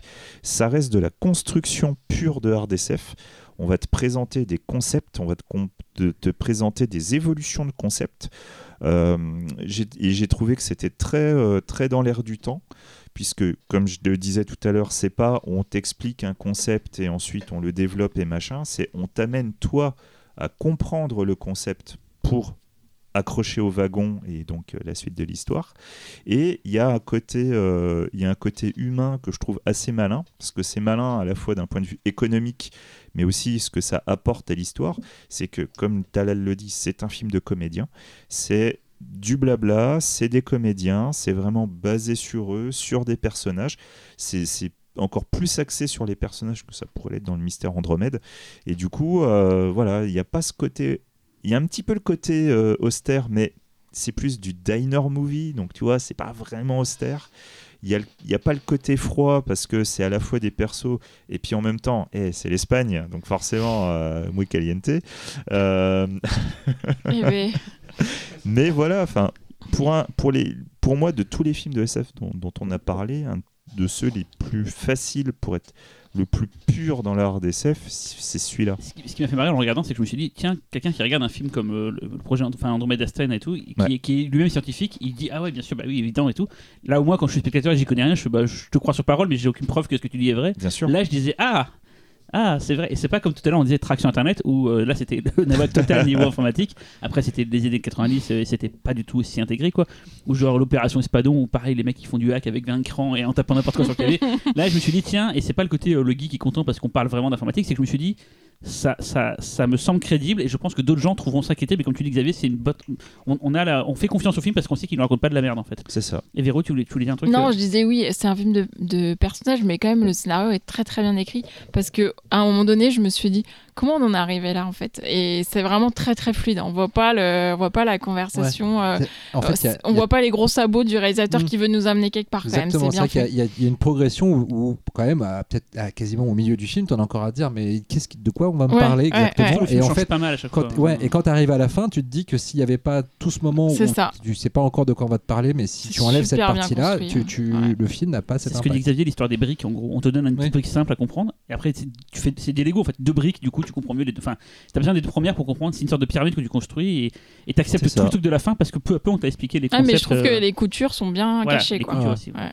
De toute façon, vous verrez pas le film parce qu'il est indisponible. le moment, mais ça sera peut-être pas le cas dans quelques temps. Bah, non euh. mais justement, euh, tout le monde a donné son avis ou pas? Ah ouais, Ah, ouais. Mais euh, c'est effectivement, c'est un film qui, qui, est, qui est du coup euh, introuvable, invisible. euh, Ce qui est très proche là, en fait, finalement, c'était il y a moins d'un an euh, qu'il a ouais, commencé c'est les il y a moins d'un an. Donc euh, après, euh, voilà, hein, S'il y a des éditeurs qui nous sont, écoutent, euh, sont permis, mais c'est dommage parce que c'est vraiment un film que je trouve, euh, j'avais trouvé bien ah cool. ouais, et le réalisateur, hein. on y a un peu échangé avec lui, il m'avait l'air fort sympathique et je me dis, tiens, c'est dommage qu'il n'ait pas eu sa chance. euh, Parce que moi, je suis, je suis comme Laurent, moi, pareil, j'avais mis un bémol euh, sur la, la- la fin du film, pour les mêmes raisons que toi d'ailleurs. Un bémol ou un B demi-molle? Non, bémol, bémol, vraiment bémol. Véronique suit quoi. Mais, euh, mais le reste, j'avais trouvé ça tellement super en porte d'entrée que. Alors, je veux dire, on a petits grave, tableaux, il était en mode, oh les gars, euh, le film de réalisateur. Et c'est vrai qu'on l'avait mis longtemps dans notre Ouais, sas, ouais, proche de la, proche d'être sélectionné. En fait, je pense qu'on n'aurait pas eu un film de ce qu'on voulait dans la liste A. Ça aurait été un des premiers qui aurait passé dans la liste A, en fait. euh. Euh, du coup, euh, le rappel des supports Oui. avec Talal. Oui, parce qu'on a fait une petite transition euh, habile, n'est-ce pas, Véro n'est-ce pas Euh, donc House, euh, donc comme je disais, introuvable euh, pour l'instant. Euh, on espère que ça va changer. Alors sinon, il y a un paquet de films qui sont assez facilement trouvables. En tout cas, non, il y en a deux, on va dire clairement. Donc c'est Premier Contact à Arrival qu'on trouve un peu partout, euh, en DVD, en même film, en, en 4K. Oui, c'est vrai. J'ai écrit Premier Contact Arrival. Je sais pas pourquoi j'ai fait ça. Euh, Contact Sur Ex- Netflix et Ex aussi. Machina, tu voulais dire. non, et, et Ex Machina bien sûr, qui est aussi euh, en Blu-ray et euh, donc qui est sorti euh, en 4K aux États-Unis, qui est pas qui est pas dispo en, en Europe en 4K. Donc voilà, si ça vous intéresse, vous pouvez trouver la galette là-bas. Euh, Cypher, euh, alors moi j'ai encore mon vieux DVD Metropolitan, mais euh, j'ai vu qu'il était sorti en Blu-ray en Allemagne, donc j'ai pas essayé de creuser pour savoir ce qu'il en, ce qu'il en était. Fais gaffe des fois que les Blu-ray allemands, des fois, c'est des upscales de DVD euh, pas très beaux. Quoi. Et il est pas en relief celui-là. Ah oui, c'est vrai que les périodes mettaient des trucs en relief, c'est vrai. Ouais, ils ont tendance à convertir des films. à- Je sais même pas si c'est officiel ou si. Je crois qu'ils avaient pas fait genre à l'intérieur en relief, je sais pas quoi. Ouais, ou, ouais, je crois. Il y en a un qui- paquet, ils il y en étaient a pas un au paquet. courant. les- Enfin, il y a pas un truc comme ça, genre de. Bah, un- Leatherface Il y a un film d'un de Ah, je français qu'on connaît oui. qui a été mis en Oui, il y 3 a un film d'Alex et Julien qui a été filmé en 3D sans qu'ils le Ah, sachent. li- c'est pas Livide, tiens, je pense. Ouais, puis Bah, je sais plus. ouais. Julien, tu nous converti, écoutes, tu nous diras c'était Ouais. lequel, si c'est bien ça. Euh, par contre, pour, bon, pour dire Cypher, je pense qu'il se trouve en digital. Euh, Andromeda Strain, donc euh, le mystère Andromède, euh, dispo en DVD en France. Donc c'était le fameux DVD Mad, mais qui a pris un coup de vieux. Moi, j'ai commencé là-dessus, j'ai assez trollé, puis du coup, je suis allé louer. Tellement je trouvais ça Oui, pas très. HD. euh, Ouais, parce Ouais. que c'était ça, voilà quoi, c'était c'est vraiment très sombre. Là, tu sais, le- je parle de la, Mm. la scène d'ouverture là qui se passe de nuit, enfin Ouais. de fausse nuit. Euh, donc sinon, il y a un, je sais qu'il y a un Blu-ray Arrow euh, qui est sorti à la fois aux États-Unis et en Angleterre et euh, les reviews sont plutôt excellentes. Donc euh, j'ai pas testé, mais allez-y. Merci. Euh, on termine avec euh, le tour des tables des petites recos hors fantastique euh, qui commence Cyril. Ah, Du coup, j'ai oublié que c'était pas forcément Oh non, mais fantastique. si, ouais. euh, en fait, c'est des trucs autres quoi. Bah, pas forcément autre, c'est juste qu'en ce moment, c'est le seul truc que j'ai vu en dehors de tout ce qu'on doit voir, c'est la saison 2 de The Boys. euh, donc je sais pas si certains ici l'ont vu. euh, J'ai fini, euh, aussi, fini hier, moi. Je l'ai pas vu, mais Pas moi j'aime la BD. Donc, Ah ouais. voilà. Donc j'ai vraiment très très bien. C'est, c'est, euh, je la trouve un peu en décade. Il y en a plein qui la préfèrent à la première. Je la trouve un tout petit peu en décade de la première, mais j'ai passé mon bon moment. Il y a des trucs bien gore. The Deep est toujours aussi euh, what the fuck. Et euh, et, euh, il y a. Putain, j'ai oublié son nom, euh, l'actrice qui fait Stella. euh, Ah, je sais plus son nom non plus. euh, putain, euh, Véro, j'attends j'attends que Véro nous fasse le, le- le fact-checking, mais je trouve cette actrice complètement ouf. Elle a une sorte de naturel euh, dans son jeu qui fait que j'ai trop envie de la voir dans plein de films maintenant. En fait, j'ai envie de voir qu'elle explose et qu'on la voit de partout. Euh, D'ailleurs, c'est marrant. j'ai- Je quelle explosivité non, non, non, mais c'est marrant parce que je l'ai- suivi sur Twitter et du coup, c'est marrant parce que tu, elle a pas mis des versions de, de tweets et tu peux voir des tweets de avant quand elle était genre en mode euh, Pas connu. pas connue et qu'elle échange avec ses potes et tout, tu vois. Elle joue quel rôle? Elle joue Stella. Stella euh, Starlight en anglais, je crois. Euh, T'es en mode stalker, tu, Ouais, vas, tu donc- vas fouiller tout non, le non, passif parce que de je la voulais meuf. suivre, euh, non, je voulais voir ce qu'elle disait. Tu sais, j'aime bien suivre des gens pour voir des trucs et tout. Et en fait, et vu qu'elle a pas mis grand chose, tu peux très rapidement descendre et voir qu'en fait, euh, bah, à l'époque, elle, elle parlait avec ses amis parce qu'elle elle est assez jeune, je crois, et tout, quoi, tu vois. euh, Erin Moriarty. Erin Moriarty, voilà. Donc je vous conseille de la suivre sur, euh, de lui donner des followers sur Twitter, elle, elle le mérite. Et de vraiment une série vraiment bien bourrine, euh, bien cool, avec des bien immorales, qui pour, contrairement à la première saison ici se termine, euh, ils arrivent à bien, fi- bien, bien boucler pas mal de d'histoires qui étaient en, en attente. Et voilà, donc euh, il y a des trucs encore bien foufou et Il y voilà. a plus d'émotion quand même dans celle-ci. Dans Ouais, cette, sais- ouais. dans cette, euh, saison 2. Sur euh, le Mais final. du coup, il n'y a pas ce côté que tu découvres tout le monde, du coup, ça fait que ben, Ouais, euh, t'as un peu des moments où, statu quo un peu flottant euh, qui font que je me suis moins éclaté. Mais par contre, Anthony Hall, il est, il est euh, donc il joue euh, Homelander, il est euh, Anthony Starr. J'ai dit Anthony Hall. Euh, Anthony Starr. Anthony Starr. Il est dingo. Et Il n'y a pas que lui. Urban est dingue. Ouais, enfin, ouais. c'est- c'est- mais c'est- rien que le dernier plan de, de, de Homelander, voilà, je ne dis rien, mais Ils ont failli pas Ah. le mettre. Ils Ah ont failli pas le mettre. Il J'en ai est- beaucoup entendu parler. hein, vous ça. spoilez. Non, allez. le dernier plan. Non, mais et c'est sur le net partout. tu Ah, le dernier plan, le dernier plan, du coup, j'ai envie de voir. C'est très drôle. C'est génial comme ça. c'est Et, génial. et c'est aussi très critique, euh, pas seulement sur euh, les super-héros, mais sur euh, l'Amérique Ouais, actuelle. c'est pas toujours très fin. Non, mais, ça, rentre bien, regarder, mais ça voilà. rentre bien dans l'art. C'était tout. Xavier. Ah bah moi pour une fois ce sera de la BD. Voilà, parce qu'il faut. Euh, donc en fait euh, moi je vais vous parler euh, d'une bande dessinée qui s'appelle euh, 3 secondes. Donc en fait 3 secondes c'est une bande dessinée euh, de. Mar- Marc-Antoine Mathieu qu'on peut trouver aux éditions Delcourt. Euh, c'est un BD un petit peu conceptuel puisqu'en fait euh, c'est une bande dessinée qui se passe sur une durée de 3, Trois secondes. Voilà, c'est euh, en fait dans un espace-temps de 3 secondes, euh, on va suivre la trajectoire d'un photon, absolument sans le moindre dialogue, qui va se répercuter euh, sur plein de surfaces réfléchissantes. Et en fait, cette multiplication de points de vue dans le mouvement, qui sont donc euh, qui vont être interprétés par des pages de 9 cases qui vont vous donner un mouvement euh, et, euh, et plein d'éléments. Se situe en fait dans une intrigue policière qui sont c'est une intrigue qu'il faut reconstituer soi-même.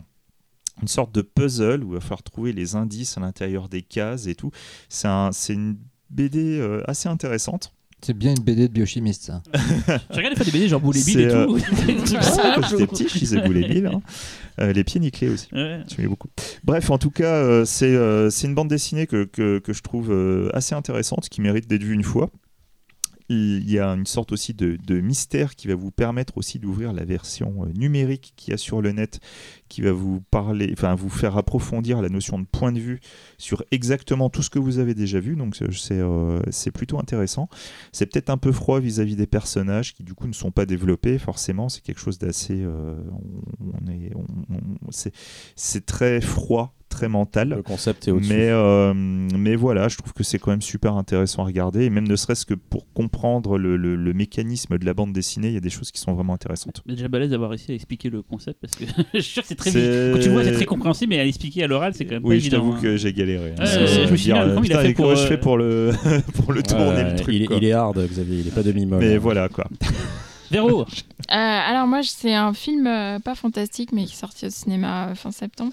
S'appelle Cagillionnaire. C'est un film de Miranda Julie ou July, je sais pas comment on dit.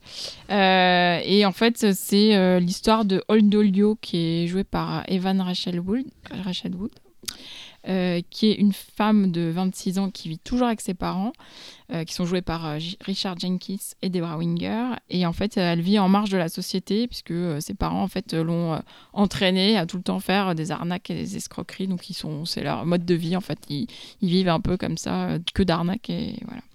Et en fait, un jour, ses parents vont proposer à une jeune femme très sexy de se joindre à eux pour une arnaque en particulier. Et en fait, ça va complètement euh, changer euh, la vie de Old Dolio. Donc, euh, je peux pas dire comment. Mais en tout cas, c'est un film vraiment plus j'y pense et plus je le trouve bien en fait parce que au début, il a, ça a vraiment l'air d'être un film indé, un peu, euh, un peu maniéré, on va dire, voilà, un peu coloré avec des trucs un peu incongrus et loufoques, un peu Wes Anderson-like, on va dire. Et en fait, petit à petit, euh, vraiment, on se laisse prendre par euh, l'histoire et le fond de l'histoire en fait. Et c'est hyper touchant et inattendu et complètement original euh, au cinéma, donc. euh, ça mérite vraiment d'être vu, je trouve. Et L'affiche est très bizarre, euh, tout éclaté comme ça. Et tout. C'est avec euh, cette actrice dont j'ai oublié. le nom. Evan Rachel Wood, voilà. C'est ce que j'ai dit au tout début. en Ah, fait. parce que moi, Quand tu étais en train de manger train ton carambar. je carambar. juste à dire que Véro avait conseillé la dernière fois un pays qui se tient sage, et effectivement, c'est mortel, même si c'est très énervant. C'est un très grand film. Voilà. Ça fait pas 20 ans qu'elle a, qu'elle a 20 ans, Evan Rachel Wood, non? Bah écoute, euh, c'est a- un robot en même temps, non? Dans, dans Westworld. Spoil, spoil. Euh, Talal Euh, Moi, je parlais d'un jeu vidéo. Ah, j'allais dire, bah, un jeu vidéo. ça, fait, ça faisait longtemps. Euh, j'ai parlé d'Hades, c'est un peu ma cam du moment. C'est un jeu euh, qui est sorti il y a à peu près deux semaines. Euh, c'est développé par un studio euh, basé à San Francisco qui s'appelle Super Giant Game, qui a, qui a fait un jeu que vous connaissez probablement si vous êtes joueur, qui s'appelle Bastion, était sorti euh, sur les, la précédente génération de consoles. Et euh, donc Hades, là, c'est dispo sur PC et Switch. Et euh, donc ça se passe dans un contexte un peu les dieux de l'Olympe, tout ça. Et on a Karn Zagreus, donc c'est le fils de Hadès, le roi de- des enfers, donc qui est prisonnier, qui est papa veut pas qu'il explore le monde et lui il en crève d'envie. Et donc ce, contexte-là en fait est un prétexte pour un, un excellent roguelite en fait. Alors un roguelike c'est euh, c'est un peu des jeux euh, vus euh, vus isométriques euh, ou vus du dessus où on, on explore des donjons, euh, un peu comme bah, je vais dire Diablo si on veut pas vraiment le principe de roguelike, c'est le principe de euh, procédural, on va dire quoi. C'est qu'un le niveau, les niveaux se créent avec, automatiquement. avec des euh, niveaux procéduraux. Oui, oui, oui, oui, avec des niveaux procéduraux. Bref, donc euh, le, jeu n'en est pas vraiment complètement un parce qu'il va beaucoup axer sur, sur une dimension narrative et aussi une petite dimension euh, RPG. Euh, narratif, pourquoi? Parce qu'il y a beaucoup de dialogues et des dialogues super bien écrits euh, avec des, des, des- voix en fait qui sont super bien incarnées en fait. Et le jeu a une putain de patate en fait. Quand dès que tu chopes une arme, euh, tu vas te balader dans un niveau, tu vas te taper contre des bestioles et putain t'as- ça a une de ces pêches entre entre le style du jeu et la bande son. Euh, voilà, c'est ce qui participe au côté hyper addictif du jeu. Euh, donc euh, surtout que c'est un peu comme euh, dans Dead Cells en fait, il va emprunter beaucoup de Dead Cells. Il y a le- ce principe de, de tu, tu meurs et tu recommences depuis le tout début en fait. Donc voilà, en général je suis pas très fan de ce genre de jeu, c'est des genres de jeux qui me tombent un peu des mains, mais là, là, je, suis, je suis hyper à, à fond quoi. Redonne le titre. Ça s'appelle Hades. Voilà. Hades, ok. Et Laurent? Euh, moi, je vous parlais d'un un livre que j'ai pas encore fini, mais je vous le conseille quand même parce que c'est top. Ça s'appelle Les Fous du son de Laurent de Wild. Euh, c'est pas, Laurent Duroche. c'est pas du tout de la fiction, c'est un livre euh, qui retrace l'aventure des inventeurs de la musique électronique, en partant de, de Edison, voire même avant, euh, jusqu'à euh, Moog, par exemple, pour ceux qui connaissent un petit peu, euh, jus- jusqu'au son, du son des synthés d'aujourd'hui. Et c'est absolument génial. On apprend plein de choses. Ça retrace en même temps toute l'histoire de, hum, moderne de, de l'évolution technologique de notre société, puisque on passe par l'invention de l'électricité, etc. Donc on apprend plein de choses. C'est écrit avec un style très alerte. C'est très bien documenté sans jamais être euh, relou. Euh, euh, donc voilà, moi c'est vraiment un coup de cœur. et Laurent De c'est un musicien. Mais il a aussi fait un documentaire sur un autre musicien dont j'ai oublié le nom. Et euh, mais je vous conseille franchement, c'est sorti en poche euh, et, euh, et c'est un. Si vous aimez la musique globalement ou si vous êtes juste curieux même de savoir un petit peu comment le son de la musique d'aujourd'hui a été créé par des gens qui qui n'ont parfois pas fait exprès de le créer. C'est assez génial. Et, on- et, euh, voilà. Et On- ça parle tout, toute la, les Français dans les années 80, genre ça, Jacques ouais, Perret. ça, ça- euh, ça va en parler. Ouais, d'accord. J'ai j'ai pas encore tout lu. j'ai- J'en j'en suis. J'ai lu le François premier de tiers, Roubaix, mais oui, ça, va, ça va passer. qu'on a vraiment une- histoire, nous, en France, Mhm. là-dessus. quoi. Ouais, puis en plus c'est écrit par un Français. Du coup, donc euh, je pense qu'il va pas euh, ignorer ça. Mais euh, rien que les rien que les débuts sur euh, le les- le combat entre Tesla et, et Edison pour imposer les normes de courant, rien que ça, ça Ouais, vaut son rien que pesant de ça, ouais, c'est l'électricité déjà qui sur le Voilà, ouais, euh, Et, les euh, fréquences et tout. quoi. Et euh, on parle de l'invention du vinyle et tout. Enfin, on, voilà, on est vraiment sur toutes les strates de comment la musique et la technologie se sont rencontrées pour, pour aboutir à ça. Merci, euh, merci à tous les quatre et merci à tous euh, ceux et celles qui nous écoutent. C'était une émission Euh, hard de Mimol ou Voilà, vous, nous, vous nous direz en commentaire et n'hésitez pas à utiliser l'emoji monocle. Et ça fait combien de temps qu'on parle? 3h24. Ah. Ah, ouais, plutôt, plutôt de Mimol. Ouais. Ouais. Euh, bon bah dans deux semaines. À bientôt. Bisous. Au revoir.